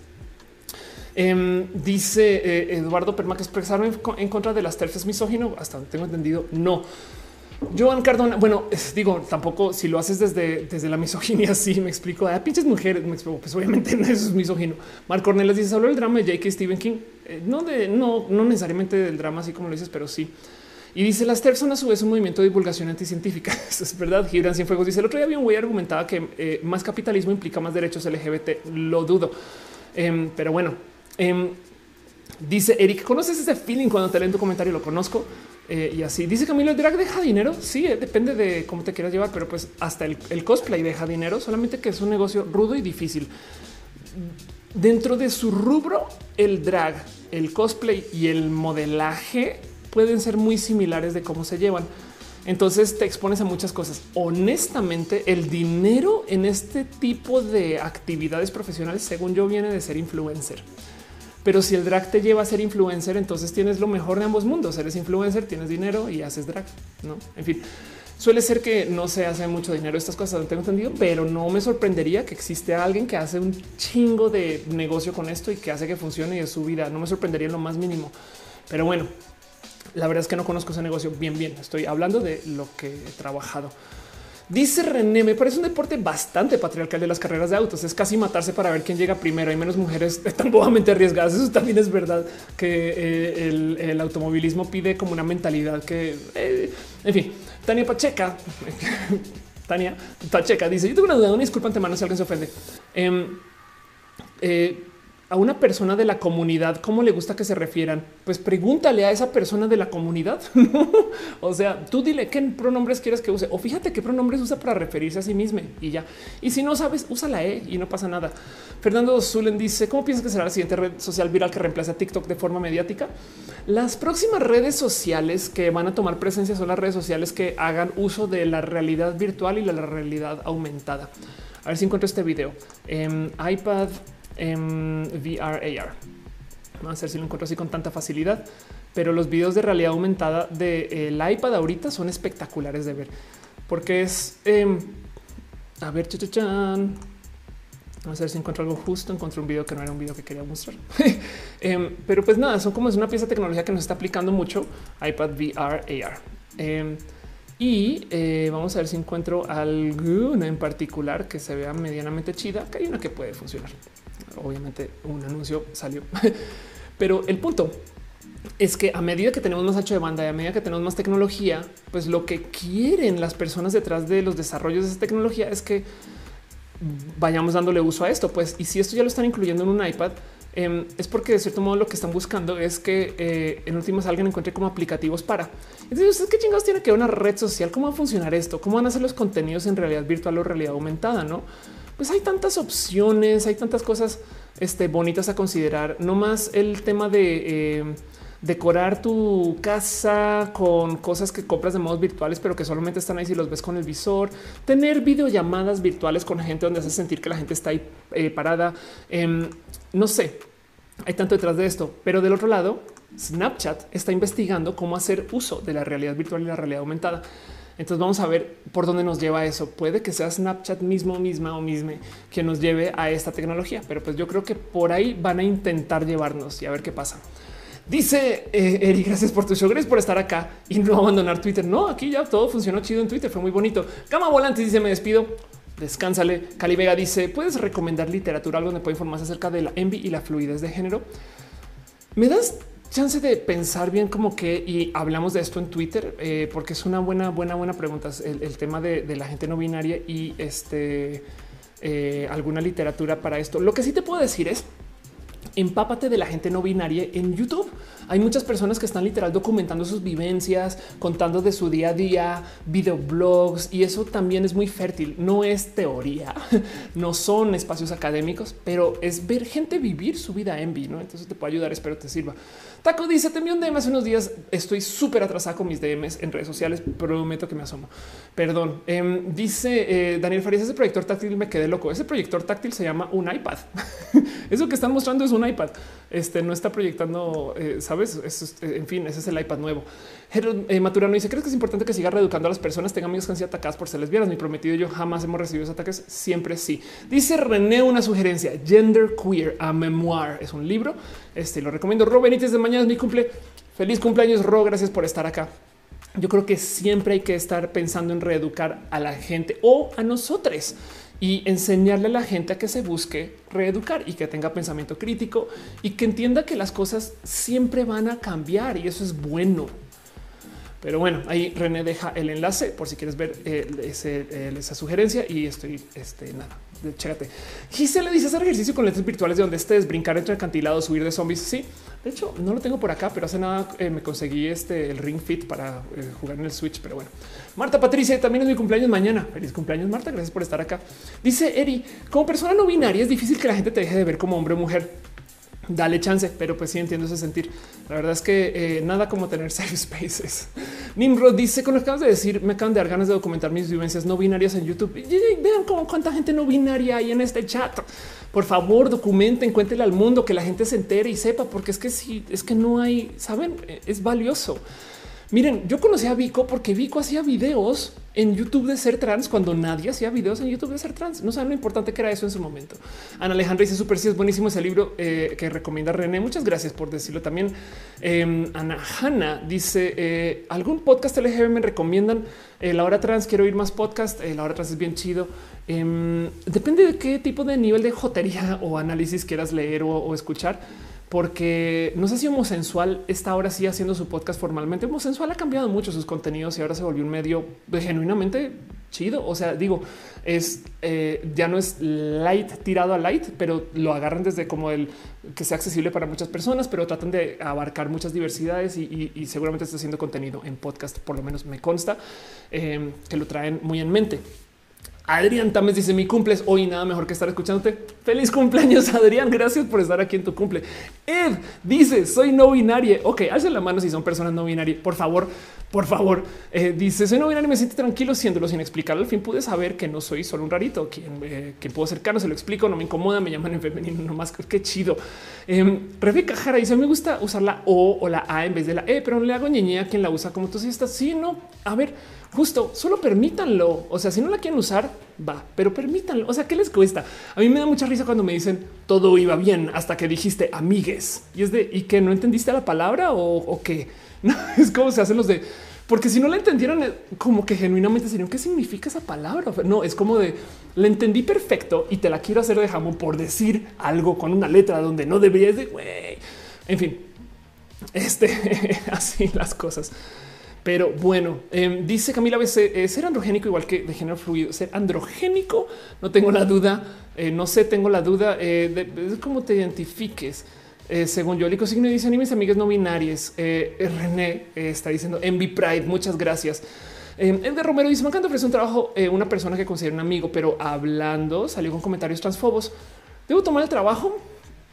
Pues más como hipocresía es aprovecha eh, para eh, usar el tema de que la gente que es transfoba suele ser también gente muy rota en otros lugares.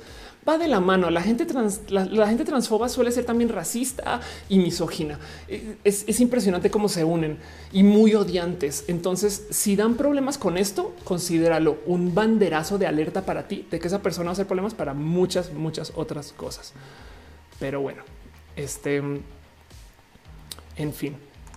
Eh, dice eh, Humberto Sáenz, se enojan por la E, pero dicen aiga. Total. Dice Gisela Gutiérrez, es que hasta para eso estamos bien rocosos. No es posible que una letra moleste. Total. Mariano Oreste deja un abrazote financiero. Muchas gracias, muchas, muchas, muchas, muchas gracias de verdad. Gracias por tu cariño y por tu amor. Y vi también que por ahí Eri dejó también un corazonzote de los que dejar. Y gracias mucho por estar aquí. Camilo Reyes dice: Viste todo lo que surgió la modelo de Calvin Klein. Sí lo vi y me parece espectacular. Que hablen, que peleen, que se sientan mal, que digan, que patalen me recuerda como lo que pasó con Ángela Ponce. Ángela Ponce salió de Miss Universo cuando Miss Universo la descalificó. Toda la pataleta digital, todos los transfobas, toda la gente que dijo no me parece, no hicieron nada sino quejarse. Entonces, por supuesto que la volvieron famosa, la dieron a conocer en muchos lugares, lograron solidificar el apoyo por Ángela Ponce, que era una persona que nadie sabía que iba a Miss Universo, la gente en España. Me explico. Entonces, en últimas, en últimas, que se quejen adelante, no la van a sacar de la campaña de Calvin Klein y simplemente van a hacer que la gente hable más de la diversidad y que la gente hable más de cómo Calvin Klein está haciendo estas cosas, lo cual va a fomentar que Calvin Klein lo vuelva a hacer. Con todo perdón, pues ni modo, es de, pues, que se quejen adelante, que aprendan. David Palma dice es el primer error que me está aventando de principio a fin. Muchas gracias. Munge dice Adriana G que no se identifica con género masculino. Ok, estás explicando que es una persona no binaria. Em, dice Aflicta, qué chido saber que hay gente así es que ve roja. Es verdad, eh? La pregunta se veía en roja antes de la conferencia. Mentiras. Avis Phoenix dice gracias por estar acá. Gracias por tú estar acá. Ana Arriba dice aquí en España las personas no binarias somos invisibles. En muchos lugares viene una oleada de presencia de gente no binaria guárdense eso en su corazón, que ya sucedió en una cantidad de países, pero pues que en nuestros países con rezago va llegando culturalmente hablando, saben? En fin, miren, yo me acuerdo cuando hablar de la gente trans era yo y mis tres amigas. Hoy en día ya, perdí la cuenta, ya no sé, ya no sé cuántas mujeres trans mediáticas. Dejemos de lado el cuántas mujeres trans. o sea, yo, yo antes tenía un genuino como Pokédex de mis cuatro, cinco, diez amigas, 20 amigas, 30. ya somos un chingo, güey. Entonces, todo lo que les digo es mientras más se hable del tema, más gente va a decir a huevo y, simplemente es algo que está como que se está propagando culturalmente hablando y que mucha gente comenzará a hablar de esos temas. Entonces denle un tiempo, pero, pero no dejen de hablar de, no se dejen de visibilizar, compartamos la cultura no binaria y démosle todo el gusto y todo el gozo que se merece. De paso, para muchas diversidades aplica todo eso. Cristina dice mundo utópico sin necesidad de banderas. No, yo sí quiero banderas, no todas las banderas. No a mí que nadie me va a quitar mi bandera. Mundo utópico donde la gente no la haga de jamón por una bandera más bien. Dice Josh Palomares, el jamón, yo no sé por qué acabo ahí metido. Este dice Josh Palomares, eso les digo las marcas Victoria's Secret ya no hace shows por su discriminación con las chicas trans y los cuerpos diversos. Qué bueno que lo tengas en mente así. Tienes toda la razón. Jax Murton dice hablando de educarnos más, me parece que tema es tan extenso. El tema de la gente con TID. Sí, tengo que hablar de eso. Tengo, tengo, tengo que hablar de eso. Este, pero bueno, Um, Lali dice este canal genial. Muchas gracias por estar acá. Gaby ah, dice llevo una semana viendo tu contenido. Gracias. Eric al eh, perdón. Eric dice es importante seguir haciendo programas sobre ser no binaria. Sí, y deja su tu Cora. Gracias por compartir tu super Cora. Nimrod dice eh, yo le voy a inclusive lo contenido necesario porque para mí es más fácil en vez de buscar descripciones sin género con tal de no hablar con el todes. Si sí, yo lentamente me he ido tratando de enseñar el hacer uso de la E o la X donde sea necesario, necesario, perdón por estar pensando en la E. Em, pero eh, el tema es que si patino varias veces, no pasa nada. Como que siento que el problema con el lenguaje incluyente no es que exista, es que la gente se hace bolas y se complica y es de a veces pienso por qué la gente conservadora sufre por todo y sufre tanto, no como que va y que digas tú que, eh, que pues no es que tuvo una pequeña molestia porque un cuate hoy le dijo amigue, no, sí, ¿cómo están haciendo que yo cambie quién soy? No y es de güey, bájale dos segundos al cómo te molestan las cosas. En fin, eh, Ale Galman dice que la deconstrucción es el dejar de lado el chip de solo dos opciones. No solo eso, he aprendido algo de la diversidad. La diversidad te obliga a pensar. De hecho, a ver, llevémonos esto, esto a la cabeza. Nosotros pensamos para no pensar. Entiéndase, tomamos como esfuerzo para poder decidir cosas y luego ya dejar de pensar. Ah, las cosas son así, listo, ya lo decidí, listo, vaya, no vuelvo, no vuelvo a cambiar eso. Y la diversidad nos pone a prueba. Entonces hace que enfrentemos cosas que ya habíamos decidido y de, entonces esto no está tan bien. Quiere decir que tengo que volver a repensar las cosas. Y hay gente que no quiere repensar y ya tienen pereza mental, están acostumbradas a simplemente dejar que las cosas existan de un modo y san se acabó. Así que el tema ahí nomás es que la gente pues simplemente tiene o procesos de fe, las cosas son así porque me lo dijeron y eso nunca va a cambiar, o tienen procesos de, pues, de, pereza, de yo no voy a sentarme a pensar dos segundos por otra persona, es de no mames, ya por favor ten consideración, ¿no? Perdón, Kat Juliecita deja un abrazo financiero de Toronto, Canadá. Muchas gracias. Dice que le gusta el canal. Gracias por estar acá. De verdad. De verdad, aprecio mucho eh, tu cariño y tu amor. Em, dice Gabriel, la diferencia entre intersex, no binaria y queer hay de todo, depende cómo te identifiques, pero intersex, por ejemplo, puede ser algo que se te asigna o se te eh, presenta al nacer. Hay millones de modos de ser intersex, por ejemplo, puedes tener genética con eh, marcadores XXY. Eso puede ser una forma de ser intersex, mientras que ser no binaria puede ser una identidad en la que te inscribes, dado que pues, así te no me explico. Es más, de hecho, tú puedes ser intersex y no binaria. Em, pero bueno, eh, Lali dice hay que practicar para no tenerle miedo a todos. Y si vemos algo que no cuadre, pues eh, cambias la Y por la U. Sí, de acuerdo. Dice David, se aprenden a decirte Mec, TikTok, Brexit. ¿Qué tan difícil es cambiar? Sí, total. Eh. Ed Steven dice como las personas que tienen como base pensar fue lo que me enseñaron en casa, no total. Em, y Mario dice que eh, hable más de la apropiación cultural. Me debo un video entero del tema, pero solamente quiero dejar esto en dicho acerca de la apropiación cultural. Hay mucha gente que históricamente se ha dedicado a robar cultura. Sabes, es como de eh, van a pueblos indígenas, ven dibujos, diseños y literal se los llevan y luego los presentan por millones de dólares. Hay un, un venta en Nueva York en su galería y no le dan ni un centavo, ni crédito, ni apoyo. Y solamente, de hecho, usan a la gente, eh, por ejemplo, indígena para decir esto representa la cultura indígena, las pobres indígenas, pero págame. Eh, hay millones de modos de vivir la apropiación cultural. Este es uno muy burdo. en usarlo para, para tú decir no, no, no fueron esas personas, sino ahora es mío, como, como el meme del Internet de yo hice esto y se lo entrega a alguien y ahora lo recibí y dice yo hice esto. no, güey. Em, en fin, pero entonces la apropiación cultural suele responder justo a la injusticia que hay detrás del que alguien tome algo que no es de, él o ella o ella. Pero bueno, Eri dejó de nuevo este un abrazo este financiero. Muchas gracias. Muchas gracias, Eri, por tus corazones. No sabes más lo bonito que se ve que sea un corazón, pero bueno, sí.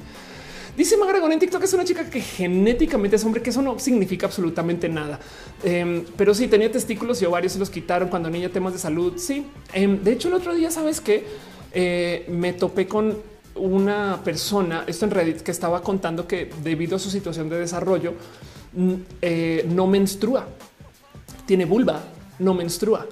Y entonces que se la pasa peleada con justo las terfas, pero es una mujer cisgénero que por una condición genital no menstrua y las terfas la regañan porque le dicen que no es muy de no mames. Aflicta dice la verdad me ha dado mucho gusto encontrar a mucha gente trans. Es verdad. Eri dice fue lo que pasó en la película Ciudad de Dios, no que abandonaron a los actores principales, anda y les dejan la pobreza. Camila dice eh, este total soy mujer de talla grande yo tenía siempre conflictos con mi cuerpo. Es muy común, al menos en Twitch dice Aren. ¿Qué dijo Aren antes? Eh, perdón, perdí tu comentario anterior. Iván nos dice si se cambia la definición que termina en A o para que sea distinto aplique para todos. En, muchos, si tú cambias la definición para que el, neutro sea la A, eh, muchos hombres se van a sentir excluidos y eso comprueba que la O no es incluyente. Pero bueno, es más, em, me da risa que luego está este cuento de todos somos iguales. Todos somos iguales, no incluye a las mujeres. Pero bueno, están preguntando que si hay un eh, Discord para este show. No, no lo hay, porque este show este, estamos en muchos lugares, entonces mm, no tengo cabeza para una red social más. Pero en una época había un Discord, ya no. Más bien usemos Twitter y usemos Instagram y usemos las redes sociales. Eh, este, a comunidades. Está Cat Pau en el chat. Gracias por venir. Eribesitos. Estoy cerrando ya. De hecho, creo que es hora de irme despidiendo del show justo, pero eh, dice Maya Chan, mujer cis de 28 años que por cuestiones hormonales no menstruó. Ahí tienes. Eh, tiene una pregunta por eh, Girl y esto no es, de, hecho desconozco, digo, más bien no, te traigo opinión solamente por, porque no, no, no la traigo pero prometo que me asomo. Eh, yo a la fuerza dice, ¿qué piensas de que el sexo biológico es una construcción social? Pues el sexo biológico ya de por sí, ¿eso qué quiere decir? Y sí, por supuesto que es una construcción social y te lo digo porque hay tantas, tantas, tantas variaciones genitales y de sexo que eh, la gente luego dice, oh, es que así son los hombres. Dice, no, no, nada de lo que tú crees tiene que ver con eh, los genitales. Es, más que tus genitales. En fin, me da mucha rabia. Eh, imagínense que no hubieran sido los genitales, sino no sé, el dedo meñique. Me explico, no sé, es como están, están al azar. Em, pero bueno, Eri deja corazones. Muchas gracias. Perdón. Eh, dice buenas noches. Justo acabamos de stream nosotras. Besitos, besitos. Gracias. Perdón. Hoy estuve justo haciendo stream de martes, pero así las cosas. Luis dice romperemos algún día el récord de roja cinco horas. No sé, puede que sí. pero bueno, tengo un problema y es que creo que en eh, Twitter no voy a poder leer las arrobas con mucha paz. Voy a ver si me deja ver la lista en algún momento. Yo creo que no. Pero bueno, voy a cerrar este show formalmente. Eh, nomás decirles a ustedes que gracias por estar acá, acompañarme en todo esto. Gracias por ser parte de lo chido que es roja y ahora sí hacer un roja completo. Ya sabiendo que ahora se puede hacer roja en muchas plataformas, incluido en Twitter. Bueno, en Periscope. Pero vámonos al final del show.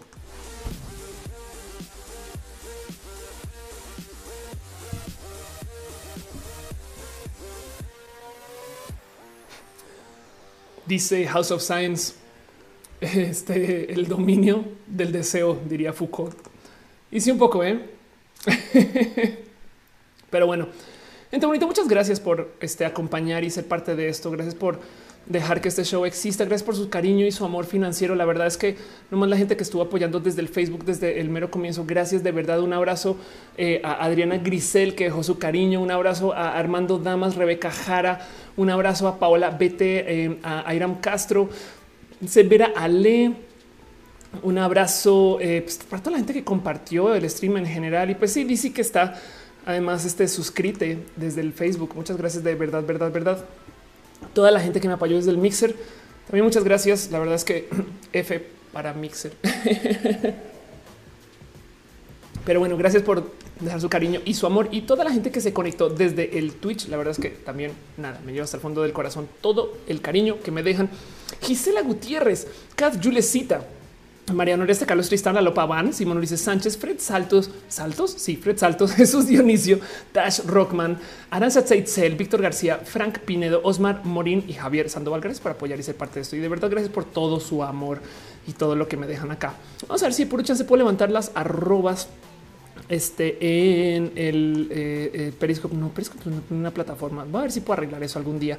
Pero como sea, em, nada, gracias por justo venir desde el Twitter y acompañar desde el Twitter. Gracias por ser parte de esto, desde todas sus esquinas y todos los lugares y todos los momentos y todo. En fin, es que me emociona mucho ver que tanta gente se conectó en un martes. Y en eso justo le quiero dar las gracias también a la gente que me apoya desde el Patreon, Santi Curí, Arturo Ale, Ana Navarro, analógicamente aflicta, Ignis 13, Francisco Godínez, Trini de Patacoins, también a la gente que está suscrita como desde el membership de YouTube, que no saben lo bonito que se siente leer que están como members en YouTube, saben como que esto me permite jugar mucho con YouTube. Así un abrazo a Dash, Rockman, Jair Lima, Vicky, Núñez, Paez, Lucio, del Racat Grill, Jesse Perruno H, la pastela de la cocoa, la mejor pastela de la mejor cocoa, Mar Valentina, José Cortés, Sam Silva Flores, Marisol Rodríguez, Ari Frank Núñez, Daria Herrera, Gracias por apoyar y ser parte de esto. También Jenny Ramírez, Freddy Alcántara, Brenda Sanz, Yolanda Suárez, Mike Lugo, Osmar Morín, Laura Lili G, Luis Maclache, Alejandro Reste, Simón Ulises Sánchez. Gracias por apoyar este con este show y ser parte de lo bonito que es este show.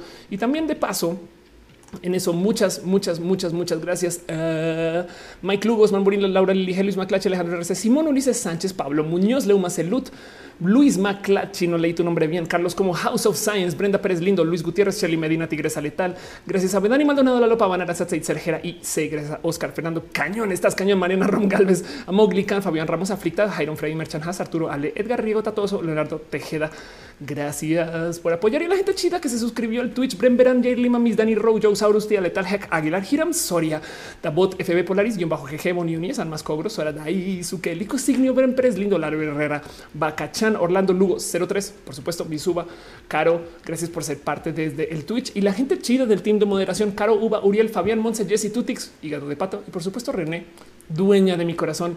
Eh, alma de mi inspiración, persona que se encarga de que yo siga viva, básicamente. Eh, y nada, este mm, básicamente todo lo especial que hay por ahí. Veo que Ale Galván se suscribió. Muchas gracias. También tome su estrellita, Ale Galván. Gracias por ser parte de este canal. Un abrazo a la gente que me acompañó desde el YouTube, que si les puedo leer Abelardo UM, Adri Paniagua, Aflicta, Alcohol del 96. Literal es tu username. Qué divertido. Gracias a Aldo Aguilar, Ale Galván, Alejandra Lisbeth, Álvaro Mebarak, Andrea Soriano, Ángel Huamán Guzmán, Arque, Belén Rivera, Camilo Reyes, Carlos Como, Carlos Velázquez, a Carmen Luna, Carolina Díaz, Coaticlu Martínez, Daniel Amauri Basgut, a Daniela Buria Cubillos, David Espinosa, David, Palma, Eduardo Asensio, Eduardo Vivian, Emanuel Hernández Rosa, Seri Frank Núñez, Eva Ortiz Velades, Fabián Ramos, moderador, persona bien pinche cool. Además, Fernando Zulen, Francisco Román, House of Science, John Cardona, José MC. Perdón, dije Adri Pani. Estabas acá, Adri. Besitos. Qué chido. Gracias por estar acá. ¿Qué tal todo lo que me tomó procesarlo? Un abrazo a Ingrid Pérez, a Joan Cardona, José MC, a Eri Frank Núñez, a Coati Chloe Martínez, eh, a Eva Ortiz Valadez, creo que ya había desaparecido Manuel Hernández Rosas, a Karen Flores, Karen Anel, a la química de la Fercha, ¿qué tal ese nombre? A Lali, a Laura Lili G, a Lautaro Efraín Rúa, conozco a Lautaro. Qué chido. Yo creo que sí. Es, más, bueno, recuerdo. Perdón, un abrazo a Licetadas, a Lu, a Mario Alberto Hernández Morales, a Marisol Rodríguez Metalbrut, a Mili, a Mon, a Nadiel Alcaraz eh, Bringas, Nimrod o Nimrod, a Liz, a Nis Núñez, a Paul Hernández, obviamente a Renegos. Te amo, bebé. Gracias por estar acá. Compañera Robotania. Y de paso, entonces, un saludo al Cuacarraquear, quien cada rato me manda animales cada vez más tiernos por, en fin, porque son cuacarra animales.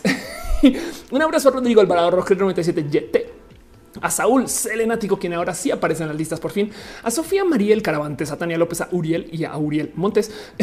También apareció Licetadas, creo, Lali. Un abrazo a Verusca, Dalai, a Violeta Sánchez, a Yoda La Fuerza. De paso, también gracias a la gente bonita que me da sus cariños de Mixer, este F por Mixer. Lo voy a seguir diciendo por mucho tiempo, ¿eh? pero bueno, un apoyo, eh, perdón, mucho amor a Iron Prime, Eder Kun, eh, Pizza Cat Nina. Gracias por pasar por acá y vamos a ver qué pues, sería chido. En fin, em, un abrazo también a Iron Prime Lurks, quien también está ahí conectado. De verdad, Angie Miranda deja stars. Gracias por ser parte de esto. Y Adrián también deja stars. Gracias por ser parte de esto. Y también a la gente chida que se conectó desde el Twitch.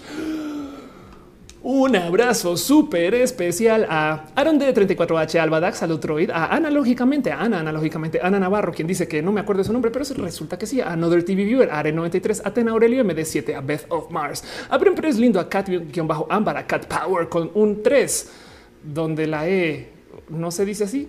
De paso, Cat Power, la persona que se inventó todo el cuento de las piñas. Entonces pueden ir a culpar a Cat de estas cosas. Te quiero, Cat. Un abrazo, Commander Ruth, Dani MXB, a David bajo David R713, Dino Electrical Longboard Fit. Fit, así te llamas Fit. Un abrazo a Fecho 8805 Gamer 01 Hot Local, Hot Local. Hey, tú eres un bot.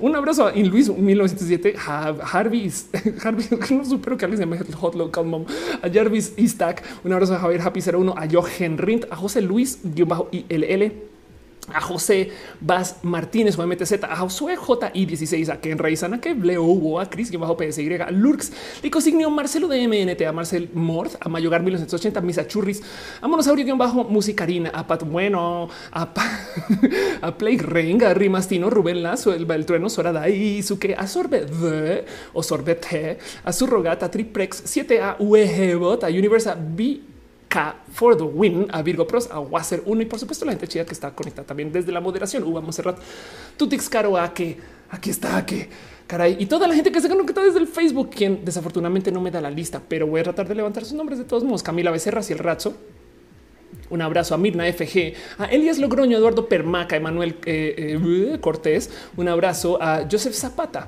También un abrazo súper especial a Angie Miranda, Camila BC, Eduardo Permac, Demi Moore. Un abrazo a Mónica Solís, Joaquín Vargas Ruiz, Lalo, a Roberto Carlos Paván. Después de parte de esto, Sengua Jícari, Daniel González, a Joseph Zapata, Dani Valle. Un abrazo súper, súper especial a Rebeca Jara, Demi Moore, creo que te había leído. Ay, en fin, Angie Miranda, Rodrigo X Caravera. Y vamos a ver si por chance puedo levantarlos de Twitter. Vamos a hacer este valiente intento a Guleri, Angie Corona, eran Brice, Daniel Hope, eh, Cat Power también se conectó desde Twitter, a John Jr., quien estuvo ahí también, Dani Coitzi, estuvo también por ahí, vi eh, Javi Periscope, te odio para estas cosas, pero bueno, no pasa nada. Arturo T. Rick Smith, a recién me entero que entonces si te acabas de enterar, en fin, a José Luro, a Coda, arroba Cota Chida, arroba Killer Mao, arroba a Timba 1, Leonardo Valente, también a Miss Bluff, a eh, mm, José Luro, eh, por supuesto a Eric que me dejó 10 mil millones de corazones. Gracias por estar acá.